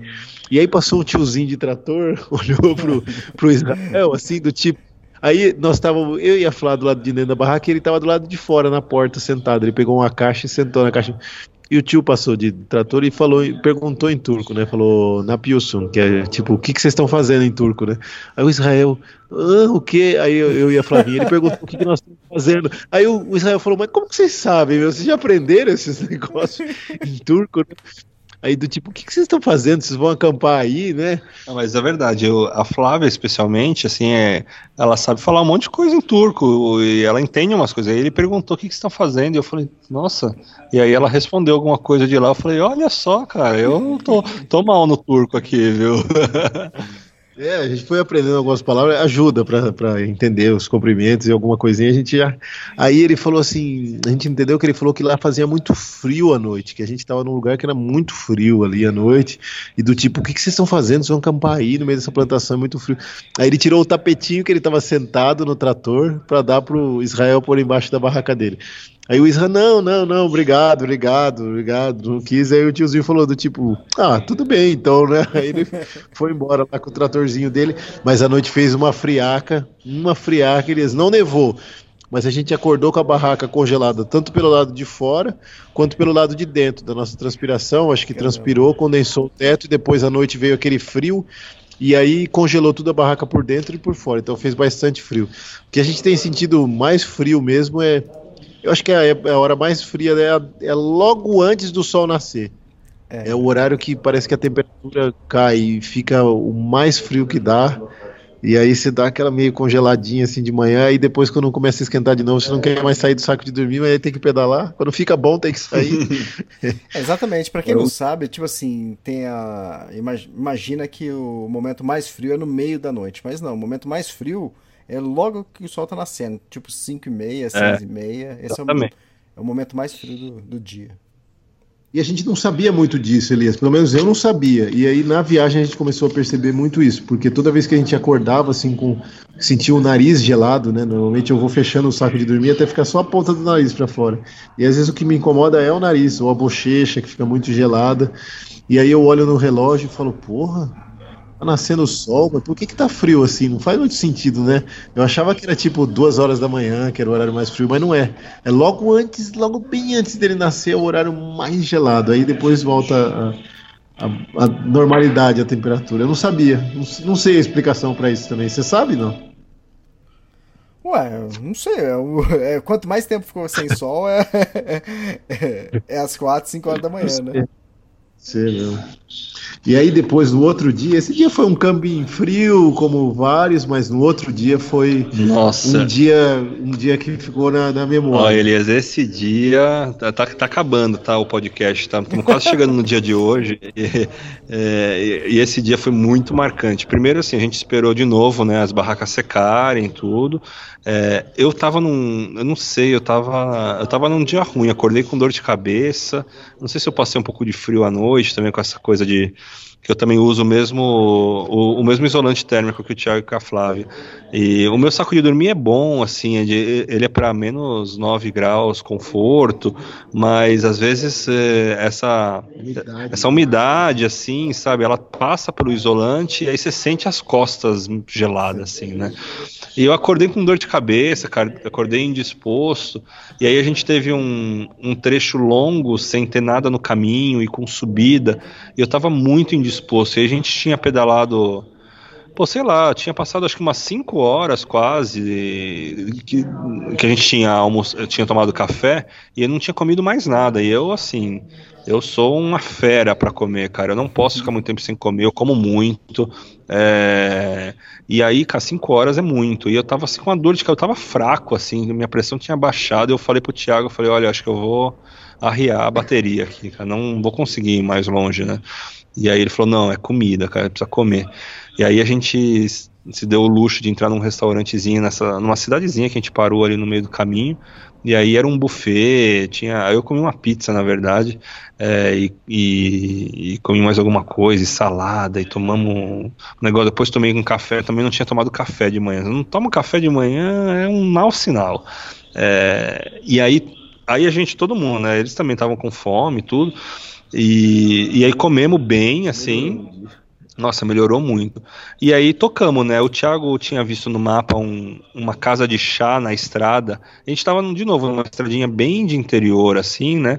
E aí ele viu essa casa de chá que parecia um, um rancho, um rancho, né? Tipo, um, é, é, pelo mapa, assim, tinha uma área de, de gramado, assim, né? Parecia, bom, acho que lá é Uma um área de piquenique. piquenique.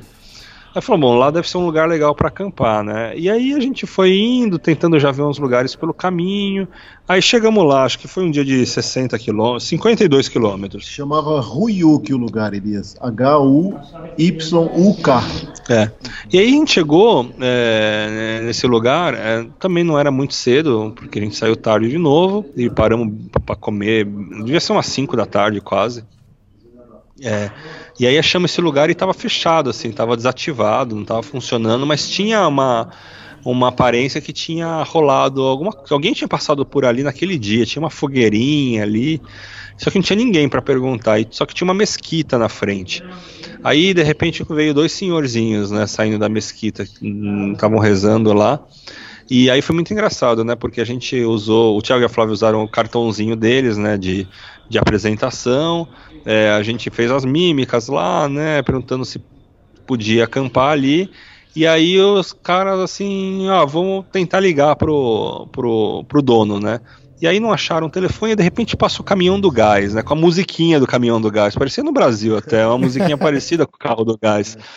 Aí o tiozinho ali, né, um senhorzinho, assim, saiu correndo, parou o caminhão do gás no meio do, da estrada, porque o que a gente entendeu foi o seguinte, né, o cara entrega gás para todo lugar aqui, era um lugar pequeno, né, então ele deve conhecer o dono aqui, deve ter o telefone, e aí tentaram ligar, tentaram achar o cara e falaram, ó, a gente não achou, mas pode ficar aí que é tranquilo, não, não tem problema nenhum, né?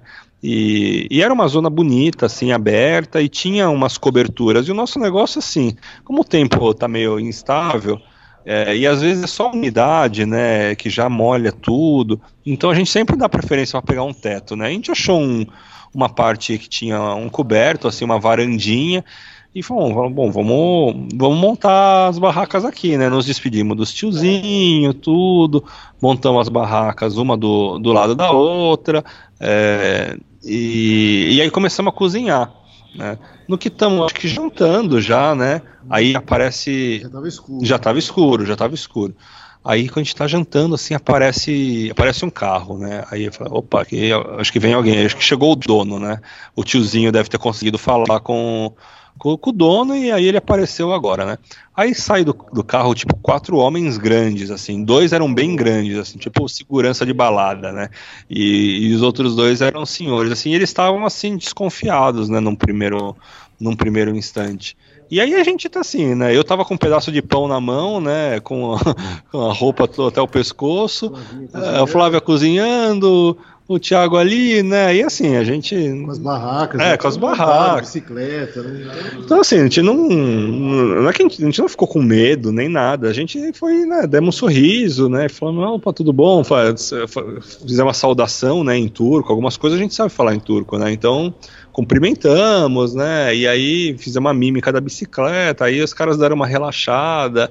E... Viram que a gente era estrangeiro já. É, tentaram uma comunicação mínima, deram uma risadinha ali, fizeram aquele sinal de joinha e, e foram embora, né? Bom, beleza. É o dono. É o dono, né? deve ser o dono, né? Então, ah. pô, voltamos voltamos a comer ali e tudo, aí sei lá quanto tempo passou. Meia hora, ué, meia é. hora, passou meia hora. A gente tava ainda... lavando a louça. É, a gente, a, louça. a gente ainda tava ali do lado de fora, né? Aí chega outro carro por, um outro, por uma outra entrada, e aí, aí a gente só vê o vulto de duas pessoas, né, de dois homens vindo ali, né? Aí de repente tinha uma árvore enorme onde tinha uma extensão assim, é, um cabo de energia, e a gente viu umas tomadas lá e, e aí botamos para carregar as coisas. Aí de repente esses senhores chegam perto dessa árvore, aí aperta o interruptor lá e ilumina tudo, assim, né? Tipo, falei, nossa. Aí o, não sei o que, que ele falou, mas ele, ele, ele bateu no peito assim e falou: Eu sou o dono desse negócio aqui, né? mas ele tava num. Tava de boa. De boa, assim. de boa, assim. Acho que esse carro que veio antes, né, falou ligou pro dono de verdade e o dono veio só para dar um confere, né, e para dizer que ele era o dono e tudo. Perguntou se a gente precisava de alguma coisa, se queria deixar a luz acesa. Se a gente não queria dormir dentro do ah, galpão é. em vez de dormir na varanda. Mas a gente falou, não, vamos ficar na varandinha mesmo, tava sujinho, a gente tinha limpado já, então tava... É, e tava tudo pronto, a gente tava cansado, tava tudo pronto para descansar, né.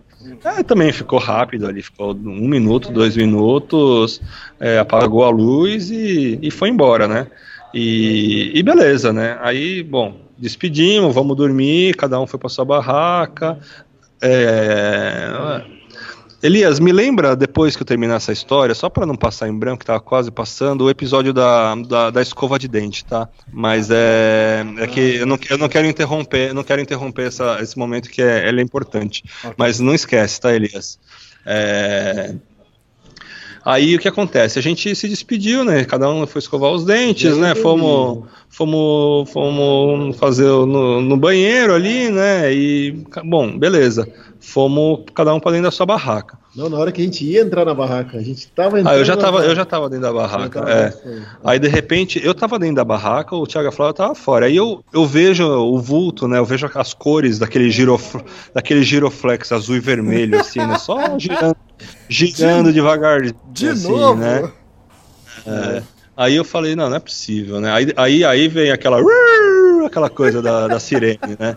E eu já tava na barraca. Eu, eu tô assistindo uma série no Netflix eu tava começando ali a, a ver um episódio, né?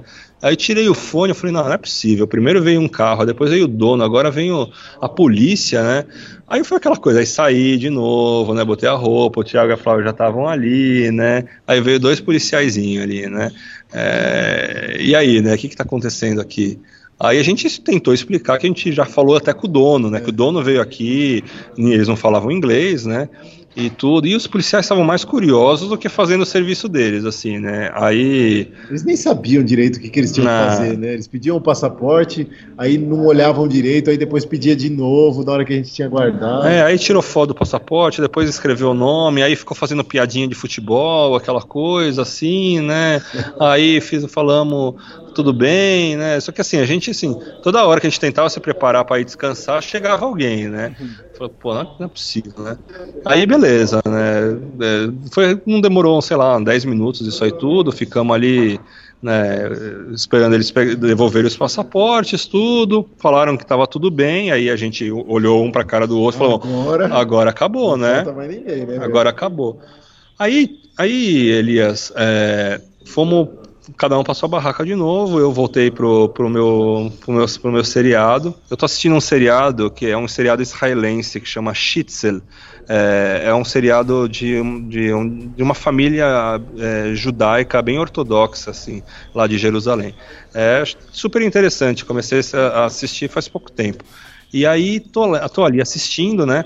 E aí de repente a gente começa a ouvir uns passos. Ah, é verdade. É. eu O, o, o, o Thiago estava dormindo, né? Não, eu tava indo dormir, aí eu vi os passos, porque assim, imagina que na frente desse lugar onde a gente tá, Elias, tinha um- uma área gramada que tinha um monte de folha seca, então você ouve o- É. o- os passos das folhas secas, né? É, e aí eu tomei um susto, assim, porque eu senti que tinha alguém se aproximando, assim, né? E, e os passos estavam muito. Estavam muito. Aí eu. Aí eu, só que eu não tinha ouvido o zíper da barraca do Thiago. Eu falei, bom, ninguém saiu da barraca dele, né? Aí eu, eu já logo mandei um Meraba, né? Meraba. Você perguntou primeiro. É, quem tá aí? É, quem tá aí Quem- em português. Quem tá aí? É. Alto, assim. É, assim. Falei, quem tá aí? Né? Mas assustado, né? Aí o, aí o Thiago falou, eu que não sou. Eu que não sou de escutar os passos também. É. Mas eu achei que era cachorro, parecia, eu não sabia se É. Não era era cachorro, não, era passo. Era passo de gente, porque cachorro é aquele tic-tic-tic, assim, sabe? Que você sabe que tem quatro patinhas, assim, né? E é mais rápido. É, era passo de gente a, a- a ritmo de gente. E aí eu mandei um meraba, né? Que é o, é o, é o olá, né? Em, em turco, e nada, né? Aí foi um puta, beleza, né? Eu saí da barrão, saí de novo, quarta vez pra ver quem que tá aí, né? Aí saí, pum, nada, né? uma escuridão. Uma né? escuridão, um breu, assim, falei, e aí eu olhei, assim, e não é que, assim, tava muito perto, Elias, o, o, o barulho dos passos, né, não é que e, e ninguém saiu correndo, e não era cachorro, cachorro, meu, pô, você, você acampa também, Elias, você sabe quando que é um cachorro, assim, sabe, é, é, e, e não tinha nada, nenhum barulho, nenhum sinal de gente, Aí eu falei, ah, beleza, né? E, e- vai ver que era cachorro mesmo e desencana, né? Aí eu voltei pro meu filme, o Thiago voltou a roncar e, e tô lá, né? Não sei quanto tempo passou. Eu também tava dormindo. É, né? tava todo mundo dormindo, menos eu. Eu tava lá assistindo a série. De repente, Elias, um estrondo assim, pá! Parecia, mas parecia um tiro, uma bomba, jogaram um coquetel molotov e lado explodiu, assim, sabe? De. Meu, assim, eu falei, pô, que isso, cara? Que eu que, acordei. que, aí que é isso? Assim, mas foi de assustar muito. Eu tava com fone de ouvido e assim, meu, coração saindo pela boca. Aí eu aí, aí comecei a ficar com medo, né? Porque eu falei, pô, não, não é possível, cara. Ah, Ouvimos uns passos há um, um pouquinho tempo atrás e agora esse barulho, quem, o que que tá acontecendo, né, meu? Será que alguém viu a gente, não quer que a gente fique aqui? Aí saímos, é eu, o Thiago, o Thiago lá acordou, né? E aí olhamos, nada, nada, e de repente eu olho do lado, acima do lado da porta da minha barraca, tinha tipo uma tábua enorme de madeira que caiu em cima de uns, uns vidros que estavam estilhaçados, assim, mas fez um barulho assim, parecia uma bomba, assim, eu falei, cara, não é possível, como caiu? Não tava nem ventando, assim, sabe? Falei, não- e não, assim, não, não dava para um cachorro passar ali, empurrar, assim, foi, foi muito misterioso, É, assim. ela, ela era uma tábua, Elias, grossa, mas pequena, que estava meio que apoiada na parede, mas de uma maneira que não tinha como cair, assim. A não ser que fosse um vento ou um animal passasse atrás. Mas não tinha como passar ali um animal. A gente estava numa parte alta, na varanda, não tinha vento. Foi super estranho mesmo, assim. A maneira como caiu aquela tábua, né? Mas tudo bem. A gente falou, ah, foi um animal, alguma coisa. Né? Aí o detalhe, né? Que a gente estava acampando quase do lado de um cemitério. Não, mas isso aí a gente só descobriu no outro dia. É, então, aí, aí a gente começou a juntar um pouco as peças, né? O Thiago acordou, foi, no, foi na mesquita lá rezar, mentira, foi na mesquita cagar, porque tinha um, ba um banheiro bom ali. É, e aí ele voltou e ele falou, putz, você não sabe o que, que tem aqui do, grudado no nosso, no nosso terreno, aqui tem um cemitério. Aí a gente assim, hum, então tá explicado, um monte de coisa tá explicado. Os passos estão explicados. E, meu, o espírito viu que eu tava assistindo a série dos judeusão ortodoxo lá, jogou a tábua do lado da minha barraca para dar um susto, para desligar aquele Netflix ali. e, foi, e foi isso. É. E a Flavinha ainda falou que eu, que eu, acordei meio gritando à noite, ah, porque é? eu tive um pesadelo ah, é? que eu sonhei que tinha gente em volta da barraca. Foi muito estranho essa noite ali. E aí ela me acordou porque eu tava gritando à noite. Foi muito esquisito. É, foi um lugar mal assombrado, de é, verdade. É, Essa aqui é a verdade. Porque os passos eram de gente, mas não tinha gente ali. A tábua caindo foi assim uma coisa sobrenatural mesmo, porque não tinha assim, ela estava ela tava naquela inclinação de apoio no, na, na porta e assim não tinha como cair assim, sabe? Eu não sou de ficar acreditando em, em nessas coisas, mas também acho que foram muitos, muitos detalhes, assim. Pra... Foi engraçado no fim das contas, porque ah, primeiro veio um carro, depois veio o segundo carro, depois veio a polícia, aí depois vieram os passos, aí saíram da barraca de novo, aí depois esse barulho, aí o Thiago teve pesadelo, acordou falando que tinha gente em volta da barraca. E aí depois descobre que tem um cemitério ali do lado, aí você fala, bom, tá, é só ligar os pontos. E como foi o lance da escova de dente? Ah, ah puta, Elias, Elias, peraí, deixa eu até pegar o celular deixar mais próximo aqui, ó, é, é pra, pra todo mundo ouvir bem, né, Tiago, né, que é quem, Tiago e Flávia, né, são da área de biomédicas, né, é, Tiago, médico patologista, doutor Tiago, né, doutor Tiago Gabriel, Flávia é enfermeira, né, ambos da, da área de saúde, naturalmente. E aquele dia lá atrás, depois de todo aquele bullying, aí quebrou o cubo do, da, do, da roda do Tiago, a gente estava acampando um posto de gasolina, Elias, assim, a 50 metros, 50 metros, a 20 metros tinha um banheiro, assim, né, um banheiro com, com pia, com torneira, com todas as facilidades, né, que você pode encontrar num, num, num, num toalete. É, e aí o que acontece? O doutor Tiago Gabriel, né, foi, começou a escovar os dentes e falou: Ah, tem coca ainda aí? Você acredita que ele encheu uma caneca de coca e enxagou a boca com Coca-Cola, cara? Escovou ele escovou os dentes e enxagou a boca com Coca-Cola, tendo água ali do lado para ele. Pra, pra... Ah, você tá de brincadeira, né? O negócio não pode acontecer, né? Imagina a mãe dele escutando um negócio desse aqui. Que, que vergonha, gente. Que sentido faz você enxaguar a boca com Coca-Cola e escovando os dentes? Tendo um água ali. Não, não é possível, cara. Não é possível. foi. Cadê ele? É verdade, isso é verdade. Agora imagina o, o gás que deve ter, como deve ter borbulhado aquilo ali. Qual a sua explicação? No momento da viagem. No momento da viagem eu estou adormecido. Eu sou Tiago Gabriel, o viajador de bicicletas. Não, mas... não tem nada. Eu escovo o dente com Coca-Cola, bebo água da calha. Sim, Elias, fazer o quê? Não, não tem explicação, porque assim, eu, eu fiquei assim, fiquei paralisado. Tiago, tem água ali na torneira, cara. É só do, 15 segundos você chega na torneira. Ele pegou a Coca-Cola, eu não sei, cara, se é fetiche, se não é. Não, é. não sei. Elias, é que se você tivesse o que eu tenho de manhã cedo, você ia me entender. Você ia saber por que, que eu faço isso. Que que é? Preguiça. é preguiça. Aí dá uma preguiça, não, não dá. Escovei o dedo.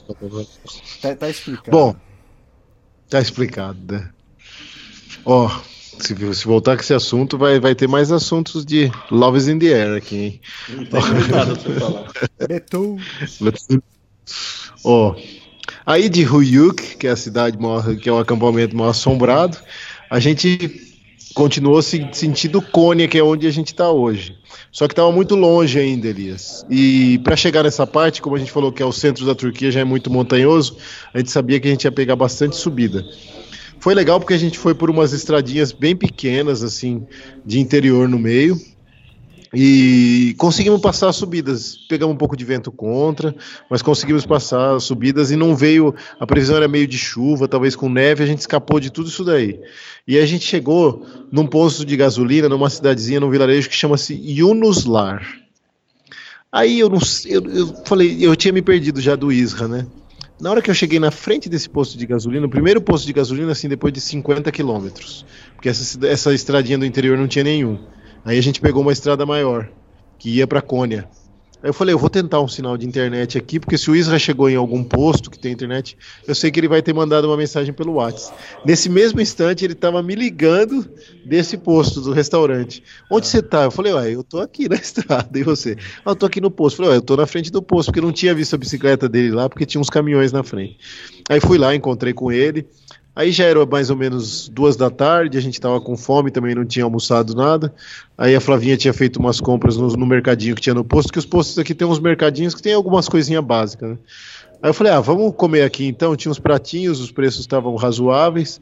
A gente conversou com a ajuda do Google Tradutor, com o pessoal do posto, os meninos que trabalhavam no restaurante eram muito gente boa. O dono do restaurante era muito bacana. E aí a gente comeu lá. E a gente falou: bom, primeiro a gente come, depois a gente pergunta se pode acampar aqui em algum lugar. Mas não tinha uma área assim legal para acampar em volta do posto, sabe? Era meio sujo, uhum. era, não tinha um gramado, não tinha uma área coberta. A previsão também era chuva à noite, bastante frio. Aí eu falei com o dono do posto, ele ficou meio assim, não soube indicar um lugar. Aí o Isra falou assim: ó, pera, fica aí eu vou pegar a bike, vou ali, volto um pouco na estrada que eu vi uma casa abandonada ali para frente, e depois eu vou um pouquinho para frente aqui na estrada que eu chego na vila de Unuslar e eu vejo se tem algum lugar para acampar. Vocês ficam aí dentro do restaurante esperando. A gente ficou lá dentro. A nossa presença lá dentro acabou gerando assim um tipo um movimentação no pessoal lá de dentro do tipo, pô, Vamos fazer alguma coisa, vamos arrumar um lugar para esses caras ficar. Aí o dono do posto veio e falou para mim: Ó, oh, vem cá, tem um lugar. Aí ele apontou assim lá para fora. Aí eu tinha uma Kombi tipo uma Kombi, assim, uma vanzinha, um furgãozinho bem velho, assim, abandonado, com motor aberto, não funcionava. E, e tava meio sujo por dentro. Aí eu entrei, olhei, atrás não tinha banco, não tinha nada, só tinha os bancos da frente, então tinha espaço, dava para nós três dormir ali, até que esticado, sabe? Flavinha é, é mini, né? Ela é Minion, ela é, ela é curtinha. Então ela cabia de deitada assim de atravessado e eu e o, e o Isra cabíamos de comprido, né? Aí eu falei assim: ah, pode ser, legal, né? Aí esperamos o Isra voltar, ele voltou. Aí eu falei, Isra, vem cá que eu acho que os caras descolaram um lugar aqui. Aí fomos lá, aí a gente achou super legal, porque eu ia falar, a gente já dormiu num ônibus, que era um antigo motorhome, e agora tinha a chance de dormir numa Kombi. Acho que o Isra também já tinha dormido em motorhome, assim, mas não num carro mesmo, abandonado. abandonado, né? Seria uma experiência legal. E a previsão era chuva e vento à noite, com frio, né? Eu falei, ah, a gente fecha aqui bem essa as portas aqui, os vidros aqui a gente põe as toalhinhas para ter privacidade aqui dentro e ficar escurinho. Ninguém vai mexer aqui. A gente amarrou as bicicletas do lado de fora. O Isra tirou uma foto, não sei se ele chegou a postar no, no Insta, acho que ele postou. Postou, então tem. E a gente dormiu e dormiu, por incrível que pareça, até que razoavelmente confortável. Só de manhãzinha que, que fez aquele frio maior e que, como éramos nós, só nós três dentro de uma Kombi pequena, acabou condensando um pouco no teto e aí de manhãzinha começou a cair uns pingos em cima dos nossos sacos de dormir. Mas foi diferente essa experiência. Gostamos de dormir dentro do, do carro abandonado e a noite ficou silencioso, ventou muito, né? Mas dentro do carro a gente. Ficou, nem... ficou silencioso, Flávia? É. é não é, parecia uma sinfonia, né? Era por cima e por baixo as sopradas. Mas. Uh, não, mas depois. Que a galera terminou a nona sinfonia de Beethoven dentro do. Da... Coitada, sofre aqui, será canonizada. E aí, finalmente, depois de Unuslar, a gente pegou a estrada que veio aqui para Cônia, aí tinha uma subida final, a gente foi a 1.600 metros de altitude, foi o ponto máximo. É, escapamos de frio, escapamos de neve, escapamos de chuva, graças a Deus. Depois veio uma descida, pegamos duas grandes descidas de mais de 10 quilômetros que é eu e a Flá batemos nosso recorde de velocidade, a gente pegou 71.9 quilômetros na descida. E por hora, né? por hora. De, de Thunder, É, vocês estão de loucos. Thunder. É. E aí chegamos em Cônia, que é uma cidade de 1 milhão e 300 mil habitantes. E aí dá até aquela gastura, assim, quando você entra numa cidade grande. Nós que estávamos há mais de duas semanas passando só por cidadezinhas pequenas ou vilarejos, entrar numa cidade de 1 milhão e 300 mil habitantes é, é meio chocante. Mas tinha bastante ciclovia, então a gente conseguiu chegar no hotel aqui, que o Isa vai contar melhor como é que foi esse, esse hotel, porque é o hotel mais barato da viagem Ah, até eu, hoje. eu contei no começo do podcast, né, que a gente, a gente reservou pelo Airbnb e a gente acha que, assim, na verdade, o preço estava ridiculamente barato. Um quarto para três, tava saindo a diária de, de cinco, tipo 50 reais por dia, assim, sabe? É, então, pô, dá um pouquinho mais de 15 reais por pessoa. É, e aí, assim, eu olhei, bati, vi as fotos, o lugar era legal, tinha café da manhã, né? Bem diferente dos tipos de lugar que a gente tá ficando. Aí falei com o Thiago com a Flávia, mostrei, falei, ah, vamos reservar, né? Se não for bom, sei lá, a gente vê. Ah, Só que aí me deu uma curiosidade, né? Falei, tá muito barato. E aí entrei em outros sites e o mesmo quarto no- do mesmo hotel tava, assim, três vezes mais caro, né? Eu falei, putz, acho que os caras erraram, né? E é, aí eu fui ver, a primeira vez que eles estavam usando o Airbnb, eles nunca tinham usado, então acho que eles preencheram alguma coisa errada. Eu falei, ah, bom, vamos lá, né? Não sei, também estou fazendo aqui o advogado diabo e, e- e- tentando entender. Eu, eu vi lá o preço, tá bem escrito e- e- e descrito, né? Um quarto, três pessoas, três noites, valor tal. Então, fechamos, né? A gente estava precisando descansar e tomar um banho. Eu, eu bati meu recorde sem banho. Essa foi 10 dias sem tomar banho. É, mas eu acho que foi, foi ok, né, gente? Vocês têm alguma queixa aí mais, mais grave? Não, até que tava tranquilo, assim. Tá, não, não, não dava aquele ardume, assim, do, do dele, não. Tava, tava tranquilo. Tava tranquilo. É, mas nossa, tomei o banho ontem, foi aquela. Foi, foi, foi bom, foi bom. E, e aí nessa descidona que o Thiago e a Flávia bateram quase 72 quilômetros, eu fui um pouco menos, 60 e 61, eu acho, 62, 63. Foi, foi bem rápido também e foi, nossa, foi uma delícia essa descida, foi longa. E só que eu acho que nessa descida eu senti que o meu pedal quebrou, senti que ele estava trinca, trincado e começou a fazer um. Fazia tempo que não quebrava alguma coisa, que é um mês. E- mas não, não saiu o pedal, não deu para pedalar. Só que eu cheguei, quando a gente chegou aqui na cidade, eu vi que tava com folga e eu falei, bom, tem que, tem que trocar. Aí hoje a gente achou, o Thiago precisava comprar umas coisas, eu também comprei o pedal novo. E aí fui ver para tentar arrumar o, o, a vareta da, da barraca, né? E aí cheguei numa loja, chegamos numa loja hoje, né? Aí o cara falou, pô, traz a vareta aí, talvez dê para arrumar, né? Aí eu falei, ah, não dá, né? Quebrou em três partes. Aí levei a gambiarra para ele. Aí ele falou, não, pera aí, né? O pai do, do, do cara da loja lá é engenheiro mecânico. E, e aí ele pegou a vareta e falou, ó, meu, eu já sei. Você pode me esperar? E aí ele pegou o carro, foi, demorou um tempão e voltou. Ele foi fabricar uma vareta de, de cobre, igualzinha a vareta que quebrou. E me cobrou, tipo, 15 reais, assim, sabe? E, e aí tá resolvido, né, a questão da vareta. E aí estamos aproveitando agora, né, para dar uma descansada. A gente queria gravar o podcast tinha muito tempo, tinha estamos recebendo a pressão aí, né, as semanas, né, da galera. A gente começou a viajar e já queria um podcast, né? E aí tá aí, né? Tem até musiquinha aí de recorde. Ah, e estamos cansados, né? Falando pra caramba, estamos caindo de sono aqui, já é meia-noite aqui já. Começou o negócio sete da noite, a ligação. Quantas horas deu isso aí, Elias? É, Elias, quanto que tá dando aí no, no placar? Elias? Mais de 3 horas e Ele 40. Caramba! Nossa, Não, a gente falou tanto que você até dormiu, né? Não, eu tava no mudo aqui. Até a Flávia, a Flávia nunca falou tanto assim, ela, até hoje ela falou um pouco. Elias, mas você sabe que essa parada aqui foi bem estratégica mesmo, porque a gente precisava de um quarto de hotel para nós três, para tomar um, um banho mesmo, ficar de boa, assim. E resolver coisas da bike que o, o conseguiu resolver. E eu tava tendo muito furo no pneu dianteiro da bike. Era um pneu Schwalbe, mas não era o pneu Schwalbe com proteção. Aqui é uma cidade grande, que, tipo, se alguém estiver viajando de bike ou até mochileiro e passar pela essa cidade, vai encontrar tudo aqui. Aqui tem boas bicicletarias que tem pneu Schwalbe Marathon Plus, que é um pneu tipo de primeira linha de cicloviajantes. Eu já comprei para chegar, chega de furo. E aí vou ter os dois pneus da, da, da qualidade, trocamos peça, o, o Isra consertou esse negócio da barraca dele, esse o pole aí, o, como é que é o nome em português? A vareta. E amanhã a gente vai, já programou o dia para dormir até não querer mais e depois ficar meio de boa, tentar atualizar blog, essas coisas, fazer coisas assim. A gente tentou resolver o máximo que dava hoje de coisa, lavamos nossas roupas e tudo, em uma, levamos numa lavanderia e aí fizemos um pacotão nós três.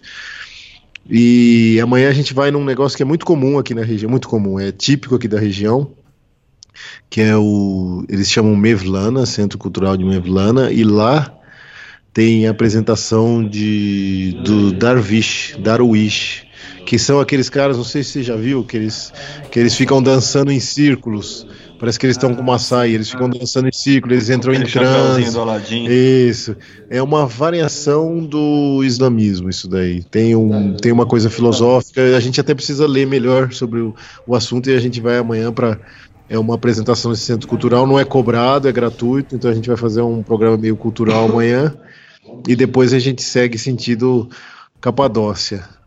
E aí o pessoal que, que escutou o podcast da Turquia, agora esse podcast novo, nosso, se eu fosse deixar um recado assim de viajar com parceria e para dar certo, é, viaje de maneira totalmente aberta mesmo. Eu acho que é a melhor maneira para para dar certo, tipo, assim, tentar estar junto nos momentos tranquilos, não querer forçar a barra, porque cada um tem um ritmo, sabe? Principalmente se as pessoas começam uma coisa junto, tipo, é a primeira viagem de todos os viajantes ali do grupo, é mais tranquilo, mas cada pessoa tem um ritmo, cada pessoa tem um hábito, principalmente nós, assim, que já estamos viajando há mais tempo, a gente já tem nossos hábitos bem consolidados, e aí um querer forçar a barra para o outro. É, Esse tipo de viagem que a gente está fazendo até agora está sendo razoavelmente tranquilo. A gente conversa bastante também e tipo, ah, eu quero acampar, ah, eu não quero, eu quero ficar no hotel. Ah, então eu vou acampar, eu vou ficar no hotel ou eu vou seguir depois a gente se encontra mais para frente. Acho que essa é a maneira mais tranquila, porque às vezes a gente vê em grupos perguntas sobre gente procurando companhia para viajar de bike ou ou uma parceria e. Ou para fazer um trek. Para fazer um trek. E não é fácil, realmente. Eu acho que para dar certo tem que ser assim, de maneira bem. Bem aberta mesmo, que uma relação aberta. Ó, se der certo, deu, se não der, não deu, cada um toma seu rumo e a gente se encontra de vez em quando. Acho que assim é a melhor maneira. Acho que assim fica mais suave, sabe? Mais fácil. Todo mundo tem seus hábitos. né? É. É, o, Thiago, o Thiago tem maus hábitos, né? Mas é, tudo bem. É, eu bebo água da calha, eu escovo o dente com Coca-Cola. É, pois é.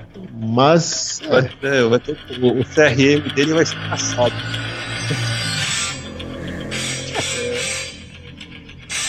3 horas e 40 e poucos minutos.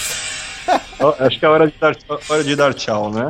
Hora de dar tchau. Musiquinha de, de tchau.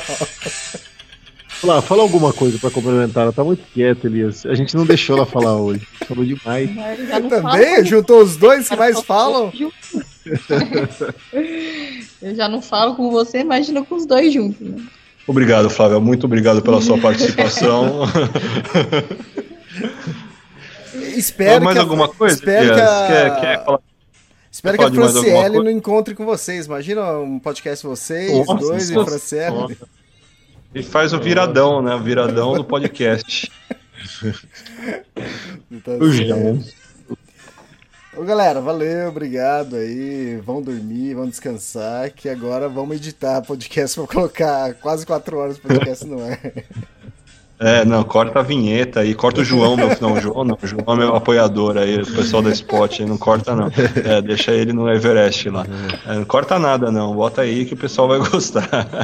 Depois, Elias, vamos. Quando, quando eu, eu e o Israel, nossa ideia, a gente, eu, Israel e a Flá, a gente pedalar junto até a Capadócia, depois a, nós, eu e a, e a Flá, vamos sentido Mar Negro e de lá a gente vai para Geórgia. O Isra já vai mais para o leste da Turquia, sentido Kars, e depois ele vai para Geórgia e Armênia. Depois ele vai para o Azerbaijão e a gente segue para o Irã. Então provavelmente a gente vai pedalar junto só mais uns 200 quilômetros até Goreme e depois de lá a gente toma rumos diferentes. Eu vou, a gente vai sentido norte, ele vai sentido leste, né? Uhum. Então depois quando o próximo podcast provavelmente a gente já vai estar tá, não vai estar tá mais pedalando junto. Uhum. E aí e aí eu vou poder, talvez, contar algumas coisas a mais, é isso? É? Não tem nada pra contar. Não sobrou nada. Contou tudo. Não deixou nada pra, pra sei lá, né? A curiosidade das pessoas, né? Tá tudo aí. Não tem a nem Betu... que me perguntar. A Betu não vai pra Capadócia? Não sei. Não sei se vai de balão. Não sei se vai a Betul, se vai a Glória, são tantas, são tantas, é muito. Aí, aqui, só, só queimando meu filme, né? Só queimando meu filme. Olha só. Como vai ser a vida desse rapaz depois da minha partida, né, Elias? Como que vai ser? Né? A Flávia vai voltar a torrar Isso, é, exatamente, ele vai voltar a torrar a paciência da Flávia. Pois é, a Flávia que vai ficar com saudade de mim. Fala, volta, volta que você, você não tô aguentando mais. Valeu, galera. Obrigado, podcast, e, e pelo tempo aí. E mais um podcast divertido. Com certeza o pessoal vai gostar. E o pessoal que tá ouvindo aí, é, diz o que achou do tempo de podcast. Então, chega, gente, é muito longo. Eu tô, tô com as cordas vocais cansadas. É, aqui, tô... Ele tá segurando um pum que ele quer soltar agora. Certeza. Não é possível. Começar é. muito mal. Ele falou que no começo que ele começou a viajar com a gente, no comecinho disse que ele ficava ali segurando, mas depois que pegou intimidade. depois de um dia. Não, teve um dia que eu tava andando, ele tava na minha frente, ele perdeu na minha frente, assim, exatamente. Não, mas é só faz barulho, não. Falei, acabou o respeito. É só faz barulho. É só barulho, não, não fede. Ô, pessoal, tchau, tchau, valeu. Tchau. tchau.